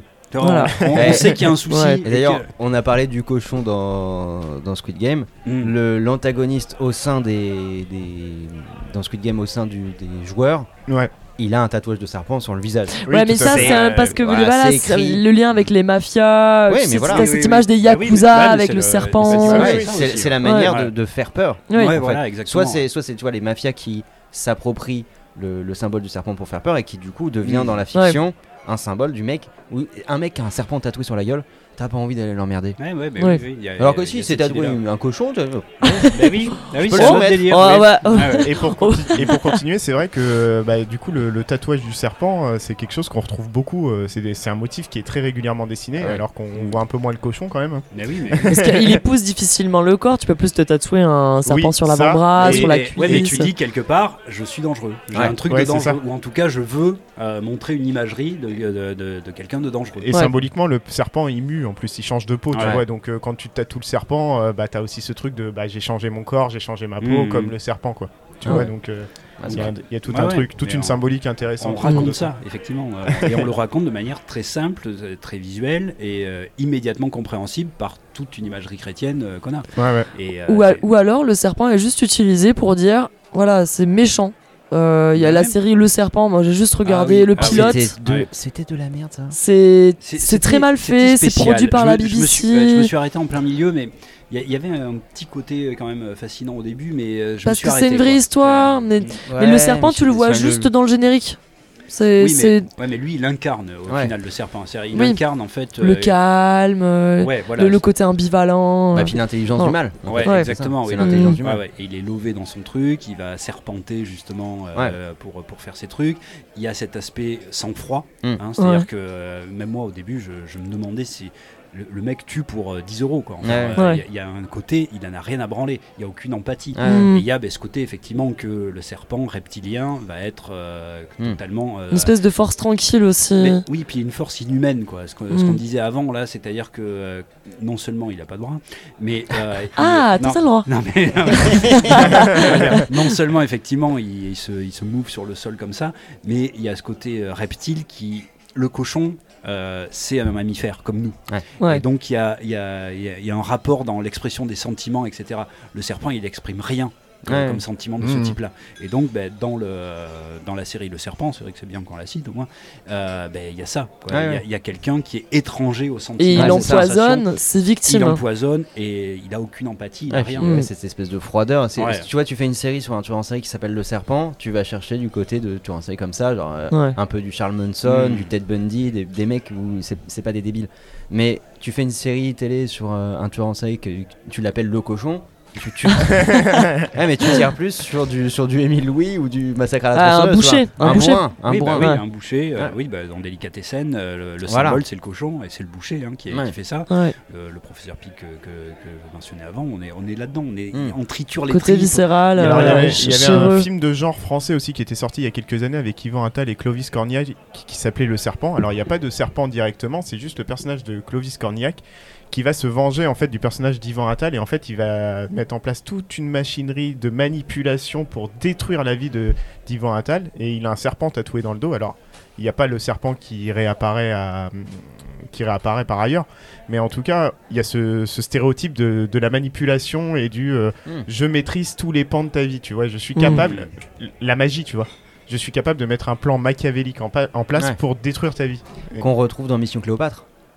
Ah, je l'ai pas là, la référence. Bah le putain comment il s'appelle le, le, Ah, ah, mon beau-fils. Ouais, Darmon. Ah oui. Qui a ce- cette espèce de bouc Oui, c'est en, vrai. en langue de serpent et, Et il qui a- incarne. Ouais, il a Ouais. toute sa robe là Ouais. qui est comme un C'est- écaille. Oui, oui, c'est un vrai. serpent. Ouais, ouais, c'est un Ouais, serpent. ouais, ouais. Et il, il rit comme un serpent. Ouais, voilà. C'est- et c'était ce qu'on disait, peut-être que la meilleure exploitation qui est faite. Je l'ai bien fait. C'est Fred, c'est le bruiteur officiel. il nous a fait le sarol, il nous a fait le cochon tout à l'heure. Alors attention, pataclop, pataclop. La, Habile. me- la meilleure exploitation peut-être qui est faite des serpents, c'est quand ils apparaissent. D'accord, ok, Ça sera mon prochain quiz. Oh les gars, j'arrive pas à parler là. Attends, il est sur un débat intéressant. On est sur un quiz sonore. Bon, il est minuit et demi, on est bourré, on. Et moi j'essaie d'en placer une sur le serpent. Et tout ça pour vous dire, quand il y a pas trop de serpents, c'est peut-être la meilleure exploitation qui est faite du serpent. Tu vois, faut peut-être pas que le serpent ça soit Ouais. explicitement l'antagoniste principal ou la grosse bête Ouais. qu'on va voir dans tous Ça, les plans d'un film. Soit etc. plein de petits, soit un truc énorme, soit un truc hors cadre. Non, mais, mais c'est vrai que c'est bien. parce que K, même dans la version euh, Disney, c'est Oui. c'est un ennemi du seuil. Ouais. Euh, L'ennemi ultime, c'est euh, Shere Khan. Ouais. Et euh, bon, voilà, une bestialité euh, beaucoup plus forte. Mais euh, effectivement, c'est une étape. Et, euh, et- Ouais. et une étape qui marche moyennement, disons, dans la narration, mais qui du coup s'explique beaucoup mieux que, que dans ce que tu as dit dans la, Ouais. dans la nouvelle originale, enfin dans le roman Ouais. original, où là, bah, du coup, euh, ouais, là, là, tout est compréhensible dans Mm. son apport et dans le fait qu'il apparaisse à ce moment-là. K. Ouais, Mhm. sinon ça en fait presque un personnage secondaire. Ouais, oui, C'est un ça. truc, ouais, exactement. Mais ça, ouais, parce que le, le livre de la jungle, à la base, c'est une série de nouvelles et il y a trois nouvelles qui tournent autour de Mowgli. Après, c'est d'autres nouvelles qui où il n'y a pas Mowgli en fait dedans. Et dans les trois nouvelles, effectivement, on a une nouvelle qui est centrée sur K. Mais quand tu finis le livre de la jungle, ce que tu retiens, c'est surtout cette nouvelle sur, euh, sur K en fait. Tu Ouais. te rends compte que c'est Ouais. le personnage qui reste dans ta tête, ouais. tu vois. Mm. Ouais, Bien que, bah, au final, tu, tu l'as sur 15 pages, sur une centaine de pages, tu l'as sur 15 pages, euh, K. Et que t'as plein d'autres euh, animaux euh, Bah oui. qui apparaissent. Ah oui, oui, Mm. c'est pas Bagheera, c'est pas Balou, tu dis, waouh, oui, ce serpent, euh, il est quand même pas mal, quoi. Mm. Mais c'est ce truc que tu disais, le serpent, pour qu'il soit euh, vraiment bien exploité, mena- menaçant, il faut qu'il soit pas trop là. C'est c'est le sentiment que tu as. euh, je sais pas si tu pars en randonnée un peu vénère dans la montagne. Tu peux avoir peur de l'ours, mais tu sais que le vrai danger, c'est la Ouais. vipère qui est dans les. que Mm. tu, vas, Ouais. que tu vas pas voir. Tu vas juste voir après que tu t'es fait piquer. Ah Et- oui. Ouais, il y a aussi cette, euh, cette brutalité en fait du, du venin du serpent où tu le vois pas arriver, il te fait quelque chose et tu sais que c'est fini. Enfin, Mm. l'empoisonnement c'est quand même un, un- un mode de, enfin, une manière de mourir qui est, qui est particulière. tu vois. Ouais, oui, oui. Tu sais que ça va arriver, tu vois pas trop comment, mais voilà. Donc il faut qu'il soit toi un peu tapis dans le sol, euh, tout ça. Ouais, tout à fait. Tout se, tout se rejoint. Oui, alors euh, ben, euh, on, peut, on peut conclure peut-être là-dessus. Vous avez d'autres trucs? Non, je pense qu'il serait temps de Ouais, conclure. Je ouais, pense ouais, qu'on a, ouais, on a terminé, on a fini. Une Voilà. petite conclusion là- là-dessus. ben, on parlait des trucs dans le sol, etc. Il y avait, euh, il y avait même un truc donc chez les Grecs où le centre du monde était, Ouais. euh, était à Delphes, où il y avait un serpent qui, qui était là Mm. et qui euh, justement disait ce qui se passait dans le monde souterrain et donc Mm. donnait des oracles grâce à ça. Et Apollon l'a combattu. Il a gagné et à partir de là, c'est Apollon qui a pris le contrôle de cette pierre qui s'appelle l'omphalos, si j'ai bonne mémoire, mais là c'est un peu limite, hein, à minuit et quelques. mais, mais je crois vraiment que c'est ça. Et à partir de là, ben, l'oracle de Delphes, c'est devenu un oracle d'Apollon. Et ben, symb- symboliquement, c'est aussi la raison et les arts qui vont euh, prendre le dessus sur les aspects ésotériques du monde souterrain, et que finalement, ce qui va guider la Grèce, c'est euh, cet aspect-là, la philosophie, la raison, les arts, qui va pouvoir euh, donner le futur de la Grèce et donc de l'Occident par rapport au- à quelque chose de beaucoup plus souterrain, ésotérique, qui restera caché. C'est tout pour moi. Je, Je dis, Ouais. mais quelle conclusion Moi, j'applaudis Ouais. Fred. Ah non, ça. je- je- Moi j'ai pas écouté. Il y, a- il y a un quiz à la fin. Attends. Écoute pas, tu vois, il gagne le quiz, il se sent. Ah, Ouais, ça que j'ai gagné. Tiens, remets-moi une tournée. euh. Ouais, c'est Ouais, parti. une dernière, ouais, mais moi, Ouais, je, une je- dernière je tournée. dors sur le comptoir. Ah, du coup, on part sur quoi Chèvre lion? Vous êtes chaud? Non? Faut que je nettoie le comptoir en Ouais, plus. girafe moineau, fois. Bon, du coup, c'est le moment de dire au revoir aux auditeurs. Ouais. Oui, pour Et- les rares qui ont tenu le coup. Ah oui, Ouais. oui, et, puis on peut Pour dire les rares, on a- cliqué sur une émission sur les serpents Oui, déjà. oui, oui, oui. Et puis, euh, vas-y, euh, Fred. Alors j'aimerais juste remercier parce que alors, maintenant on a des auditeurs qui, euh, qui nous laissent des, des, des- des- des conseils pour ce, dont on va parler, etc. Donc euh, alors faites-le hein, sur Twitter, etc. On va- Twitter, Instagram, Facebook, on, allez-y, les gars. on mettra les sujets de la Ouais. prochaine émission et puis vous pourrez soit poser des questions comme ça. Là on n'a pas le temps de répondre aux questions d'avant, mais on le fera euh, Ouais. parce qu'on a, on a une émission perdue. On vous en reparlera assez vite. Ouais. Et euh, alors Dans les limbes. donc j'aimerais di- dire merci à Diane qui nous a donné pas mal de, de trucs sur les serpents, à Pierre également et à qui, à qui, alors attendez, qui, qui, à qui Ah oui, voilà, Zoé. Voilà, ah la pauvre Zoé, tu, était... la, tu la portes pas dans ton cœur, Zoé. Mais si, mais si. qui Zoé, on pense à toi. Merci Zoé. C'est voilà, il faut vraiment que j'aille me coucher. Donc merci à Diane, Pierre et Zoé de nous avoir donné des, euh, et puis... Euh, euh, des, suggestions sur tout ça. C'est vrai, vrai, Non mais c'est vrai que c'est important parce que ça donne de la force mine de rien quand il y a oui, les, gens qui échangent avec nous. Donc merci à vous et puis. vous êtes de plus en plus nombreux, comme on dit à la télé. N'hésitez pas à nous suivre sur Adbar Louisette sur Twitter. On essaiera de mettre en avance les thèmes d'émission. Et puis. Et de communiquer avec vous. Et. Ouais, n'hésitez pas, en tout cas, ça fait plaisir. Ouais, merci, beaucoup. Allez, Louisette. attends, je vais mettre un petit coup d'anaconda, non? Oh, je vais twerker. Anaconda de Nicki Minaj. Alors, on va vous laisser vous mettre des coups ah. d'anaconda. Moi, j'allais dormir sur le comptoir, mais je vais dormir par terre. ok, vas-y, Louis, tu vas redonner des forces. tu peux danser sur le bar, Gaëtan. J'ai de la route. Au revoir, tout le monde. Allez, ciao.